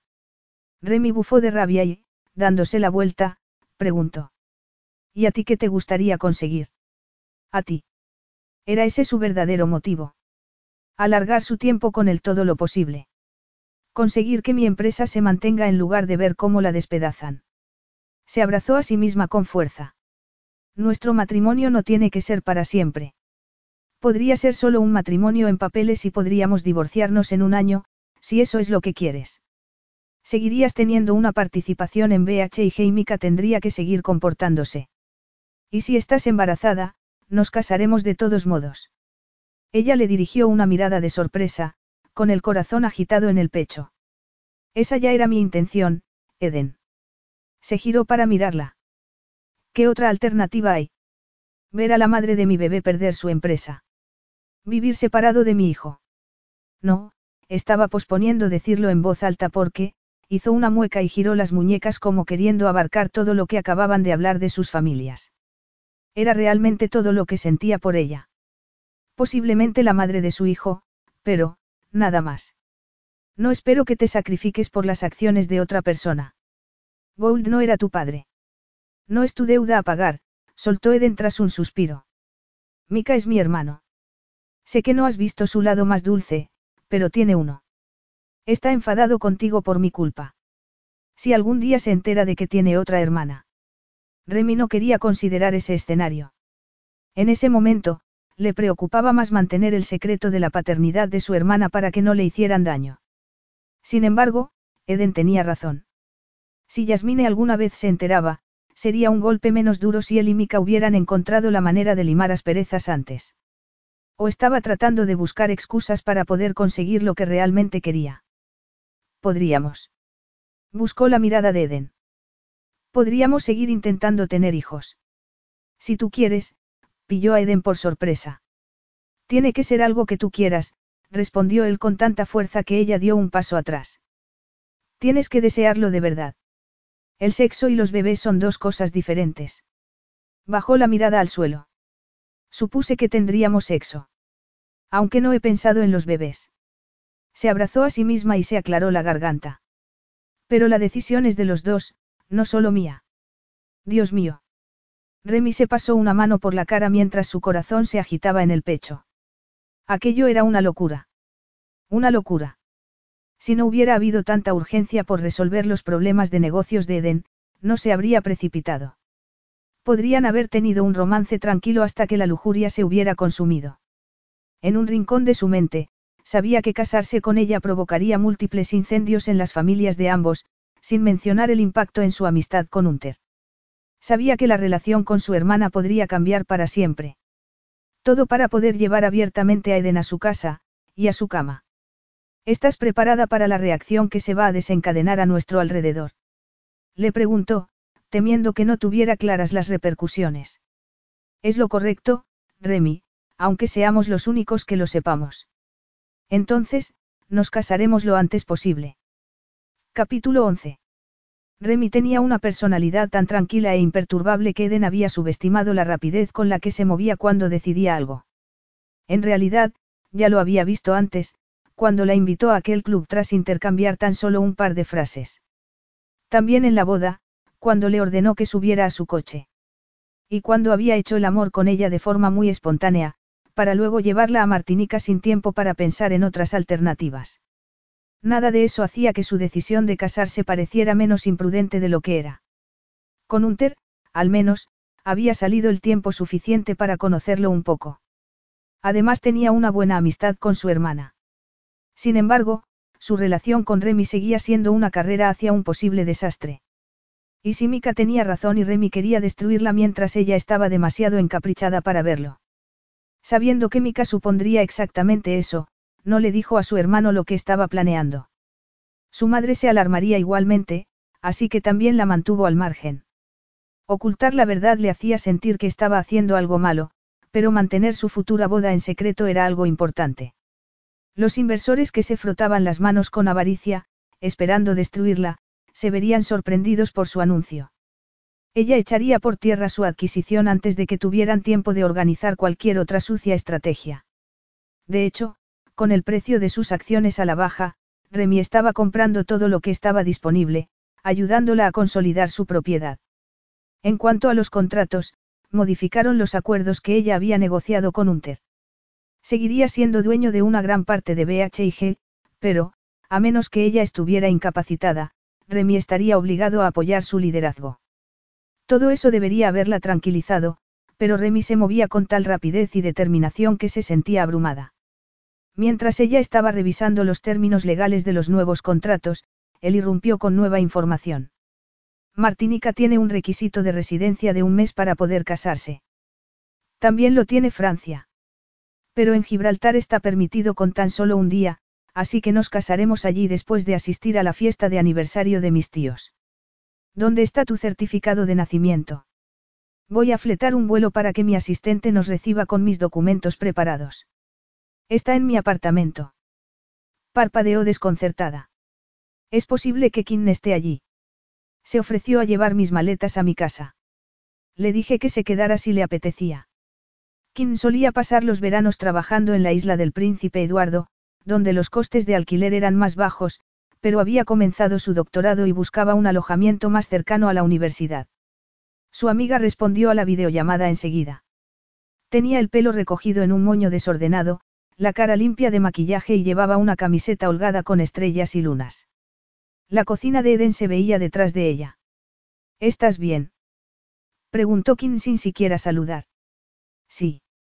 A Eden le sorprendió su tono urgente. ¿Por qué? ¿Por qué te dejaron plantada en el altar hace dos días? Lo normal es que estés pasando por un bache emocional importante. Oh, claro, Eden dedicó un momento a hacer balance. Se sentía un poco estresada por el ajetreo de papeles, sus emociones se tambaleaban por la noticia de que Mika tenía otra hermana, pero su mente estaba clara y su corazón, su corazón latía con fuerza. No estoy muy bien. Estos dos últimos días han sido demasiado, pero creo que lo estoy llevando bastante bien. De acuerdo. Me alegro. Kim no parecía muy convencida. ¿Por qué puedo ir a verte? Si me necesitas, solo tienes que decírmelo. Gracias, Kim. Yo, Eden se sintió realmente conmovida. Kim era como una hermana para ella. En realidad, necesito tu ayuda, y que mantengas el secreto. Lo guardaré dentro de la caja fuerte con el resto, prometió sin dudar ni un segundo. Eres la mejor. Eden acurrucó las piernas debajo de ella. Puedes entrar en mi despacho. Hay una llave debajo de la planta que está en el alféizar de la ventana. Abre el cajón de arriba del escritorio. Necesito mi certificado de nacimiento. Kim no era ninguna tonta. Dejó su taza y su expresión se volvió muy grave. Sabes que haré cualquier cosa por ti, Eden, pero han pasado solo dos días. Al menos conocías un poco a Unter. Sé que suena impulsivo, pero es por la empresa. Eso era cierto, aunque solo en parte. Tu sueño siempre fue casarte por amor, le recordó Kim. Por eso dudaba tanto de que te casaras con Unter. Siempre has querido lo que tu madre tuvo con tu padre porque tu infancia fue mucho mejor que la de Mika. Salvar BH y G no debe ser a costa de tus propios deseos y necesidades. Lo sabes, ¿verdad? No será así, no te preocupes, insistió Eden, incluso cuando su estómago se apretó con inquietud. Es complicado, pero puedes confiar en mí si te digo que estoy en mi sano juicio y que hago lo que hay que hacer. Confío en ti. Pero Mika te ha envenenado para que no confíes en Remy. Eden suspiró. Estaba muy enfadado cuando subiste a la habitación del hotel en las cataratas del Niágara. Digamos que no estaba contento. Kim empezó a recorrer el pasillo. Siento haber abandonado el barco. Por favor, dime que al menos disfrutaste de la habitación. Eh, eh, Kim dejó el teléfono sobre el escritorio, de modo que lo único que Eden podía ver era el techo. La voz de Kim sonaba más aguda, casi tensa, pero tal vez simplemente estaba alzando la voz para que Eden pudiera oírla mientras se acercaba a la ventana. Entró como un ogro en la habitación, me culpó de ser tu mejor amiga en lugar de su informante. Luego terminé el vino y me di un baño. Bien, me alegro. ¿Qué es más o menos lo que estoy haciendo aquí? Hay paparazzi abajo. Saben que te conozco y siguen intentando subir. Pero, oye, Viena vive en el edificio. Nunca me lo dijiste. Iremos a tomar unas copas más tarde. Pensé que lo sabías. Ese apartamento es solo para cuando están de paso. En realidad viven en Calgary. De verdad. Debo de haberla entendido mal. Vale, he encontrado el certificado. ¿Y ahora qué? Kim volvió a la pantalla para mostrarlo. Ponlo en un sobre, cierra el cajón y... Un ruido en la puerta hizo que Eden levantara la vista. Su corazón dio un vuelco al ver a Remy allí. ¿Cuánto tiempo llevaba escuchando? ¿Te gustaría que ella estuviera? Preguntó Remy en voz baja. ¿Dónde? Eden frunció el ceño sin comprender. Su boda. Eden tragó y asintió con dificultad. Quería a alguien que la quisiera en su boda, ya que su novio no lo hacía. Hay espacio en el avión. Dile que mi asistente le enviará los detalles. Se alejó. Emocionada, parpadeó con rapidez mientras le preguntaba a Kim. ¿Quieres un viaje gratis a Europa? Por supuesto. Pero, en serio, ¿estás bien? Kim frunció el ceño con preocupación. Lo estoy. Te prometo que sí, mintió. Pero tengo que irme. La asistente de Remy se pondrá en contacto contigo. Terminó la llamada, con el pecho apretado por la emoción. Para Remy no era nada añadir un pasajero más a un vuelo y pagar los gastos de unas cuantas noches de hotel. Un gesto tan pequeño no debería significar tanto para ella, pero lo hacía y sabía por qué. Kim tenía razón. Eden siempre había querido casarse por amor. Era demasiado pronto para creerse enamorada, pero estaba a medio camino. Remy era considerado con ella. Era protector y valoraba la familia. Y cuanto más lo conocía, más se convencía de que era digno de su amor. Aún así, se sintió como si se deslizara por una pendiente a toda velocidad dirigiéndose hacia, lo desconocido. Un corazón roto tal vez. Remy aún la consideraba una especie de enemiga. En el mejor de los casos, serían socios comerciales con beneficios. Ahora sería el momento de poner fin a esa locura, pero no lo hizo. No podía. Nunca había sido capaz de olvidarlo. Se sentía llena. Tanto si pasaban por el proceso legal de casarse como si no, tanto si tenía su hijo como si no, estaba unida a él para siempre. Era suya y lo había sido durante mucho tiempo. Se le llenaron los ojos de lágrimas, empañando el futuro que estaba dibujando para sí misma. ¿Y si estaba cometiendo un terrible error? Volaron durante la noche a París. Eden seguía en tensión, consciente de que su atracción por Remy iba mucho más allá de la fantasía y el enamoramiento. La invadía el anhelo de que él sintiera lo mismo que ella. Que la deseara de la misma manera que ella lo deseaba a él. Compartieron una comida ligera, hablando de los incidentes relacionados con los contratos y del tipo de vestido que debía buscar para la fiesta, pero había cierto aire de tensión en el ambiente. Cuando por fin se quedaron a solas, Remy le dijo con preocupación. He oído lo que dijo Kim, sobre que querías casarte por amor. ¿Es eso cierto? Eden deseaba poder decir alguna ocurrencia sobre que el amor era un lujo que no podía permitirse. Deseaba quitarle hierro haciendo parecer su sueño como un capricho infantil. En lugar de eso, preguntó con inseguridad. No es eso lo que quiere la mayoría de la gente. Intentó que la pregunta sonara como algo ligero, pero su corazón estaba desbocado. Él se tomó su tiempo para responder. El amor te hace tan condenadamente vulnerable, nunca he querido más que cariño y respeto. Aquellas palabras se clavaron dentro de ella. ¿Cómo podía gustarle y respetarla cuando era pariente de su enemigo y necesitaba su dinero? Así era exactamente como se había sentido después de París, cuando se había mostrado abierta y receptiva, excitada y llena de atracción, solo para recibir un duro golpe de realidad. Cinco años atrás, las palabras de Mika la habían hecho sufrir por querer tanto de Remy. Y ahora se repetía lo mismo, ya que se daba cuenta de que él no sentía nada por ella. Yo diría que me caso por amor, dijo ella, con la respiración agitada. Mika no sabe que lo hago por él, pero el amor no es una transacción. Es algo que se siente al dar, no al recibir. No quiero hacerte daño, Eden. Entonces sería exactamente lo que Mika te ha advertido durante todo este tiempo. Alguien que utiliza a su hermana para conseguir lo que quiere. ¿Y qué es lo que quieres? A ti, dijo sin dudar. Una punzada de placer agonizante la recorrió. A mí ya me tienes. Se sintió desnuda al decirlo, apenas capaz de mirarlo a los ojos, pero necesitaba que él supiera que aquello era algo más que dinero, secretos familiares y posibles bebés. Él le sostuvo la mirada, pero ella tuvo que apartarla y tragar saliva. Cuando él se levantó, su corazón dio un vuelco en su pecho, descendiendo en picado y luego elevándose de nuevo cuando él le tendió la mano. La condujo al camarote del jet, donde una suave luz indirecta iluminaba la cama. Cuando cerró la puerta, el clic de la cerradura sonó como el mecanismo de una cámara acorazada. La forma en que su mirada se deslizó sobre ella hizo que cada centímetro de su piel ardiera. No quiero enamorarme porque, él acarició su cara. Este anhelo que siento me consume. No creo en la brujería, pero es como un hechizo. Eden dejó caer su mirada hacia el cuello de Remy. Su nuez de Adán se movía mientras tragaba. Ella debió de hacer algún mohín de decepción de manera inconsciente porque él le levantó la barbilla al instante. Estoy tratando de decirte que tengas cuidado. No veas esto como algo más de lo que es en realidad. ¿Crees que no estoy hechizada de la misma manera? Preguntó con un rastro de amargura. Ella inclinó la cabeza hacia atrás a tiempo de ver cómo él se estremecía. Para entonces, su boca ya estaba sobre la de ella, sumidos en un beso largo y profundo. Él notó un sabor a arrepentimiento cuando se apartó lo suficiente como para mirarla a los ojos. Es algo más grande de lo que puedo controlar.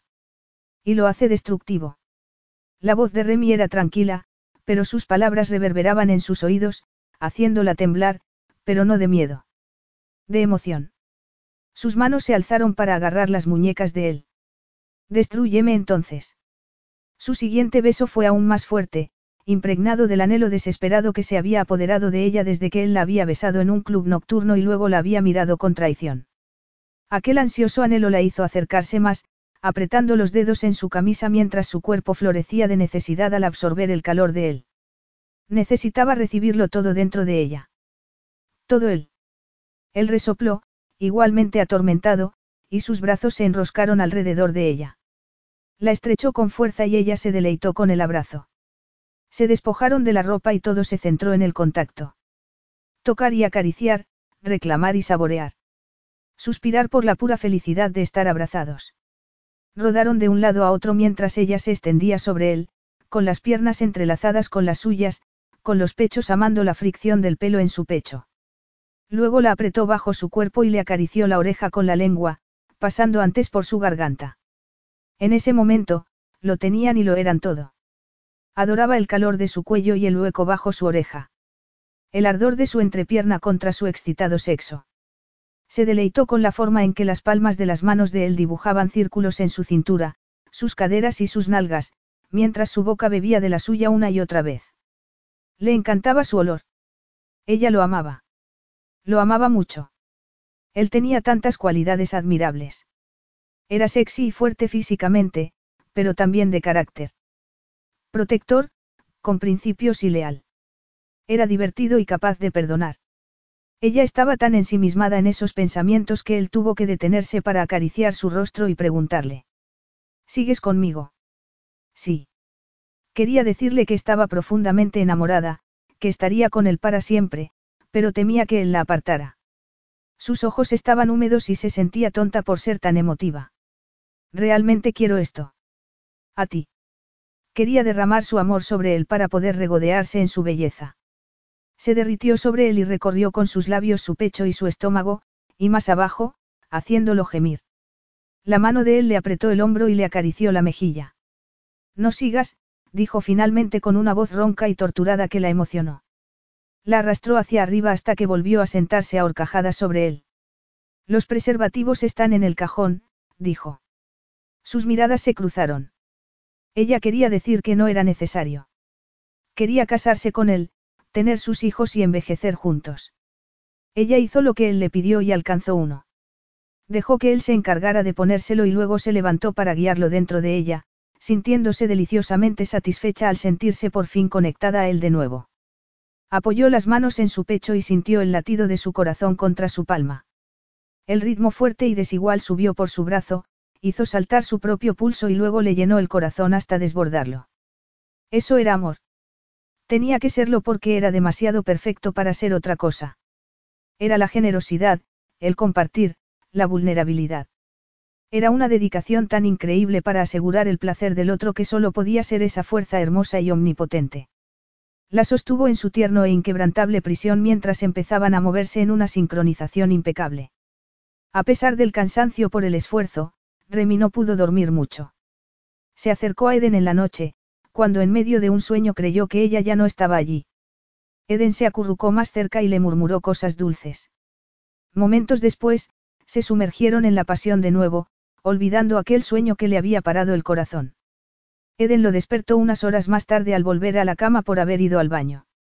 Su pie frío encontró la espinilla de él y se disculpó con pesar por haberlo despertado. Luego su mano encontró su carne endurecida y dijo. Vaya. Ya que estás despierto. Parecía que no se cansaba de ella. Lo cual le preocupaba.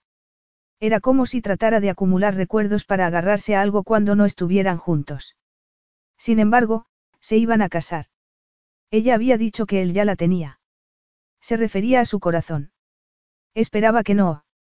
No quería herirla, pero no podía permitirse enamorarse de ella. Habría una elección inevitable, ella o su familia. Tal división de la lealtad lo destrozaría. Estaba muy tenso por su encuentro con Yasmine en la fiesta de aniversario. Tal vez Eden se había dado cuenta, aunque estuvo tranquila durante todo el día y se acostó temprano. Remy hizo algunas llamadas, avisando a su tía Anameel, a la que llevaba como acompañante. No puedes traerla aquí, Remy, lo regañó. Después de todos los problemas que os causó a ti y a tu primo. Es una de ellos. Respiró con paciencia, comprendiendo su preocupación, pero dijo. Por favor, no la juzgues hasta que hayas tenido la oportunidad de conocerla. Eden se sintió inquieta. ¿Estás seguro de esto? No quiero interponerme entre tú y tu familia en el día especial de tus tíos. Si prefieres que me quede aquí. Estaban en un apartamento que él tenía en París, suficientemente grande para un soltero que viajaba con frecuencia, pero no ideal para una pareja. Remy ya estaba buscando algún sitio que pudieran considerar un hogar. Quiero que te conozcan para que no sea un shock cuando nos casemos. Si te hacen sentir incómoda, nos iremos. No quiero eso. Tampoco él. Haremos que funcione. Te lo prometo. Tengo que salir unos minutos, pero volveré a tiempo para cambiarme. Fue a una joyería, donde le compró unos bonitos pendientes de diamantes. Pensó que le irían bien con su vestido, pero nunca pensó que le sentaría tan bien. Se le aflojaron las rodillas al verla. Está bien. Estás preciosa. Tuvo que aclararse la garganta. Debería haberte comprado también un collar. Abrió la caja y le ofreció los pendientes. No tenías que, sus ojos se abrieron de par en par. Tómalo como un regalo de compromiso. Todavía tengo que devolver el anillo que me dio Unter, murmuró distraídamente, pareciendo hipnotizada por los pendientes. Dámelo a mí. Yo lo haré, dijo en un arranque de posesividad. ¿Te pondrás esto? ¿Cómo podría no hacerlo? Son impresionantes. Minutos después, estaban en la parte trasera del coche. No pudo evitar inclinarse para ver sus pendientes brillando, sintiendo satisfacción porque ella los hubiera aceptado. Porque llevara sus diamantes, no los de Unter. Era un alivio que finalmente ese matrimonio no se hubiese materializado. Ella habría sido profundamente infeliz y él se sentiría enfermo por no haberlo impedido. Pero podría hacerla feliz. Se repetía a sí mismo que se trataba de un acuerdo comercial con el beneficio de aliviar su lujuria, pero ¿y si su familia la rechazaba? Por el bien de Yasmine, quería que la hostilidad con Mika se disipara y esperaba que ese matrimonio lo consiguiera. Pero aquel era un camino difícil y lleno de minas. Sin embargo, Eden era una persona cálida y amable. No importaba la rigidez con la que la recibieran cuando hacía las presentaciones, ella sonreía y mostraba un interés genuino que pronto cautivó incluso a su tía Anameel. Entiendo que te guste, lo reconozco, concedió su tía cuando tuvieron un momento a solas en un balcón, donde tomaban un poco de aire. Pero ¿cuál es tu objetivo, Remy? Una aventura con ella solo conseguirá poner a su hermano en nuestra contra. ¿La amas? Es eso. Su tono sonaba tan desaprobador que él se apresuró a decir. No, por supuesto que no. Parecía una mentira. Su corazón se estremeció, pero lo dijo de nuevo, con más firmeza. No la quiero, pero puedo ayudarla de manera que nuestra enemistad se acabe de una vez por todas. Eso tiene que suceder, tía. No puede continuar. Ella buscó su mirada y él tuvo un pensamiento repentino, lo sabe. Su corazón volvió a dar un vuelco.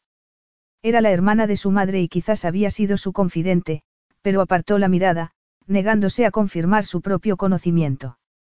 Era demasiado doloroso considerarlo. Los secretos son tan pesados como los rencores.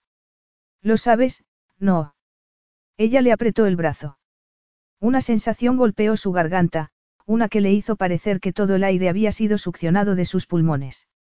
Estás descuidando tu cita, Remy, dijo Yasmine, obligando a ambos a volverse hacia las puertas abiertas, donde su hermana estaba de pie con Eden. Podía verla desde el otro lado de la habitación, aquí de pie, esperando que la invitaras a bailar. No quería interrumpir, dijo Eden mostrando una sonrisa débil. A pesar de llevar un siglo sin bailar, presentó sus excusas a su tía e invitó a Eden a la pista de baile. Ella estaba rígida en sus brazos. Si escuchaste. Me gusta tu hermana. Ambos dejaron de hablar. Él asintió con la cabeza para invitarla a que ella hablase primero. Me gusta mucho Yasmine. Es tan simpática. Y si la escuchas hablar de arte, parece un genio creativo. Tu primo dijo que la moda podría ser su pan de cada día, pero ella puede hacer que el pan de cada día parezca una obra maestra. No puedo estar más de acuerdo, dijo Remy con una sonrisa de diversión. Yasmine dijo que su propensión a ser consumida por el arte contribuyó a su reciente ruptura. Parece que fue algo serio. Eden le dirigió una mirada de profunda comprensión. Entiendo por qué tienes miedo de hacerle daño, especialmente ahora. Él asintió con la cabeza. Su reciente desamor le hizo ser un poco más protector. También lo hizo el inquietante intercambio con su tía. Yasmine no era más vulnerable que la media de las mujeres negras.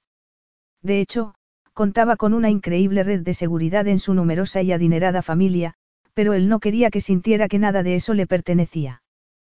¿Quieres? Eden dudó. ¿Quieres invitarla a su boda? Fue en parte por el bien de Yasmine. Tal vez. Uno de sus tíos los interrumpió, ansioso por hablar con Eden y poder seguir conociéndola. No volvieron a hablar del tema hasta que estuvieron a bordo del vuelo del día siguiente. ¿Decidiste no invitar a Yasmine? Preguntó Eden con cautela cuando estaban en el aire. Todavía le escocía el corazón por lo que le había escuchado decir la noche anterior a su tía. No la amaba. No quise hacerlo en la fiesta. Había demasiada gente alrededor. Le envié un mensaje esta mañana, pero probablemente se quedó hasta tarde y todavía estará durmiendo. He dejado todo arreglado para que ella pueda acompañarnos si quiere. La boda será mañana, así que aún hay tiempo. Técnicamente, podrían haberse casado a su llegada. Bastaba con haber pasado una noche para cumplir el requisito de residencia, pero así tuvieron tiempo de relajarse en su suite, hacer el amor y luego levantarse tranquilamente para disfrutar del entorno. Eden envió un mensaje de texto a Kim, invitándola a unirse a ellos en su terraza para tomar un aperitivo. Luego se apoyó en la barandilla para contemplar las vistas. Al otro lado del mar, podía verse la costa del norte de África. Una ligera brisa le agitaba el caftán. Remy se unió a ella, él solo llevaba puesto un pantalón corto de deporte. A Eden le parecía el hombre más sexy del mundo. Ella le puso una mano en el hombro y la deslizó por su espalda calentada por el sol, simplemente porque podía hacerlo. Y porque le gustaba oírle recuperar el aliento y sentir cómo se retorcía de placer bajo su contacto. ¿Dónde nos casaremos? preguntó ella. En el jardín. Hay un mirador cerca de una fuente. Estamos citados a las once. Celebran bodas constantemente. Giró la cabeza. No te importa que sea una boda sencilla. Cielos, no. Mientras aparezcas, será el mejor día de mi vida. Era una broma pesada a su costa, pero tan cierta que le dolió el pecho al decirlo. Eso era todo lo que ella necesitaba. A él. Estaré allí, prometió con una sonrisa lacónica. Y se enderezó para atraerla a sus brazos. Necesitaba un afeitado, pero a ella le gustaba el tacto rasposo de su barba. Todo era perfecto. El hombre que pronto se convertiría en su marido, la intimidad de ese momento, la certeza que ella tenía de que estaban destinados a estar juntos. No pudo evitar decir. Te quiero. Él no se movió, pero ella sintió la inquietud que se apoderó de él. Yo, pensé que debía saberlo. Se sintió como si estuviese suspendida en el vacío sujeta solo por los brazos de él, a su merced. Él se humedeció los labios. Esperaba que lo nuestro fuera un matrimonio de verdad, se apresuró a decir Eden. Uno en el que planeáramos estar juntos toda la vida. ¿Uno qué? Eden, para. Sabes que no puedo pensar así. Por el amor de Dios, Apenas nos conocemos. Esta química, hizo un gesto entre ellos. Eso es todo lo que es. Tienes que saberlo. Sus palabras fueron un golpe tan fuerte que ella dio un paso atrás. Esta química ha durado cinco años. Para mí al menos, añadió ella volviendo su mirada hacia el horizonte. No pretendía que me dijeras que me querías, solo que estaría bien que tal vez lo hicieras. Que me quisieras para siempre. ¿Cómo puedo decir eso cuando quererte va en contra de lo que es mejor para mi familia? Me he dejado llevar por esta locura. Levantó las manos en un gesto de confusión. Es egoísta por mi parte. Intento convencerme de que puedo tenerte, tener sexo sin consecuencias. Ahora me dices que te afectará de una manera que, hizo una mueca de tortura. No quiero que me ames.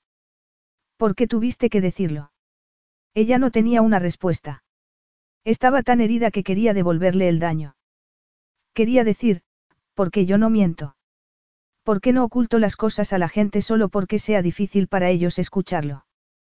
Pero eso no era amor. Se quedó allí encerrada en el dolor, con la boca temblando, intentando no llorar. Intentando no empeorar las cosas, pero ¿qué podía hacer? ¿Qué iban a hacer? En el cargado silencio, oyó que llamaban a la puerta interior. Aprovechó la excusa para alejarse de él. En el fondo de su mente pensó que tal vez sería Mika, pero debería haber sabido que sería Kim. Hola. La brillante sonrisa de Kim se borró de su rostro. ¿Qué? ¿Me llevas a tu habitación? Por favor. Por supuesto. Vamos. Capítulo 12. Remy se llevó la peor parte de la mirada acusadora de Kim cuando salieron, sin embargo Eden no miró atrás. La puerta se cerró con un fuerte chasquido, dejándolo con un nudo en el estómago y con un desagradable sabor a bilis en el fondo de la garganta. ¿Cómo podía creer ella que lo amaba? ¿Cómo? Era demasiado pronto. Ella tenía que darse cuenta de eso. No obstante, sintió que le había roto el corazón. Y el suyo había quedado enredado entre un montón de espinas. Esta química ha durado cinco años. Para mí al menos. Se pellizcó el puente de la nariz. La había engañado él diciéndole lo mucho que la había deseado todos esos años.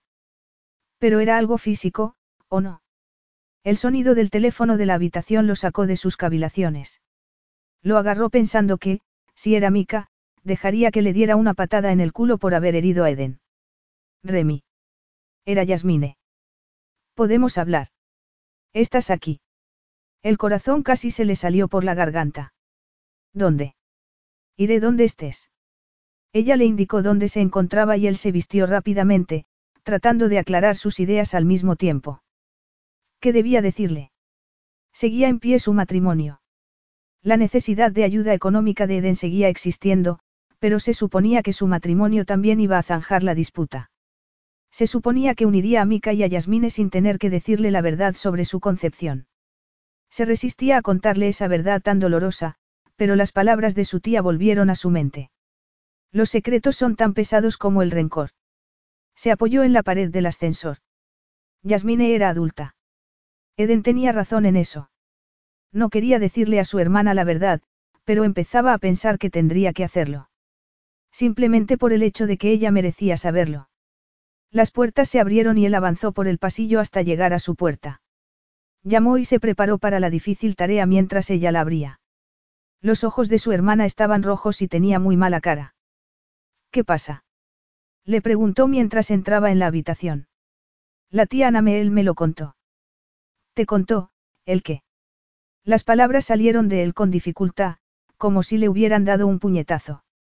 Ella asintió con la cabeza, pareciendo conmocionada. Hizo lo único que podía. La rodeó con sus brazos y la abrazó tan fuerte como pudo. Quería decírtelo yo mismo. No sabía cómo, se atragantó. Ella asintió espasmódicamente, sollozando y aferrándose a él. No cambia nada. Eres mi hermana y te quiero. Siempre lo haré. Ella asintió. ¿Cómo lo llevas? Se apartó un poco, tratando de ver su rostro. Estoy sorprendida, murmuró, y se limpió las mejillas mojadas. Aunque tal vez no tan sorprendida como debería estarlo. Siempre pensé que había algo diferente en mí. Eres perfecta, de acuerdo. Créetelo, por favor.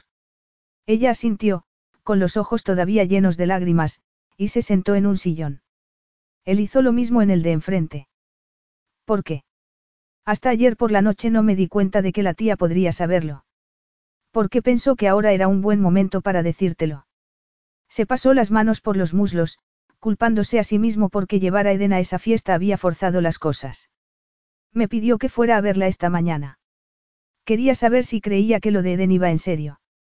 Le dije que yo creía que sí, ya que me habías mandado un mensaje para que nos encontráramos en Gibraltar. ¿Le dijiste eso? Se cayó una vociferación de remordimiento. Yo estaba emocionada. Y ella me dijo que ya era hora de que yo entendiera a qué se debía realmente la animadversión entre tú y el hermano de Eden. Su voz era inestable. Remy, él lo sabe. Mika. No. Lo sabe Eden. Ella lo adivinó. Ella, se frotó la frente. Es complicado. Nosotros lo complicamos. Estaba tratando de protegerte, tratando de terminar esta disputa, y realmente, sacudió la cabeza mientras abría los ojos a la realidad. Creo que estábamos tratando de encontrar una manera de racionalizar el casarse y estar juntos cuando nuestra relación no es racional. No quiero hacerte daño, Yasmine. He estado tratando de encontrar una manera de hacer que esté bien que me involucre con alguien que está relacionado con, buscó en su rostro, sin querer decirlo en voz alta. El hijo de mi padre biológico. No es culpa de Eden. Ni tampoco de Mika. Voy a necesitar algo de tiempo para poner todo esto en orden en mi cabeza, pero sé que llegará un momento en el que quiera conocerlo para, se encogió de hombros. Ver si, no sé, si tenemos cosas en común. Es raro. Es como si hubiera descubierto que soy adoptada. Tengo preguntas, pero también necesito tiempo. Por supuesto. Se acercó a ella para apretarle la mano. Para mí es suficiente con que no tenga que ocultártelo más. No diré una palabra a nadie. Y Eden. Ella quiere que él lo sepa, pero no se lo dirá. Estoy seguro de ello, añadió al leer el escepticismo de Yasmine en sus ojos. Ella es, Eden era buena. Era amable. Era leal y con un corazón tan abierto que lo asustaba. Y él había pisoteado sus sentimientos más profundos hasta hacerlos polvo. La tía te envió para impedir que nos casáramos. Preguntó Remy. Ella no sabía qué pensar de vosotros dos, pero yo le dije que tú no le habías quitado los ojos de encima a Eden en toda la noche. Que es evidente que tú estás enamorado de ella. Era una afirmación, no una pregunta. Lo estoy, admitió ante ella y ante sí mismo. No tiene sentido porque apenas nos conocemos, pero creo que me enamoré de ella en cuanto la vi. Y lo gracioso es que ni siquiera creo en el amor a primera vista. ¿Por qué eres como papá? Nunca has creído en cosas que no pudieras ver y tocar. Crees que los aviones vuelan por la física, sin querer admitir que la física es producto de un hechizo. Se dio cuenta de que había alejado a Eden exactamente por la razón que ella acababa de decir. ¿Por qué no entendía cómo había sucedido su amor por ella? El amor es mágico. Preguntó él con la voz rota. Puedo conjurarlo de nuevo si he arruinado las cosas con la única mujer que me puede hacer feliz. No estaba embarazada. Eden había pensado que su situación no podía ser peor y, lógicamente, sabía que eso simplificaba las cosas, pero cuando salió del baño, estaba aún más devastada que cuando había entrado. La idea de tener un bebé de Remy había sido tan dulce. Perder esa posibilidad fue un duro golpe, uno que sintió como si fuera el definitivo. Estaba realmente muy triste. Kim la abrazó e intentó consolarla, pero no sirvió de nada. Pensé que era el elegido, le dijo a Kim entre lágrimas. Pensé que éramos almas gemelas. Sé que suena a delirio. No lo es, la tranquilizó Kim. No si sale de ti. ¿Por qué soy inmadura? Quería creer que el destino nos unía. Fue solo una coincidencia y una fijación. La lujuria. Mika siempre dice que el amor es una mentira que la gente se dice a sí misma para justificar el sexo. Tiene razón. Tu hermano es un hombre muy cínico. Yo también soy bastante cínica, pero los dos te queremos, a ti y a tu gran corazón. No es inmadurez ver el mundo bajo una luz más brillante. En realidad es algo necesario. Si no, todos nos hundiríamos en un pesimismo sombrío. Si Remy está demasiado ciego para ver el regalo que le has ofrecido con tu amor, entonces, no te merece. Sin embargo, lo hace. Eso es lo peor de todo. Es un buen hombre, Kim. Es honesto, fuerte y cariñoso. Quiere mucho a su familia, pero no me quiere a mí. No puede. El ceño de Kim se frunció. Por Mika. Eden tomó aire, pensando, no podía revelar el secreto que Remy guardaba sobre Yasmine. Su aliento la abandonó en un sollozo de desesperación. Se acurrucó más en el sofá, con los pies apoyados en el cojín de al lado y todo el resto del cuerpo en el respaldo. Oh, cariño. Kim le frotó el hombro. Vamos a tomarnos un minuto de descanso, de acuerdo. Voy a preparar un té. Miró la tetera y la cafetera del aparador. Eden no tenía sed, pero suponía que Kim se sentía profundamente impotente y necesitaba hacer algo útil. Con un poco de agua es suficiente, dijo a su amiga. Kim asintió y se levantó, pero se detuvo cuando sonó su teléfono. Compartieron una mirada, ambas conscientes de que probablemente se trataba de Remy. Eden le indicó con un gesto que contestara. Hola. Sí, está aquí. Kim acercó el auricular a su pecho. Quiere saber si te reunirías con él en vuestra habitación. Eden dejó caer brevemente su frente sobre sus rodillas, pero lo único que había aprendido de su primera boda era que cancelarla era mejor que aferrarse a cualquier expectativa que hubiera tenido para su futuro. Ella asintió y puso los pies en el suelo. No tengo mi tarjeta para usar el ascensor. Te subiré con la mía. Él estará allí en un minuto, dijo Kim, y luego colgó. Si las cosas con él no van bien, recoge tus cosas y vuelve aquí. O llámame para que yo pueda ayudarte. Lo haré. Gracias. Se llevó las manos a la cabeza al darse cuenta de que ni siquiera se había puesto los zapatos antes de huir. Tratando de mantener la calma por las dos, Kim tomó su tarjeta y vio a Eden hacia la puerta del dormitorio de la pareja. Desde fuera, oyeron hablar a una mujer. Llámame cuando puedas. Después, escucharon la inconfundible voz de Remy. Lo haré. Te quiero. Los ojos de Kim se llenaron de indignación. Eden estaba tan sorprendida que solo pudo ver con horror cómo Kim abría de golpe su puerta para ver si era realmente él. Lo era. Remy estaba abrazando. Sentimos interrumpir, dijo Kim con cara de pocos amigos. Está bien. Eden apretó el brazo de Kim, manteniéndose erguida mientras la conmoción y el alivio chocaban en su interior. Es su hermana. La pareja, sorprendida en la puerta abierta del otro lado del pasillo, rompió su abrazo para mirarlas. Hola, Yasmine. La sonrisa de Eden tenía algo de culpabilidad encerrada. Yasmine debió de apresurarse para volar a tiempo para su boda y ahora todo se había venido abajo. Eden quería esconderse debajo de una piedra. Si algo de eso acababa en la prensa, no podría soportar tanta humillación, a quien quería engañar. Los paparazzi probablemente estarían fuera en ese mismo momento. Ni siquiera pudo mirar a Remy a la cara cuando él la invitó a pasar a la suite y se quedaron a solas. Eden se sintió totalmente enferma. La habitación aún mostraba signos de su desordenada estancia, una camisa tirada por aquí, un par de sandalias por allá. Las puertas de la terraza seguían abiertas, por lo que la cálida brisa entraba con el ruido de las olas contra la orilla. Sin embargo, había caído la noche. La suite estaba muy oscura y ahora todo parecía mucho más triste. Remy encendió una luz.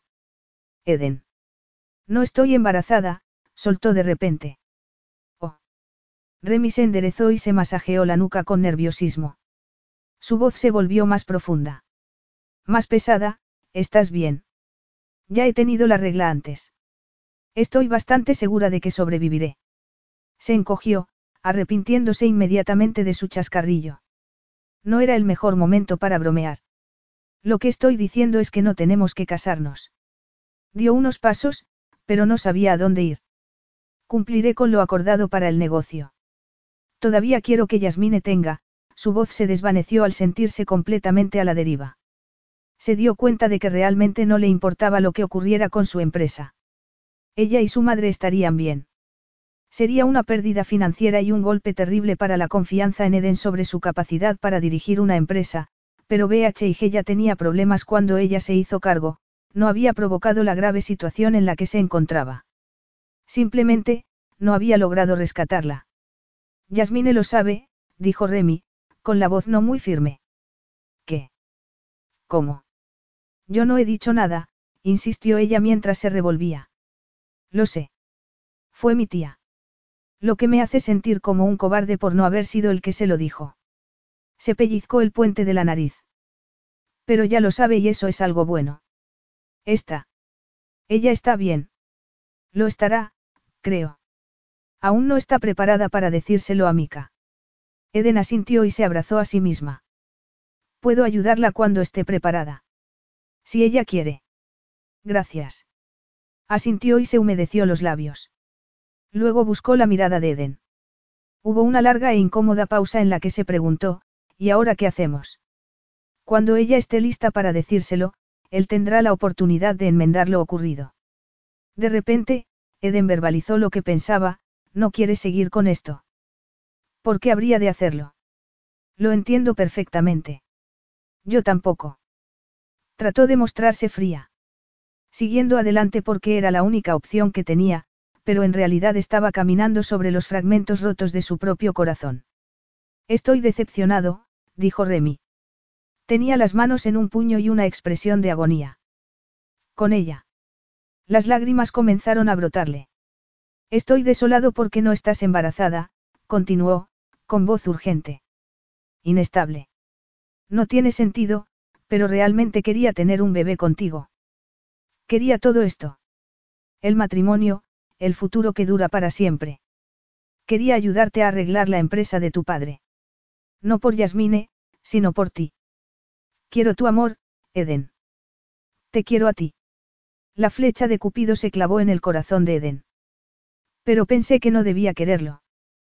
Que tenía que proteger a mi hermana. Me estaba protegiendo a mí mismo.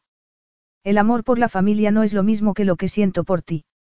Ese amor no es esta fuerza aplastante que casi me derriba en cuanto te vi. Sabes que cuando me alejé de ti en el Louvre me machaqué a mí mismo por no haber conseguido tu número. Pero luego dejé de preocuparme porque sabía que volvería a verte. Simplemente lo sabía. Tenía ese presentimiento. Remy hizo una pequeña pausa. Haz que eso tenga sentido para mí, ¿quieres? Eden se mordió los labios temblorosos y se encogió de hombros. A ella le había pasado lo mismo. Simplemente lo sabía. Había tenido un presentimiento semejante. Cuando le pedí a mi asistente que se reuniera con nosotros aquí, le hice ir a mi casa de Montreal a buscar esto. Se dirigió a la caja fuerte del armario del dormitorio. Se acercó a la puerta y le vio sacar una caja de terciopelo. La abrió y se la ofreció. Estos son los anillos de mi madre. No se los daría a una mujer que no fuera mía para siempre, Eden. Los había aquí dentro. Se dio un golpecito en el pecho, sobre el corazón, y luego en la sien. No sabía cómo poner ese conocimiento en lo que sabía aquí arriba, en mi cabeza. Pues sí que ha sido rápido, murmuró ella, tratando de sacar una sonrisa entre tantas lágrimas. Estaba desconcertada. Ahora notaba la alegría en su pecho, expandiéndose por todo el cuerpo.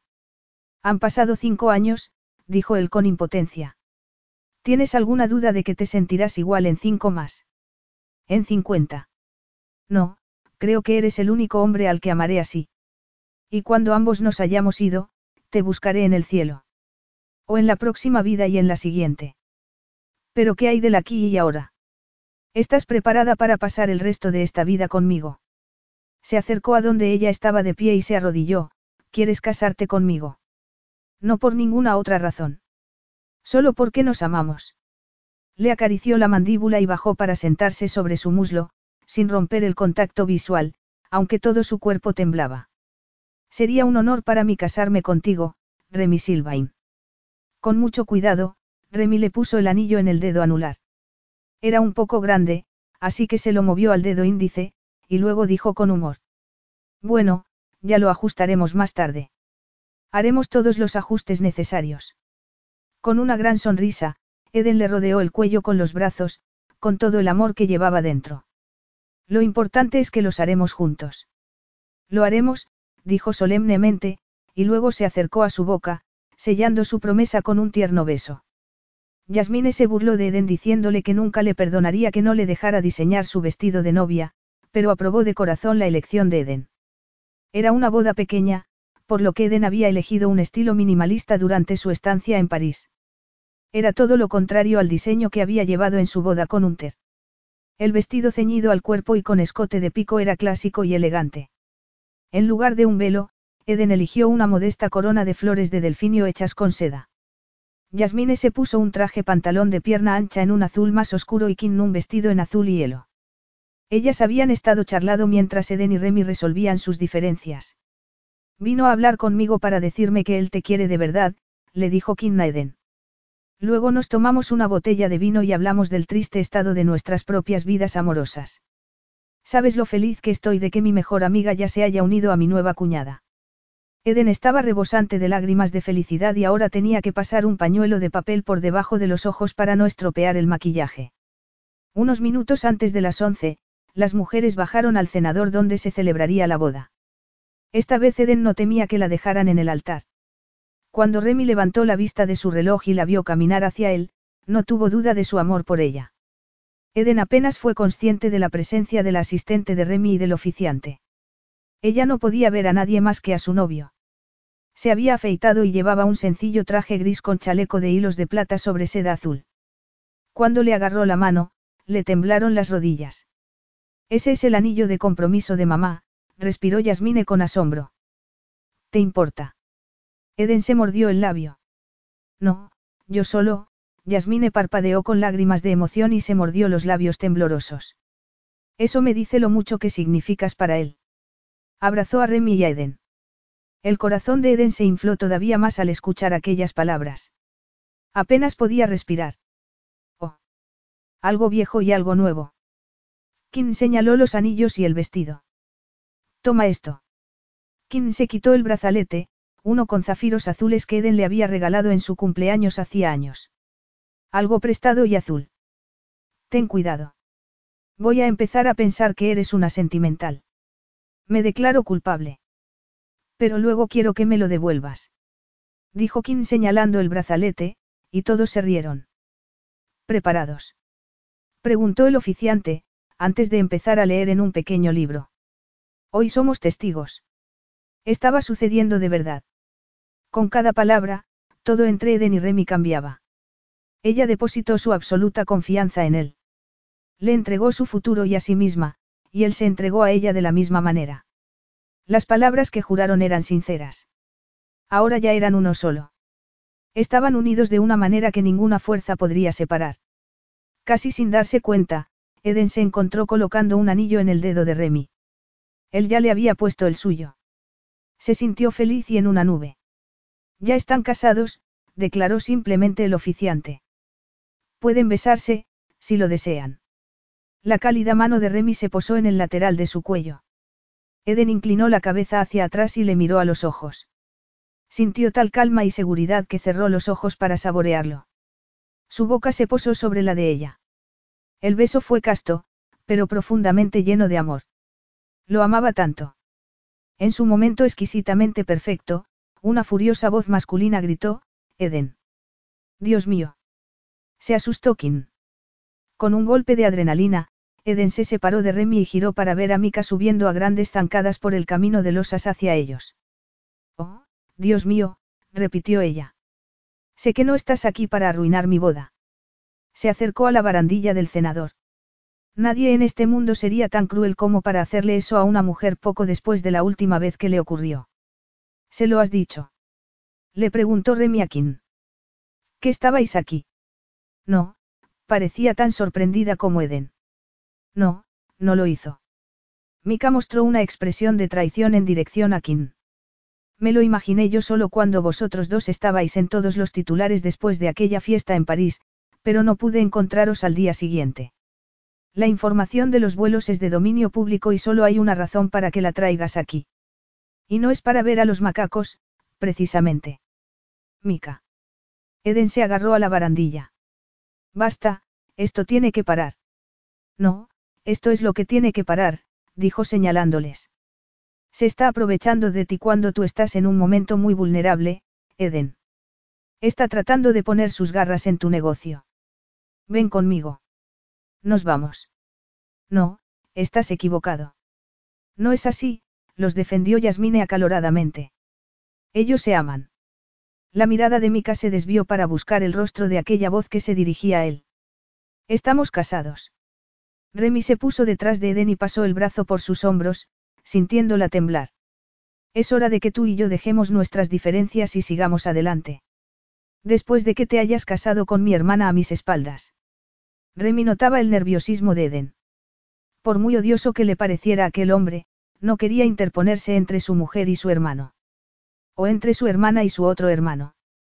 Serás idiota, Kim se lanzó de repente hacia adelante para ponerse al lado de Eden. Déjalo ya. ¿Te molesta que tu hermana se case en secreto? ¿Y tu secreto? La cabeza de Mika se echó hacia atrás. Para el carro, Kim. Eso no tiene nada que ver con esto. Mika y yo hemos tenido una aventura. Ha sido intermitente durante mucho tiempo, anunció Kim. ¿Qué? Eden respiró. ¿Por qué haces esto? Mika era un reactor nuclear a punto de estallar. ¿Por qué aquí? Ahora. Así. Fue completamente consentido, se apresuró a decir Kim. No te estoy acusando de nada más que de tener doble rasero. Tu hermana puede casarse con quien quiera. Puede salvar su empresa como quiera. Puede tirar todo por el retrete si quiere. No eres el jefe de todo el mundo solo porque tú lo creas así. Mika miró tan fijamente a Kim, que debería haberse desintegrado en el acto. Es conmigo con quien estás enfadado, continuó Remy. No, no lo estoy. Mika miró con frialdad a Kim. Su expresión se volvió tan implacable que Eden se apretó contra Remy. ¿Vienes conmigo o no? preguntó Mika. Estamos casados. Le quiero.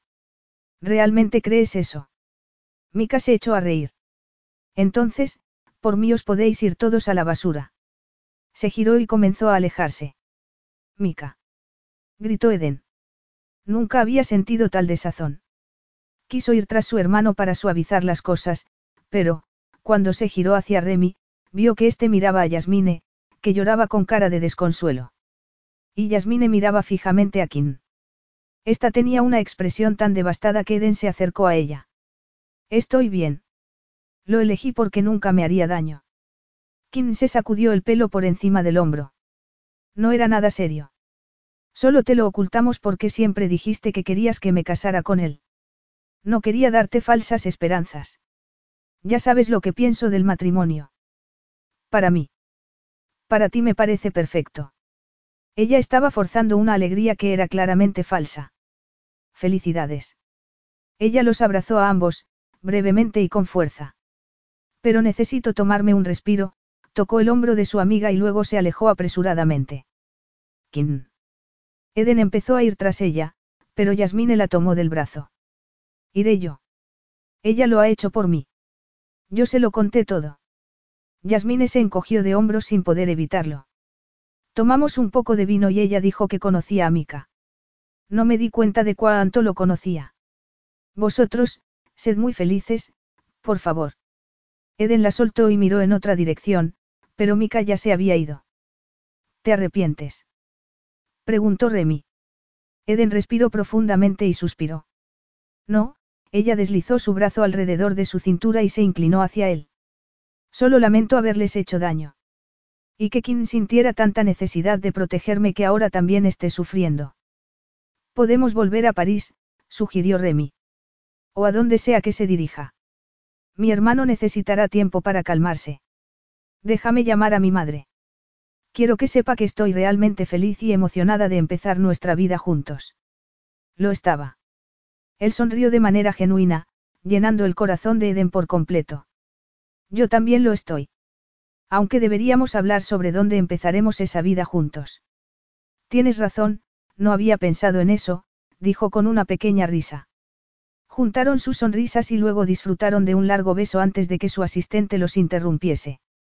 La siguiente pareja llegará en breve, señor. Claro, dijo Remy con una sonrisa, echándose hacia atrás y tomando la mano de Eden. Otra pareja de tantas que quieren casarse hoy. Diría que no somos especiales, pero yo creo que sí que lo somos. Cielo santo, claro que lo somos. Dijo Eden riendo. Él la rodeó con un brazo y comenzaron a recorrer el camino hacia su futuro. Epílogo. Un mes más tarde. Eden se adentró en el ascensor de su edificio de Toronto, planeando subir corriendo a casa con su nueva adquisición, pero se encontró cara a cara con Viena, la hermana de Unter. Viena iba vestida con ropa de correr y se quitó los auriculares. Oh, Dios mío. Hola. Pensaba que te habías mudado a Montreal. En cuestión de segundos, dejaron sus planes a un lado para ponerse al día de sus vidas durante el brunch. Viena ni siquiera se molestó en cambiarse. Pues sí, vivimos en Montreal, dijo Eden una vez que se sentaron. Remy tiene una preciosa casa victoriana de piedra gris en la avenida Laval. Sonreía todas las mañanas por la alegría de despertarse junto a él. En aquella casa, la luz que se colaba a través de los cristales era preciosa. Una escalera curva conducía al segundo piso, donde los cuatro dormitorios originales se habían convertido en una suite principal con su propio salón, un enorme baño con sauna y un balcón privado. La planta superior albergaba un estudio, dos habitaciones de invitados, un patio en la azotea y un jacuzzi. He estado trabajando desde casa. Estamos preparando unas oficinas nuevas en el edificio BHG, pero todavía no están listas. Solo estoy aquí para ver a mi madre y ultimar algunas cosas. ¿Cómo reemplazar a los miembros problemáticos de la junta directiva? Kim dijo que le habías ofrecido quedarse en tu casa este verano, pero no la he visto. Por supuesto, eso fue cuando ella pensó que te mudarías con Unter. Ha vuelto ella a PEI. Todavía está en Europa. Y no daba muchas señales de vida. No estaba pasando de Eden tan despiadadamente como lo hacía Mika, pero cada vez que intentaba un acercamiento con ella le respondía que estaba muy ocupada con una investigación. ¿Cómo está Unter? Preguntó Eden con cautela. Hoy Remy iba a reunirse con él, pero supongo que tú ya estabas al tanto de eso. Va todo bien con Eli. Él y Amelia son realmente felices juntos. Peyton es una preciosidad. Espero que no te importe que hable así de ellos. En realidad, me siento aliviada. Siento que debería enviarles un regalo de agradecimiento, bromeó Eden. No habría sido tan feliz con Unter como lo soy con Remy. Espero que no te importe oír eso. Um, soltó Viena con diversión. Luego dio un largo sorbo a su café con leche. ¿Estás bien? Eden frunció el ceño preocupada. Mejor que hace un año, pero, ¿quieres oír un secreto? Ella arrugó la nariz. Neal y yo llevamos un tiempo separados. ¿En serio? No tenía ni idea. Lo siento mucho. No te preocupes. Es, sacudió la cabeza. Es complicado. Todo resulta más sencillo cuando yo me quedo aquí y él en Calgary, dijo secamente. No he tenido el valor de decírselo a Unter, no cuando estaba pasando por lo de Amelia, y con lo tuyo con Remy. Ya sabes cómo es la prensa. Y él no podría con el escándalo de que el matrimonio de su hermana se desmorona. Estoy segura de que lo entenderá. Es tu hermano. Querrá que seas feliz. Lo sé. Es que es difícil. Eden lo sabía. Había decepcionado a su hermano y no sabía cómo arreglarlo. Aún estaba por ver si Mika dejaría de lado su enfado una vez que supiera lo de Yasmine, pero, aunque la hermana de Remy empezaba a hablar sobre la idea de conocer a Mika, ellos preferían que se lo tomara con calma. Eden y Viena regresaron a su edificio, prometiendo volver a verse muy pronto. Fue entonces cuando Eden recordó lo que había salido a comprar horas atrás. Se lo probó rápido y ella estaba radiante cuando Remy llegó a casa poco después. ¿Cómo fue? preguntó. Tenía un montón de noticias que contarle, pero antes quería saber cómo le había ido con su mejor amigo. ¿Formaba parte del pasado o seguirían siéndolo para siempre? Bien. Remy asintió, aunque no parecía muy animado. Le conté un poco más sobre la historia entre mi padre y el de Mika. No todo, pero quería que entendiera mejor lo que pasó entre tú y yo. Lo que habría ocurrido ya hace cinco años si la historia de nuestras familias no se hubiera interpuesto en nuestro camino. Vi a Viena. Me dijo que él está feliz con Amelia. Él también me lo ha dicho. De hecho, nunca le había visto tan entusiasmado. Actuaba como si convertirse en padre fuera similar a llevar al hombre a la luna. Eden sonrió, pensando en cómo se sentiría teniendo un hijo. No necesito ser padre para decirle a la gente lo feliz que soy. Te tengo a ti. La atrajo entre sus brazos y la apretó suavemente. Tanto si tenemos un bebé como si formamos nuestra familia de otra manera, todo será perfecto. Tengo todo lo que quiero y necesito aquí. La besó en la nariz. ¿Y si te digo que haya algo más? ¿Cómo? Él frunció el ceño sin comprender. Bueno, ella paseó sus dedos por la parte delantera de su camisa. Eso que hemos estado tratando de lograr con tanta insistencia parece que por fin ha dado sus frutos. Estás embarazada. Las palabras le salieron de sopetón, emocionado. Sus brazos se apretaron alrededor de ella y la mayor sonrisa se ensanchó en su rostro. Vale, he mentido. La abrazó, y ella pudo sentir cómo él temblaba.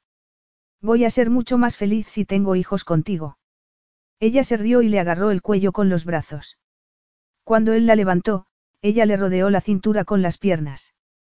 Remy se dirigía hacia el dormitorio, pero se detuvo de repente. ¿Estás segura de que podemos? Claro que podemos. Nuestra vida es cada vez mejor. Riendo, la soltó sobre la cama. Fin.